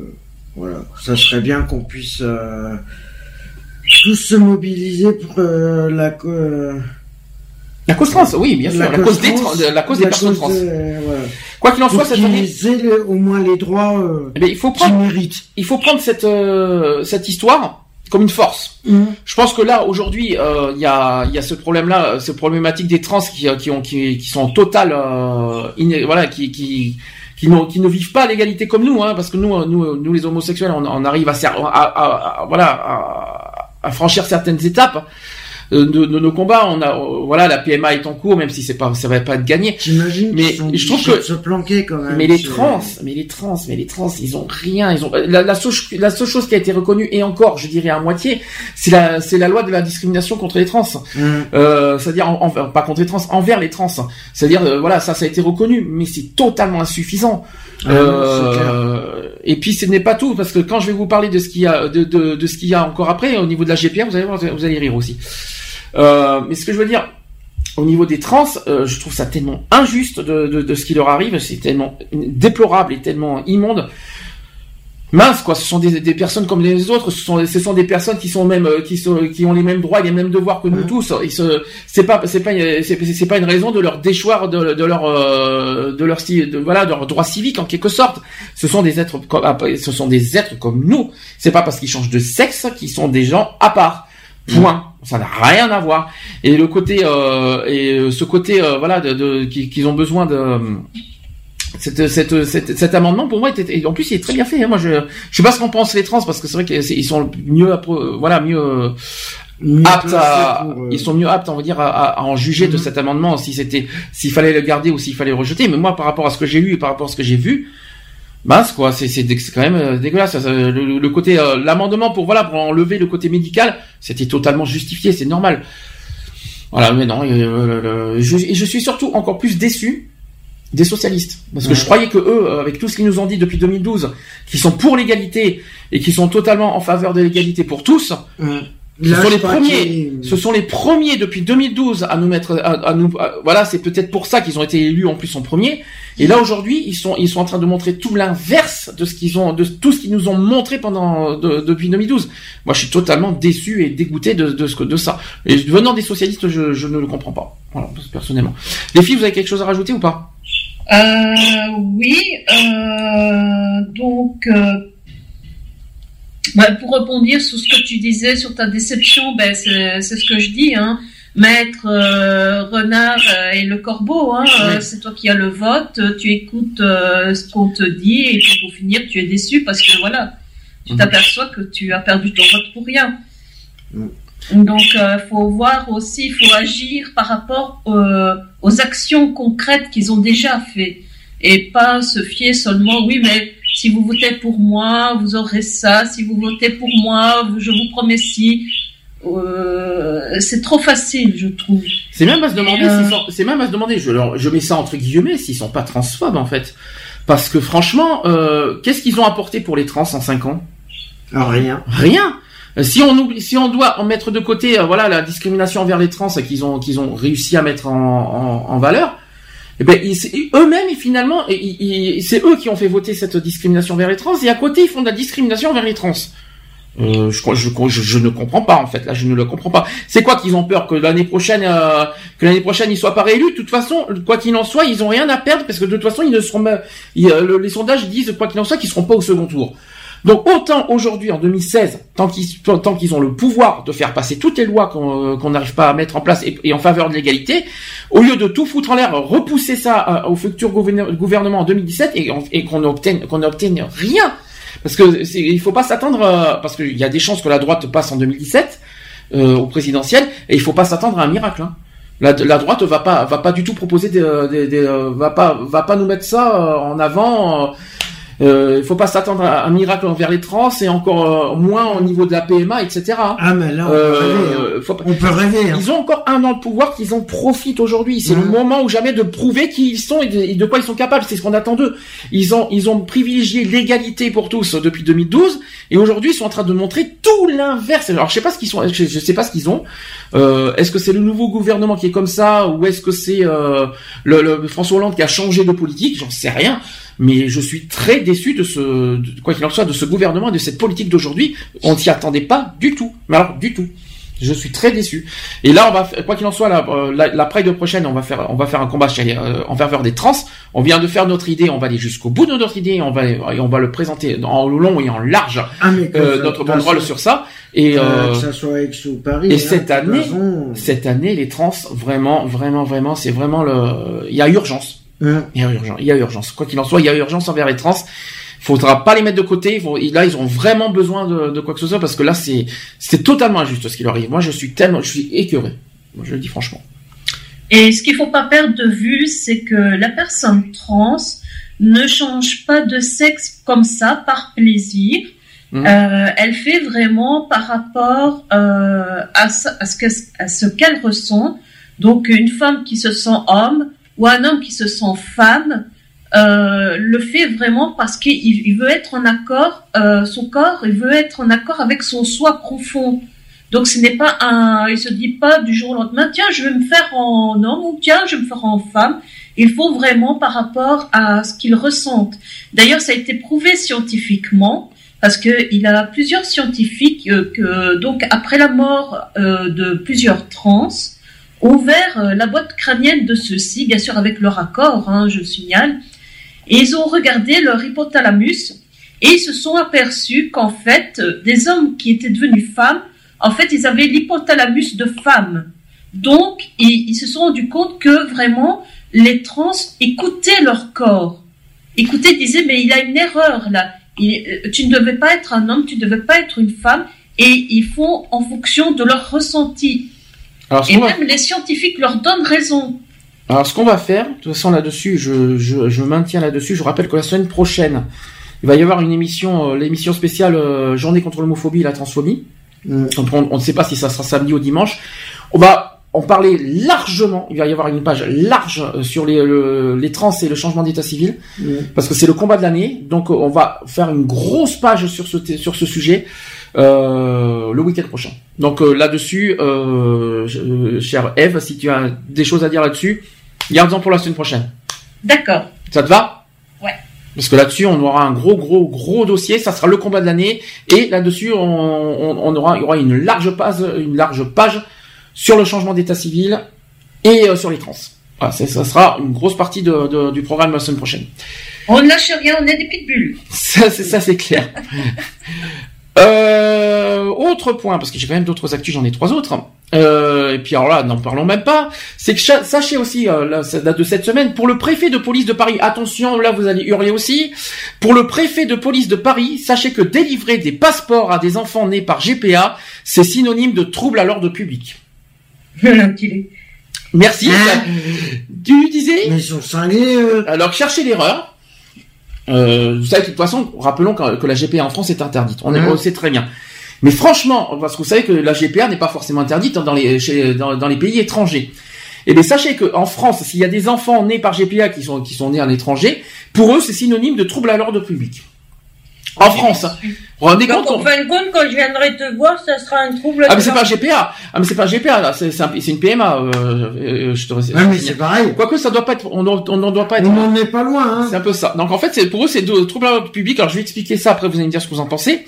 C'est que le 19 avril dernier, le tribunal administratif de Paris a condamné la préfecture de, de police de Paris pour son refus implicite de statuer sur la demande de passeport biométrique faite par un couple d'hommes pour leurs deux enfants nés par GPA à l'étranger. Les requérants sont un couple d'hommes mariés en mai 2015, dont les enfants sont nés dans l'Oregon en juillet euh, de la même année. En septembre dernier, ils font une première demande de passeport français à la préfecture, demande qui ne reçoit euh, aucune réponse, et ce qui équivaut à une décision implicite de rejet. Le couple en demande l'annulation, en décembre ensuite, un courrier leur demande de fournir de nouveaux euh, documents. Et malgré leur envoi, le couple ne reçoit toujours aucune réponse, ce qui provoque d'ailleurs une deuxième décision implicite de rejet. Dans leur requête, les deux hommes euh, soutiennent euh, que sans passeport, leurs enfants voient leur droit au déplacement limité, ce qui contrevient à l'intérêt supérieur de l'enfant en disant voilà ça c'est ça le, citation qui dit les refus implicites du préfet de police les placent dans une situation d'incertitude prolongée susceptible de se poursuivre indéfiniment. Si le préfet de police soutient d'abord que la situation d'urgence n'est pas caractérisée, il oppose un autre argument pour justifier de son refus de statuer sur la demande de requérant. Je l'ai devant moi, je vais vous dire ce que c'est. Voilà ce qu'a dit le préfet de police. Le préfet de police soutient que les faits de l'espèce sont de nature à troubler l'ordre public, la sécurité et la tranquillité publique dès lors que l'acquisition de la nationalité de l'enfant semble n'avoir pas été obtenue conformément à la loi française. Voilà. Voilà ce qu'a dit le préfet de police. C'est quand même fort. Hein. En gros, c'est du racisme.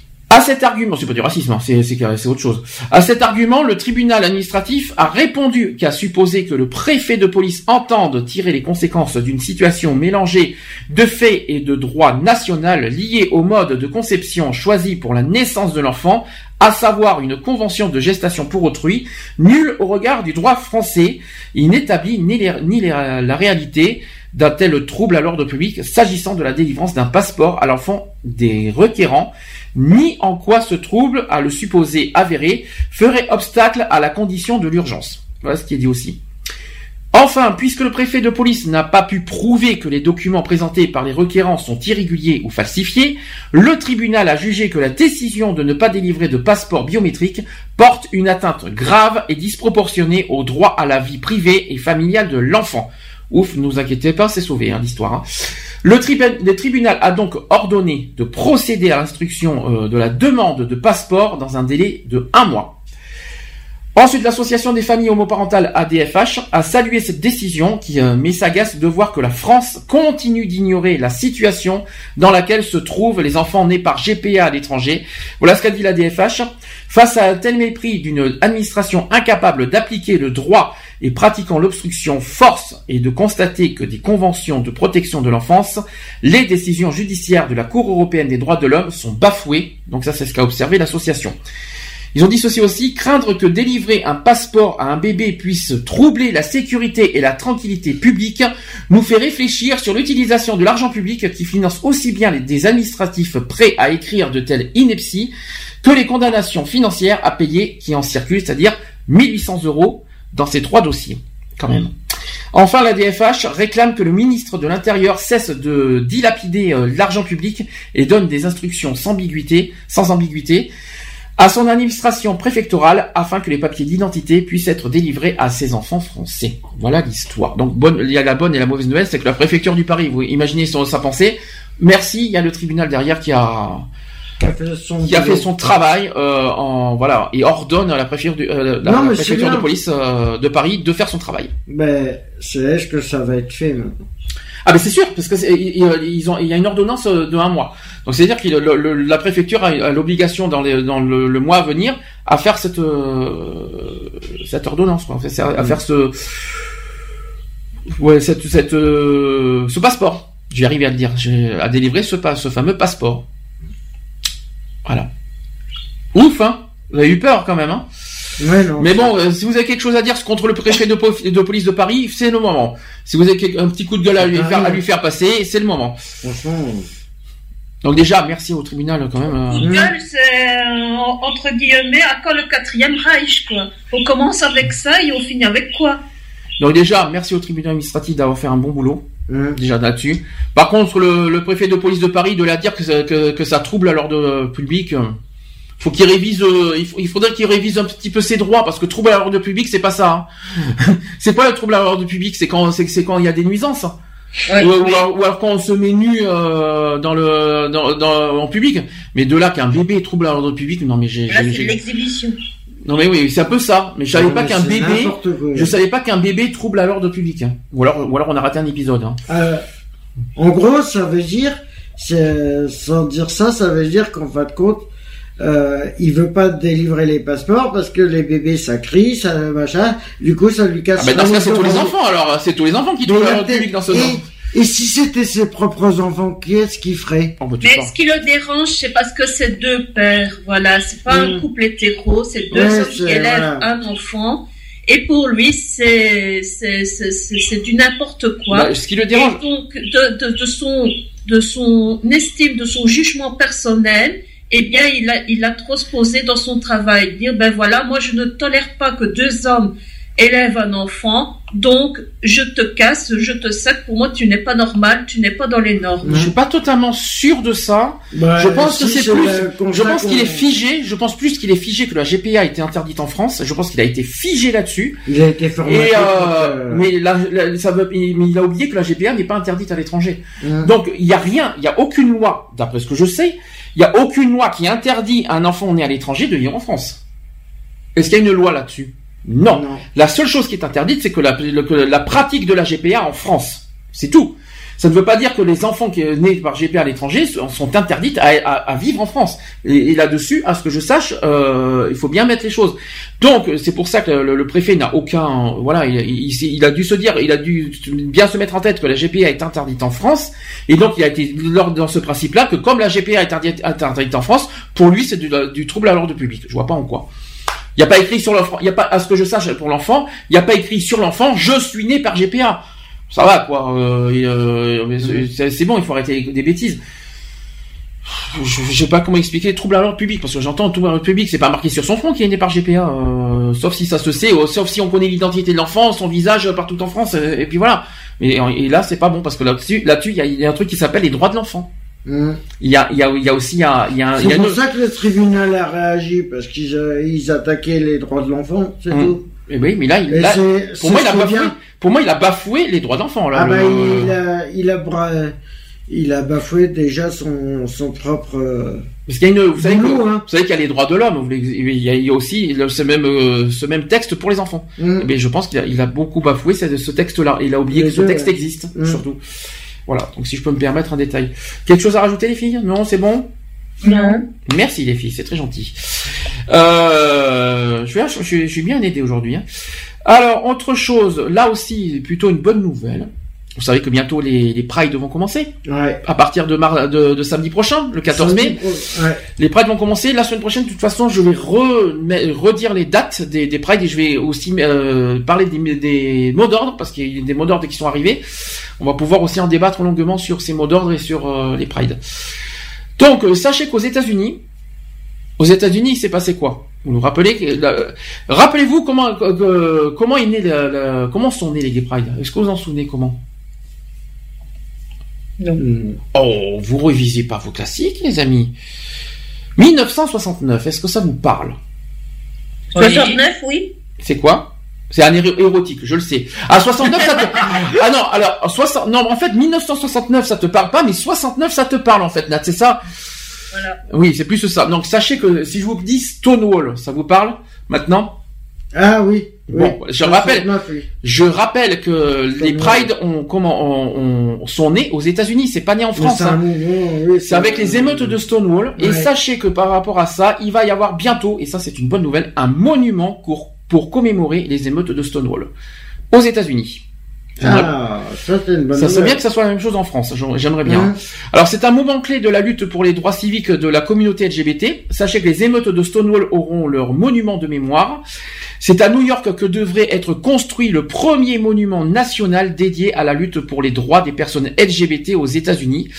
Le National Park Service, euh, l'agence fédérale qui s'occupe des parcs et monuments nationaux américains, a annoncé ce mardi 3 mai que le soulèvement de Stonewall de juin 1969 serait commémoré comme un temps fort de l'histoire contemporaine. Donc c'est un symbole important alors que les États-Unis ont franchi un cap il y a bientôt un an avec la décision de la Cour suprême ouvrant le mariage aux couples de même sexe. Le président Barack Obama devrait euh, désigner l'emplacement du monument au cours du mois de juin, durant lequel se déroule le Pride Month aux États-Unis. Alors voilà ce qu'a dit euh, Gerald Nadler, qui est élu démocrate à la Chambre des représentants. Il a dit ceci nous devons nous assurer que nous n'oublierons jamais, voilà, nous devons nous assurer que nous n'oublierons jamais l'héritage de Stonewall, l'histoire des discriminations à l'encontre de la communauté LGBT ou les individus passionnés qui se sont battus pour les vaincre. Donc voilà ce qu'a dit Gerald Nadler, euh, qui soutient d'ailleurs fortement cette mesure. Alors Stonewall a été l'étincelle qui a, initié le mouvement pour les droits civiques LGBT et qui continue de brûler à travers le monde aujourd'hui. Nous avons aujourd'hui l'opportunité de nous assurer que les contributions de chacune de ces courageuses personnes qui ont aidé à lancer le combat pour les droits civiques soient reconnues, y compris celles qui n'ont pas toujours été reconnues comme des personnes trans de couleur, par exemple. Des sculptures de bronze réalisées par Georges Segal en hommage à la communauté gay sont déjà visibles dans Christopher Park. Je ne sais pas si vous étiez au courant de ça. Non. Voilà. Maintenant, il va y avoir un monument pour Stonewall et ça, contre, euh, je trouve ça très intéressant. Hein? Vous étiez au courant pour l'histoire de Stonewall? On en a parlé une fois qu'on avait parlé des Gay Pride. Hein. On en avait parlé largement des émeutes de, Stonewall. Mais ça, c'est dans une émission passée. Ça vous parle pas, Stonewall? Vous croyez que vous, vous, étiez, vous avez cru que la Gay Pride était née en France? Non, non. Non, non, vous, vous, savez que ça, que, ça, que, ça, que ça a été né aux États-Unis, vous étiez au courant. Oui. Vous êtes loin des micros, les filles. Revenez parmi nous. Les filles. Non, non, on est tout près. Oui, mais non, vous êtes loin euh, au niveau sonore, je vous rassure. le, son est très bas. Ah chez vous. Oui, je vous rassure. Mais ça vous parle, euh, ça vous parle maintenant cette histoire de Stonewall ou pas? Oui, oui, tout à fait. Merci. Mais euh, moi, par contre, euh, j'ai un coup de gueule à faire euh, par rapport au Gay Pride. C'est que en Belgique, il y en a qu'une. Alors là, non, il y en a deux. Perdu. Ça Alors, il y en a un à Bruxelles le 14 mai. Et il va y en avoir un en vert en août. En, en vert. En vert, en vert et contre tout, c'est ça Oui. En vert, il y en a un en août. Ah, ça, je ne savais pas. Voilà, donc je, ça s'appelle Envers Pride. Et tu dis le S, Anvers. Je suis désolé, mais il n'y a pas marqué Anvers, euh, il y a marqué Envers avec un T. Donc je cherche l'erreur. Donc euh, moi j'ai pas de S. Hein. Je, de toute façon les, les prêtres, comme j'ai dit, j'en reparlerai la semaine prochaine. Euh, mais il y en a deux en Belgique. Ben, Moi j'estime que c'est pas assez. Alors pourquoi? Parce que euh, il en faudrait où Dans toutes les grandes villes? Ben, disons qu'on regarde par rapport euh, à la France, euh, vous êtes quand même, euh, il y, en a quand même pas mal. Mhm. Et moi, je voyais ici Bruxelles, tout le temps Bruxelles, Bruxelles. Ah, en France, en France, on en a pas loin de 25. Ouais, donc t'imagines. Mhm. Moi, je, trouve qu'il y en a pas ici, assez ici en Belgique. Vous, en Belgique, deux. Après, vous n'avez pas forcément tout, forcément des grandes villes, à part peut-être trois ou quatre, mais c'est tout. Parce que vous avez des grandes villes. Par exemple, à Mons aurait été bien, puisque déjà notre Mons, je suis d'accord. Euh, hum. est homosexuel. Et euh, ce qui m'avait aussi choqué, c'est que si tu veux, à, à Mons, il a un Ikea qui est venu s'installer. Et euh, notre Premier ministre n'a rien trouvé de mieux que de dire, mais vous savez, à Ikea, il y a des gens qui ont été engagés, ben, ces gens-là, vous ne les prenez pas, à la place, vous prenez des migrants, Hein, qui puisse s'intégrer à la société belge. Mhm. Et notre maire, donc euh, notre bourgmestre, a dit que euh, il allait organiser une Gay Pride. Euh, je ne sais pas où ce qui, où ce qui, quand il va l'organiser, mais en tout cas, il n'est toujours pas d'actualité. Rappelons qu'on ne doit pas, normalement, je, tiens à le rappeler, on ne doit plus dire Gay Pride. Est-ce que vous savez pourquoi? Il faut plus dire gay pride. De toute façon, on en parlera largement la semaine prochaine. Je vais, je vais vous expliquer pourquoi. Parce qu'il n'y a pas que des gays. Voilà, parce qu'en fait, aujourd'hui, il faut inclure euh, tous les LGBT. Donc, euh, avant, ça s'appelait LGBT Pride. Parce qu'avant, c'était Gay Pride. Après, ça s'appelait Lesbian and Gay Pride. Après, ça s'est appelé LGBT Pride. Pour aujourd'hui devenir Marche des Fiertés. Voilà, c'est compliqué, mais aujourd'hui on ne dit plus, on, on, est censé ne plus dire gay pride parce que sinon ça discrimine les lesbiennes, les bi et les trans et les hétéros aussi. Faut pas mmh. les oublier. Voilà pourquoi il faut pas dire gay pride? Euh, gay pride parce qu'on l'emploie couramment parce que ça fait des années et des années qu'on emploie ça. Donc mais on ne doit plus dire gay pride aujourd'hui. Ça c'est vrai. Dans la logique des choses.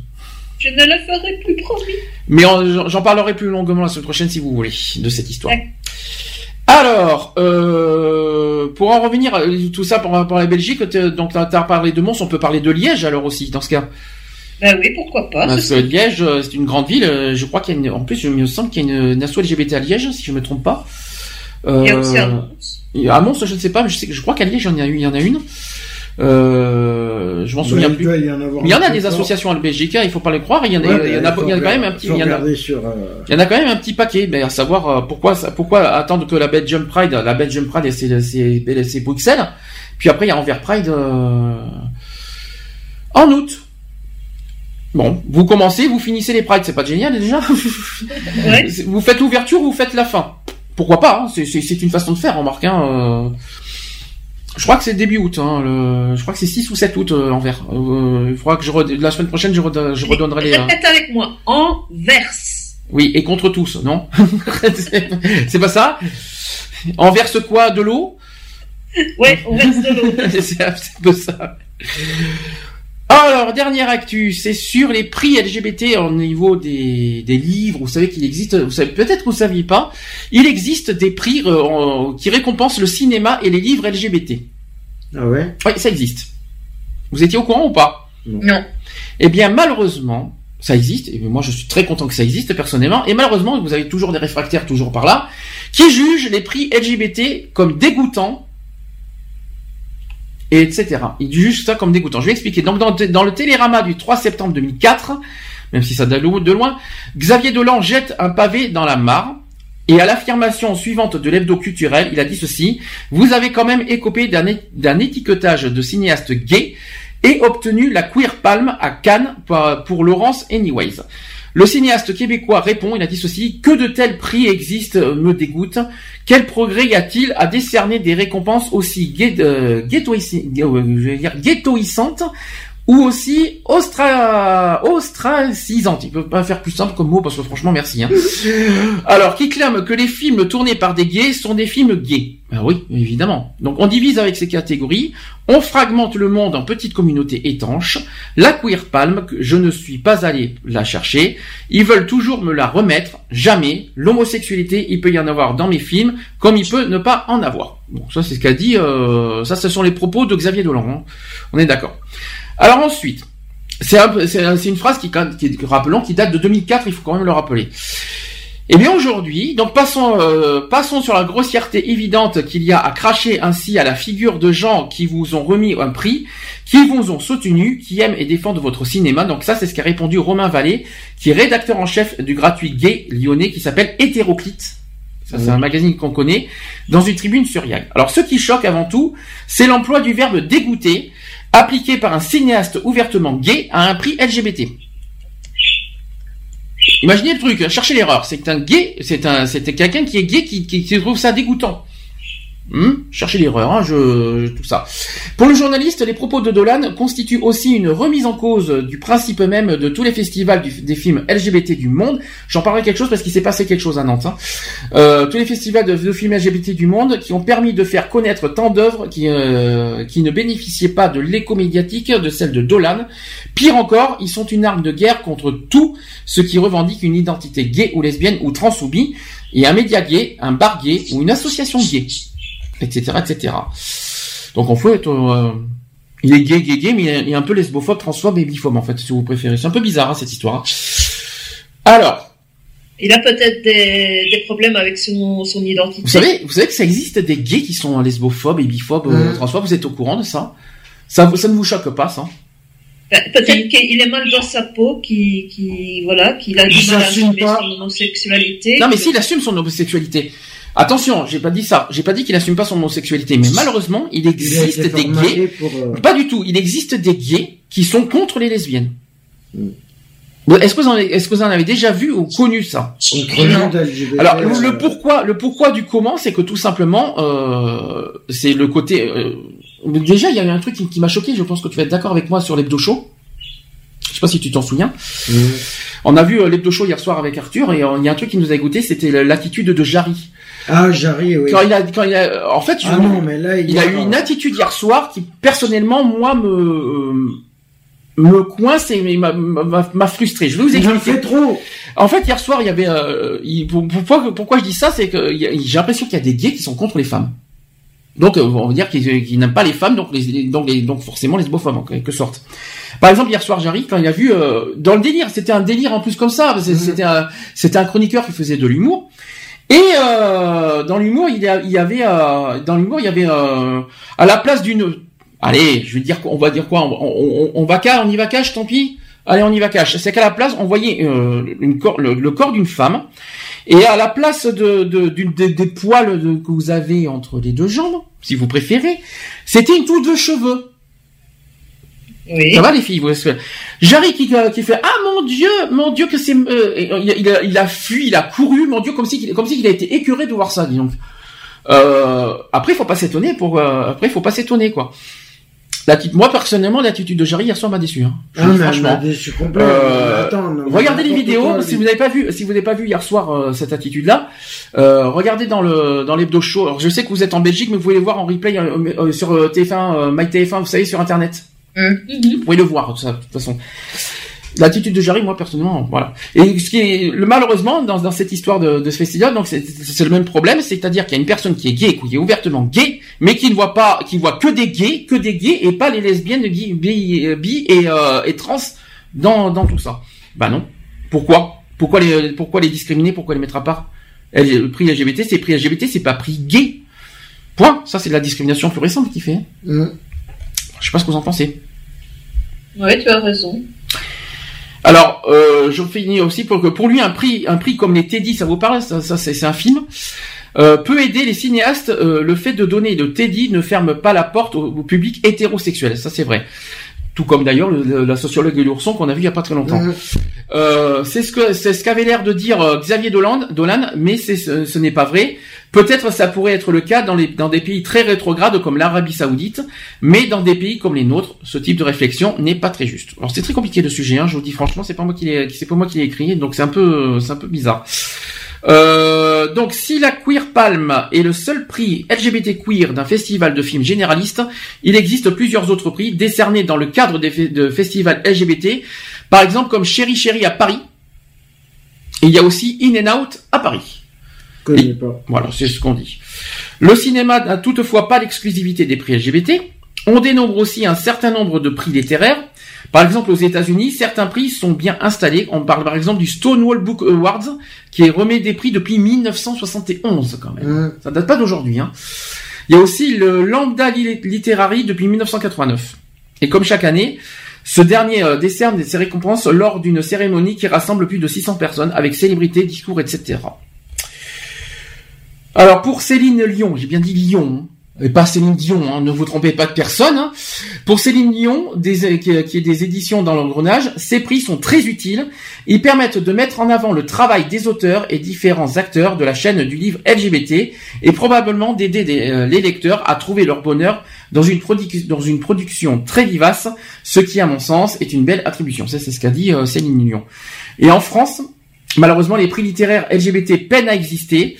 Euh, sachez que Olivier euh, Charneux, Charneux plutôt, a reçu le prix du roman gay euh, pour alors le titre ça s'appelle Tant que je serai en vie, ça date de 2013 pour ceux qui ne le savent pas.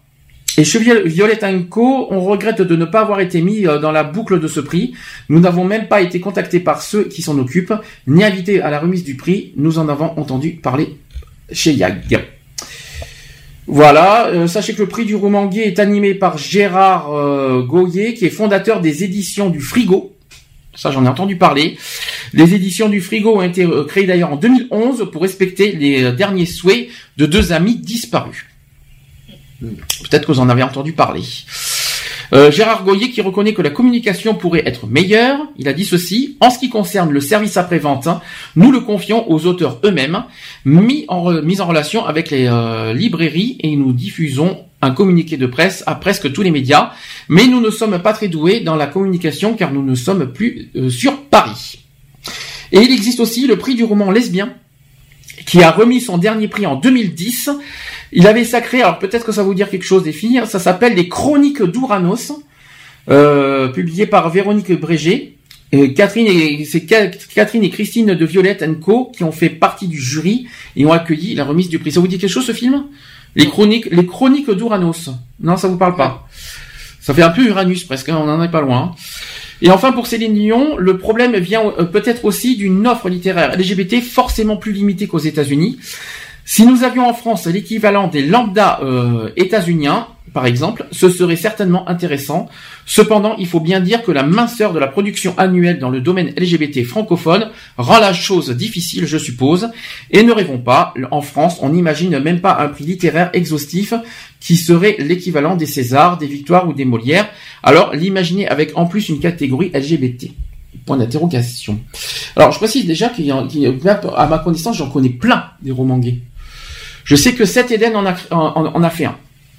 Et là, il vient de publier un livre, j'en parlerai la semaine prochaine, qui, qui est sur le vivre ensemble.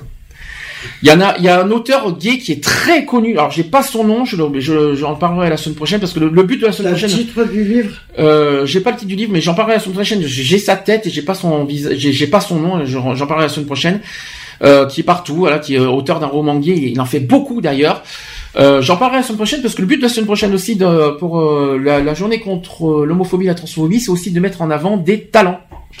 Donc on va mettre en avant, que ce soit musicalement, mais aussi euh, notamment sur les livres, on va mettre en avant des talents LGBT. Mmh. Donc c'est pour ça que si jamais euh, Charlotte est avec nous la semaine prochaine, je, je, je, je vais, demander avec elle si elle pourrait faire quelque chose là-dessus. Euh, donc il y aura des talents musicaux et des talents de, au niveau littérature à mettre en avant la semaine prochaine, qui seront à la place des actus. Est-ce que ça vous convient? Oui. Les filles, est-ce que vous avez quelque chose à rajouter? Non, du tout, du tout?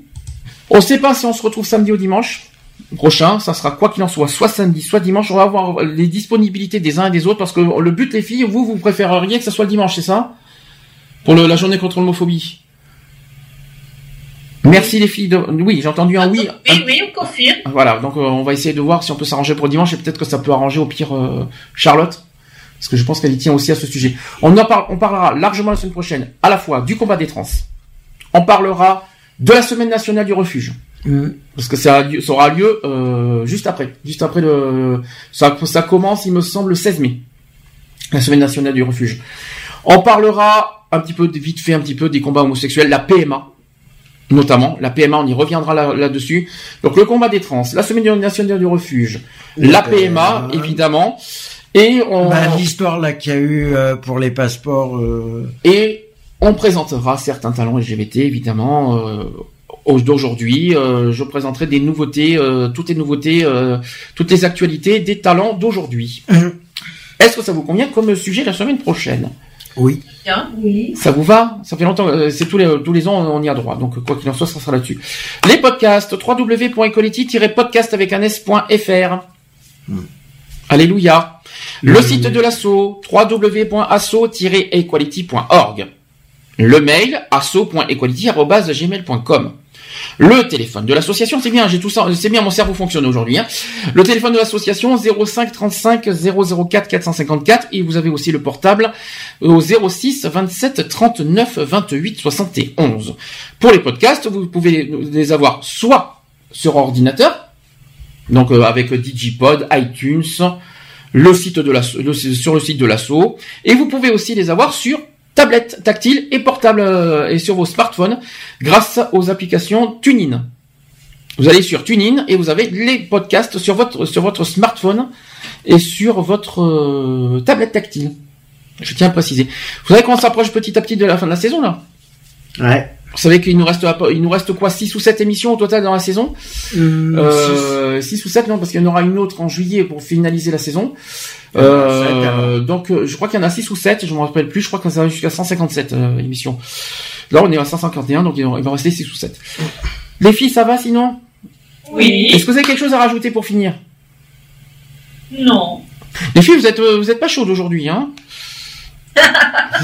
Ah c'est sûr que dès que je parle, dès que je parle Dès que je parle d'un sujet sensible, tiens, ça intéresse. Oh, les, les oreilles qui titillent un coup là.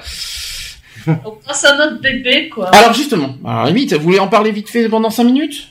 L'histoire du bébé? Ben, ben, c'est un bébé avec deux jambes, deux bras, deux yeux, un nez, une bouche. Ben, disons que là, Et un cœur. On se met en quête de la quéquette, je veux dire. Euh. En quête de la quéquette Pourquoi vous n'avez pas trouvé votre quéquette? Non. Oh zut alors, mais il faut, il faut la trouver la quéquette.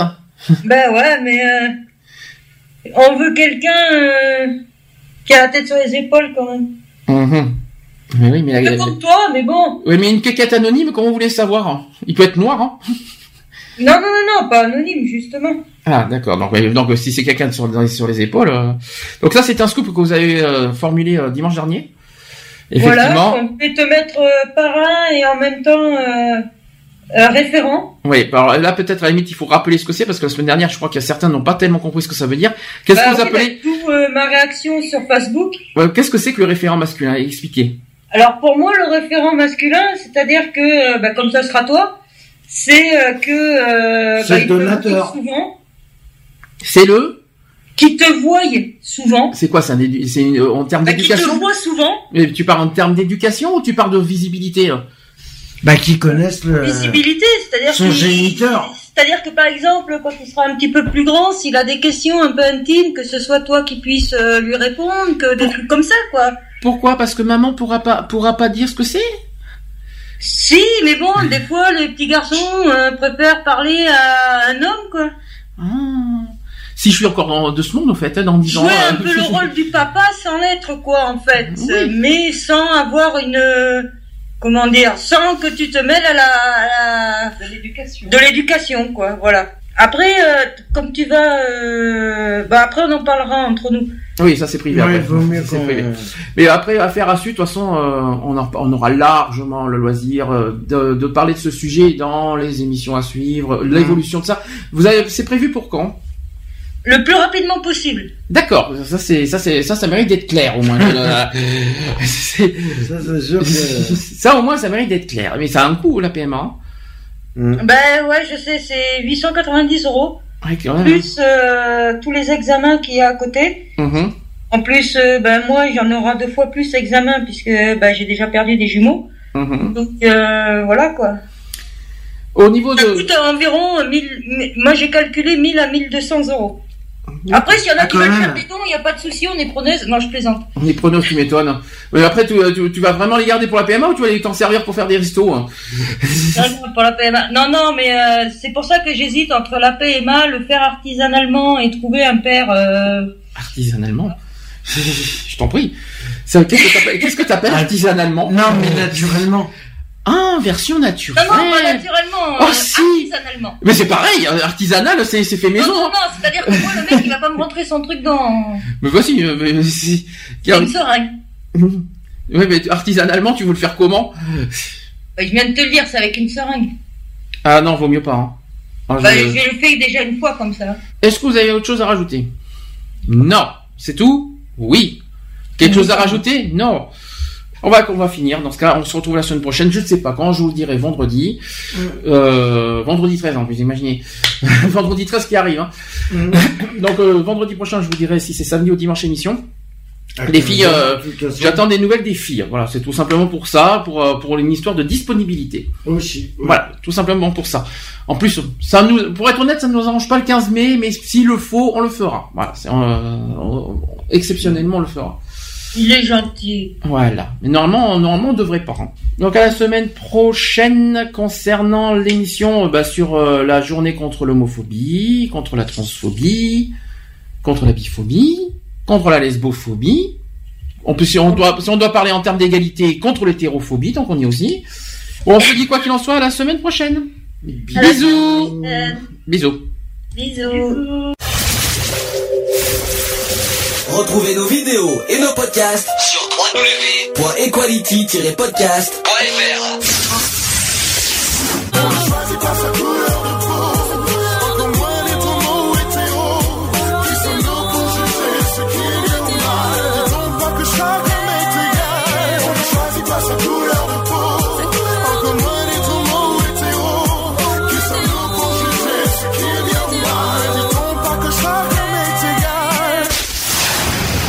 Voilà, c'est fini. À très bientôt.